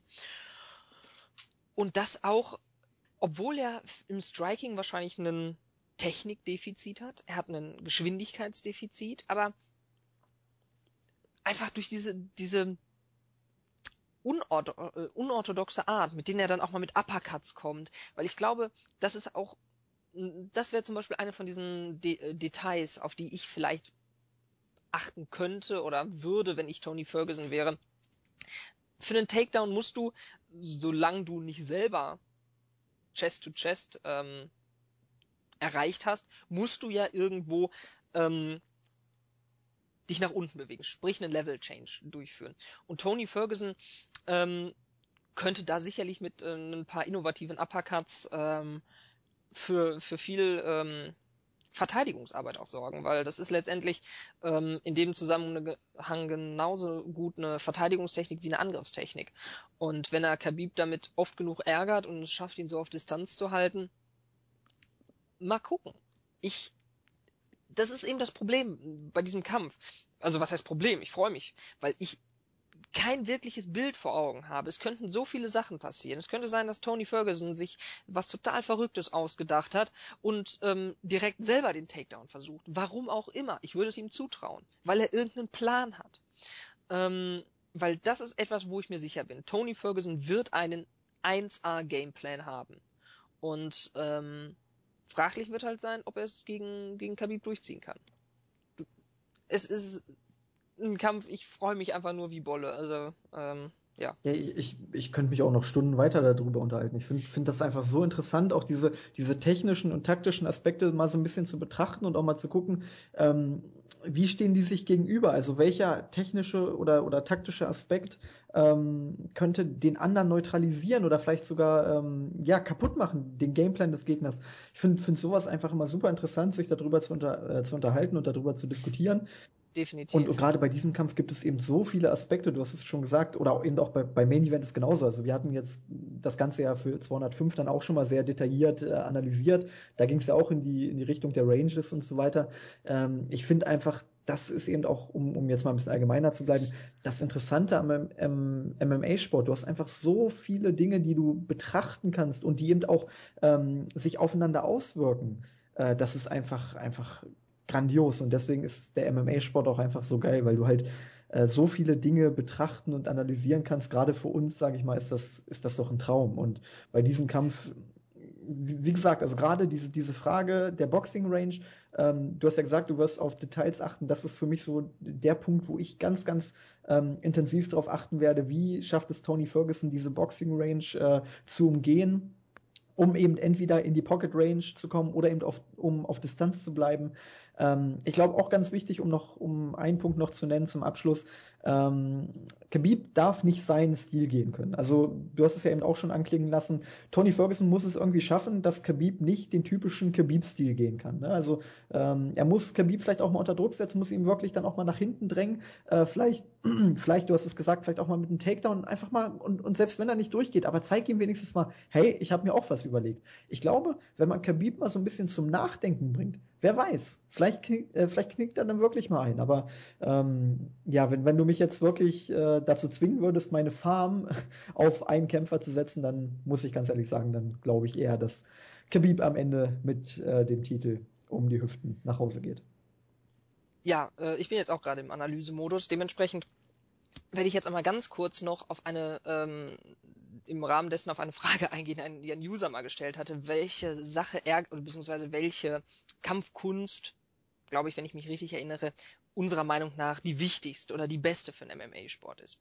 Und das kann man an, anhand dieses ähm, Kampfes vielleicht so ein bisschen noch exemplarisch ähm, erklären, dass es eben nicht die beste gibt. Es kommt immer drauf an, erstens, wer bist du? Wie passt deine Kampfsportart zu dir? Wenn du zum Beispiel jetzt jemanden hast, der ähm, Khabib ist halt eher so ein gedrungener Typ. Der hat keine große Range. Dafür hat er einen schweren Körpertiefpunkt. Einen tiefen Körperschwerpunkt. So. so rum. Ähm, dementsprechend ist er extrem schwer runter, äh, also zu Boden zu kriegen und gleichzeitig, um das kurz, äh, kurz zu halten, für einen Takedown ist es eigentlich das Beste, wenn dein Körperschwerpunkt tiefer liegt als der des Gegners. Dementsprechend für ihn ist das einfacher, weil er ist ein bisschen kleiner, ein bisschen gedrungener, Sprich, sein Körperschwerpunkt äh, liegt tiefer. Macht Takedowns für ihn einfacher. Ähm, und dementsprechend, für Tony ist es so, wenn der jetzt immer nur auf Takedowns setzen würde, er hat relativ lange Gliedmaßen, er ist relativ groß, er ist schlaksig. Takedowns sind für ihn vielleicht ein bisschen schwieriger zu erzielen. Dementsprechend macht aber mit seinen langen Armen sein völlig innovatives Striking super viel Sinn. Und gleichzeitig passt halt auch eben sein Stil zu seinem Charakter. Man merkt, er fühlt sich wohl im Chaos. Das ist das, wo er aufblüht. Das ist, wo er lebt. Und ähm, dementsprechend kann man halt einfach nicht beantworten, wer, äh, was ist die beste. Wrestling und, ähm, äh, und Boxen ist sicherlich eine gute Kombination. Aber wenn ich ähm, ein guter Wrestler, guter Boxer bin, aber ich kann auf dem Boden nichts anfangen, und ich habe und ich kämpfe gegen jemanden, der vielleicht auch ein guter Takedown-Artist ist oder der sich bewusst zu Boden kriegen, äh, kriegen lässt und im Stand-up, dem du nicht und äh, dem du im Stand-up nicht gefährlich werden kannst, er aber von seinem Rücken ein grandioses Submission-Game hat. Dann wiederum liegt er klar im Vorteil. Also dementsprechend, es gibt nicht den einen Weg. Es gibt nicht die perfekte Kombination, sondern es gibt nur eine möglichst gute Kombination und was am Ende dabei rauskommt, ist, ist, ist so ein Gebilde wie so ein riesiges Vielgänge-Menü in einem exquisiten Sternerestaurant. Du kannst eine tolle Eigenschaft haben. Aber wenn du nur die hast und die anderen sieben Gänge sind kompletter Quatsch und schmecken wie Scheiße, dann ist es kein gutes, dann ist es kein gutes Essen. Sondern es kommt auf die Ausgewogenheit und auf die Zusammenstellung an. Und ähm, wir haben hier zwei Exemplare, wo wirklich beides absolut perfekt zusammenpasst. Charakter mit Skillset, mit körperlichen Voraussetzungen ähm, und mit Gameplan. Dementsprechend, ähm, ja, das ist äh, MMA wirklich, das ist Weltklasse, das ist Champions League. Und ähm, ja, was ich vielleicht auch nochmal so ein bisschen schön fände, weil ich glaube, dass McGregor gegen ähm, Mayweather sein, äh, ja, sein Glück versuchen wird, wird dieser Titel wohl verteidigt werden. Und ich möchte einfach dieses Schlachtfest Nate Diaz gegen äh, Tony Ferguson sehen. Ich glaube, die gehen da beide raus und die sehen einfach nur aus wie so, äh, ich weiß nicht, als wären die einmal durch einen Fleischwolf gezogen worden. Die beiden, Kinn ohne Ende, Stamina ohne Ende und so eine auf die Fresse Attitüde. Meine Güte, das wäre blutig. Das wäre richtig, richtig blutig. So, Redeschwall vorbei. Ja, ich, ich würde sagen, wir machen hier auch einfach einen Cut, weil, wie gesagt, man könnte, glaube ich, noch Stunden weiter über diesen Kampf philosophieren, yep. weil es einfach unfassbar interessant ist. Ähm, aber ich, ich kann nur an alle da draußen sagen, schaut euch den Kampf an, dann, dann werdet ihr uns verstehen, dann werdet ihr genau äh, so begeistert, begeistert sein wie wir. Es ist wirklich einfach, einfach ein grandioses Matchup. Ähm, jetzt sind wir zeitlich schon weit über den Rahmen, aber ich denke, bei dem, bei, ja, bei dem Fight war es eben auch einfach nötig. Also, ähm, wie gesagt, mir, mir hat es auch extrem Spaß gemacht, das Ganze mal etwas ausführlicher zu analysieren. Und ich glaube, für euch ist es auch deutlich interessanter, da auch mal ein bisschen, ähm, ja, so ein bisschen die Insight oder die Insider-Informationen zu erhalten, als wenn wir da nur ganz trocken über äh, irgendwelche Records und sonst was sprechen. Ähm, dann lasst uns noch kurz ähm, zu Alistair Overeem gegen Mark Hunt kommen bei dem Fight gibt es jetzt auch gar nicht so viel zu sagen. Wir haben zwei Knockout-Artisten gegeneinander. Mark Hunt hat jetzt gegen Stipe Miocic verloren in, ähm, ja, in einem sehr interessanten Fight, ging sehr wild zur Sache. Äh, hatte Stipe Miocic kurz vor einer Niederlage in, im, ich glaube, es war ein Guillotine-Choke, äh, kurz vor dem Austappen. Am Ende hat er dann doch noch verloren bei UFC 203. Ähm, ja, auf der anderen Seite, Mark Hunt hatte ja diesen kontroversen Fight mit Brock Lesnar bei UFC 200, seitdem haben wir ihn nicht mehr gesehen. Er hat dann zwischenzeitlich die UFC mal verklagt. Ich weiß jetzt gar nicht, äh, inwiefern da der Rechtsstreit schon äh, fortgeschritten ist. Da gab es in letzter Zeit wenig Informationen.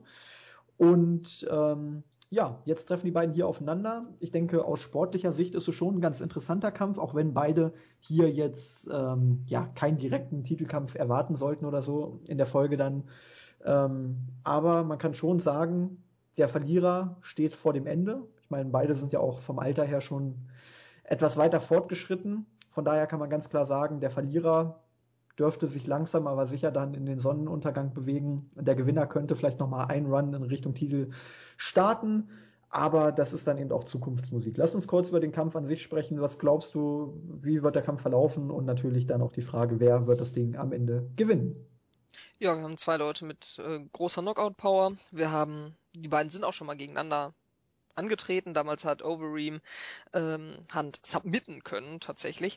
Ähm, aber das ist ein anderer Fight. Ich glaube, Hand hat sich äh, weiterentwickelt, als Overeem das getan hat. Man darf nicht vergessen, Hand wirkt immer, der ist so ein bisschen, man möchte sagen, fast klopsig und denkt so, ach guck mal, der nette Samoaner. Und dann gibt's baff, voll die Schelle an den Kopf und dann gehen die Lichter aus.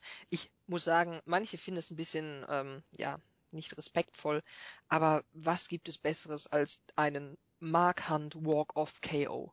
Also das, also mehr Boss-like geht doch nicht, oder?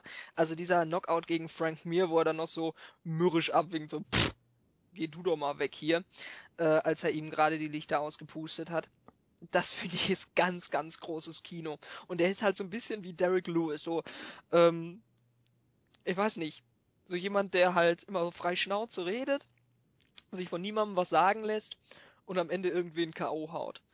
Und ähm, Alistair Overeem ist halt so ein typischer Bully im Ring. Und wie bei jedem Bully knickt er ganz schnell ein, wenn er Gegenwind bekommt. Das hat man gesehen. Er hatte Miocic nah an der Niederlage, aber kaum hat er einen auf die Möppe bekommen, gingen auch schon die Lichter aus. Und das ist das große Problem des Alistair Overeem. oder sagen wir die zwei großen. Er ist Psycholo, also von mental, mental gesehen ist er nicht der Stärkste. Man hat das Gefühl, sobald es ein bisschen gegen seinen Strich läuft, geht's ganz schnell bergab mit ihm. Und zudem hat er mittlerweile leider ein absolutes Glaskinn. Und ähm, das kannst du dir gegen Mark Hunt eigentlich nicht mehr erlauben. Es kann sein, wenn Overeem wirklich taktisch super diszipliniert kämpft, dass wir so einen, so einen ähnlichen Kampf wie gegen Roy Nelson haben. Aber ähm, Mark Hunt ist äh, der deutlich bessere Striker. Hat man ja auch im direkten Aufeinandertreffen gesehen, als äh, Roy Nelson ausgenockt wurde von ihm.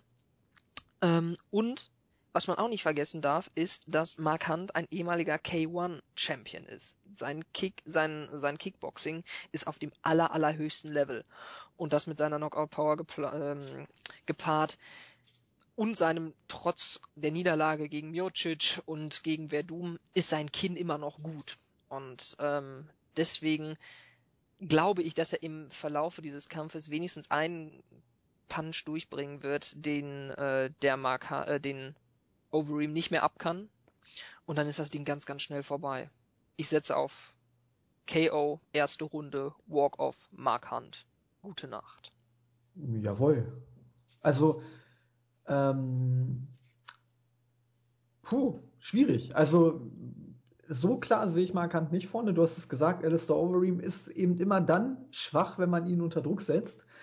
Ähm, Mark Hunt ist jetzt aber auch nicht so der Kämpfer, der wie so ein Wilder auf den Gegner draufrennt, sondern er, also er ist schon einer, der dann auch seine, seine Schläge dann so ein bisschen äh, pickt. Also äh, he picked his shots. Das konnte man auch zum Beispiel schön gegen ähm, Antonio Silva sehen, als er da bei diesem wilden Kampf, ähm, ich weiß nicht, 2014 war das, glaube ich, ähm, da war es nämlich auch so, dass er nicht wild attackiert hat, sondern er hat hier und da immer mal wieder seine Power Punches ausge, äh, rausgehauen und ähm, hat Silver damals getroffen.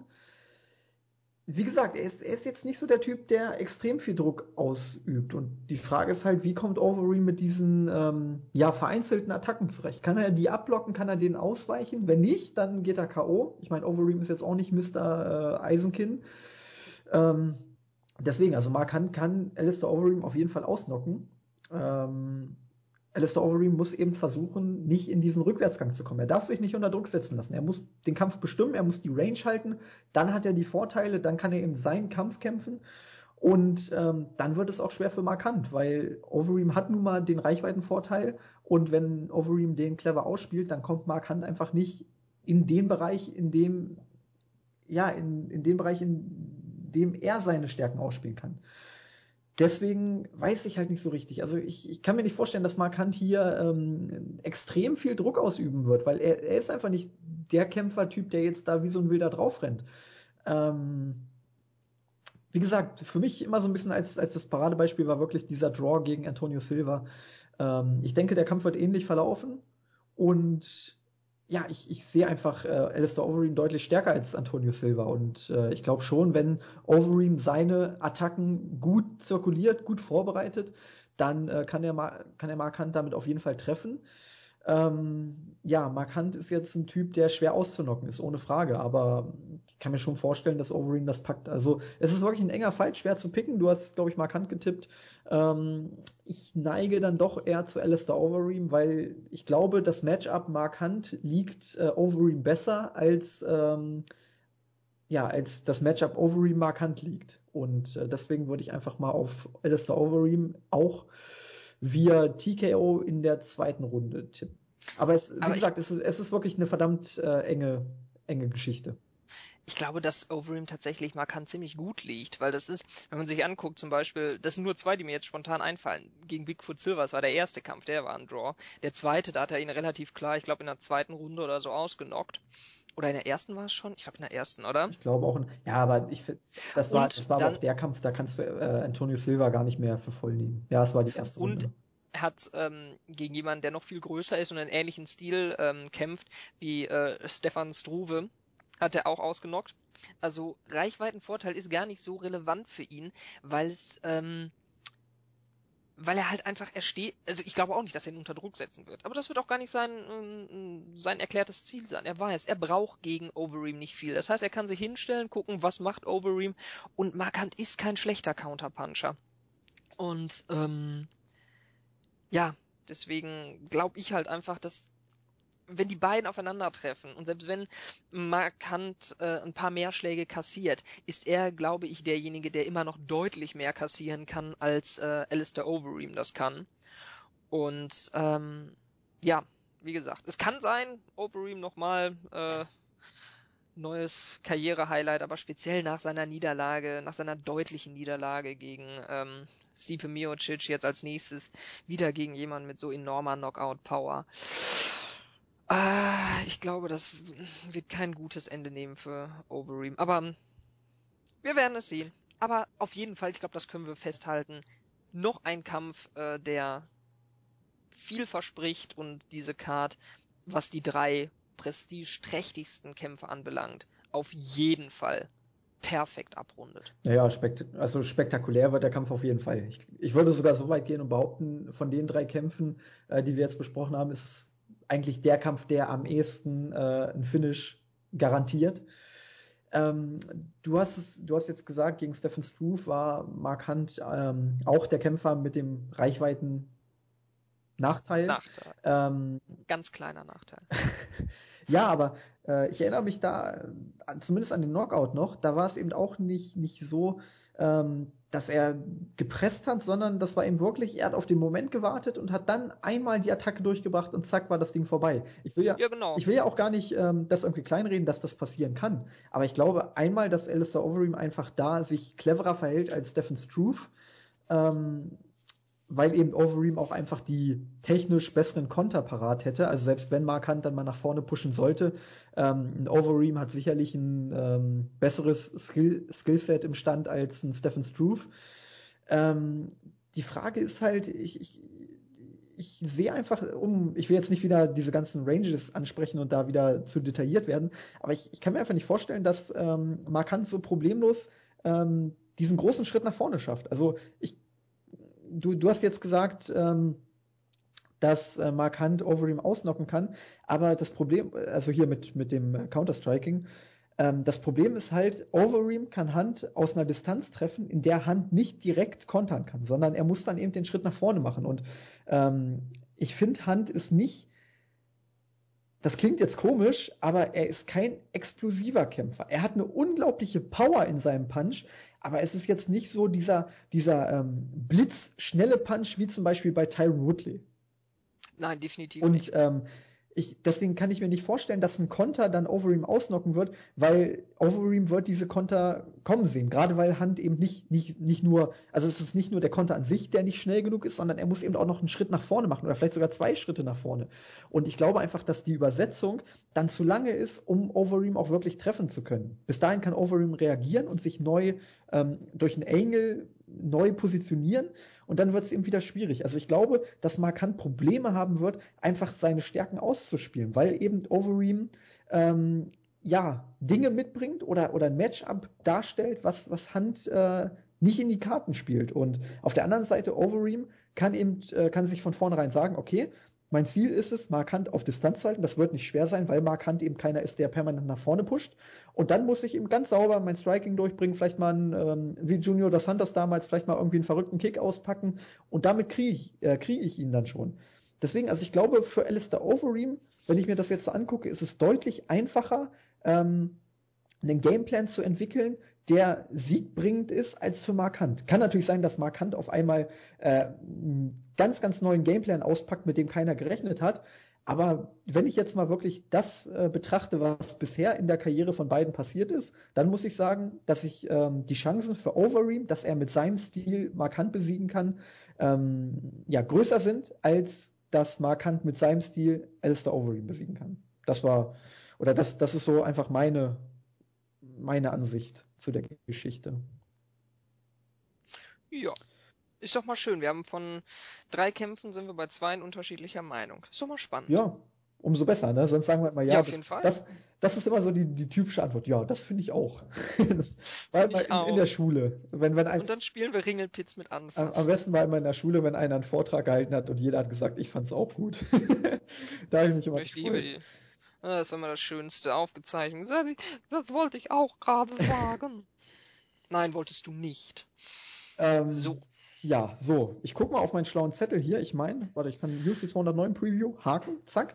Ähm, ja, nochmal kurz äh, für alle, die sich das Ding jetzt angucken wollen, weil sie durch unsere Preview Geschmack an dem Event gefunden haben.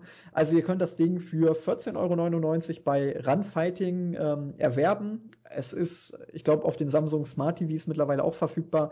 Es ist ähm, natürlich ab, auf dem Computer verfügbar. Es ist, äh, ich glaube, über die PlayStation 3 bei der 4 weiß ich gar nicht, aber auf jeden Fall über die PlayStation 3 ist die App verfügbar. Also es gibt nahezu alle Möglichkeiten, sich äh, die App runterzuladen, Runfighting, und dort kann man das Event dann äh, bestellen, 14,99 Euro. Ähm, man muss auch kein Abo abschließen oder so, sondern man kann sich das Ding wirklich einfach nur als Einzelkauf sichern.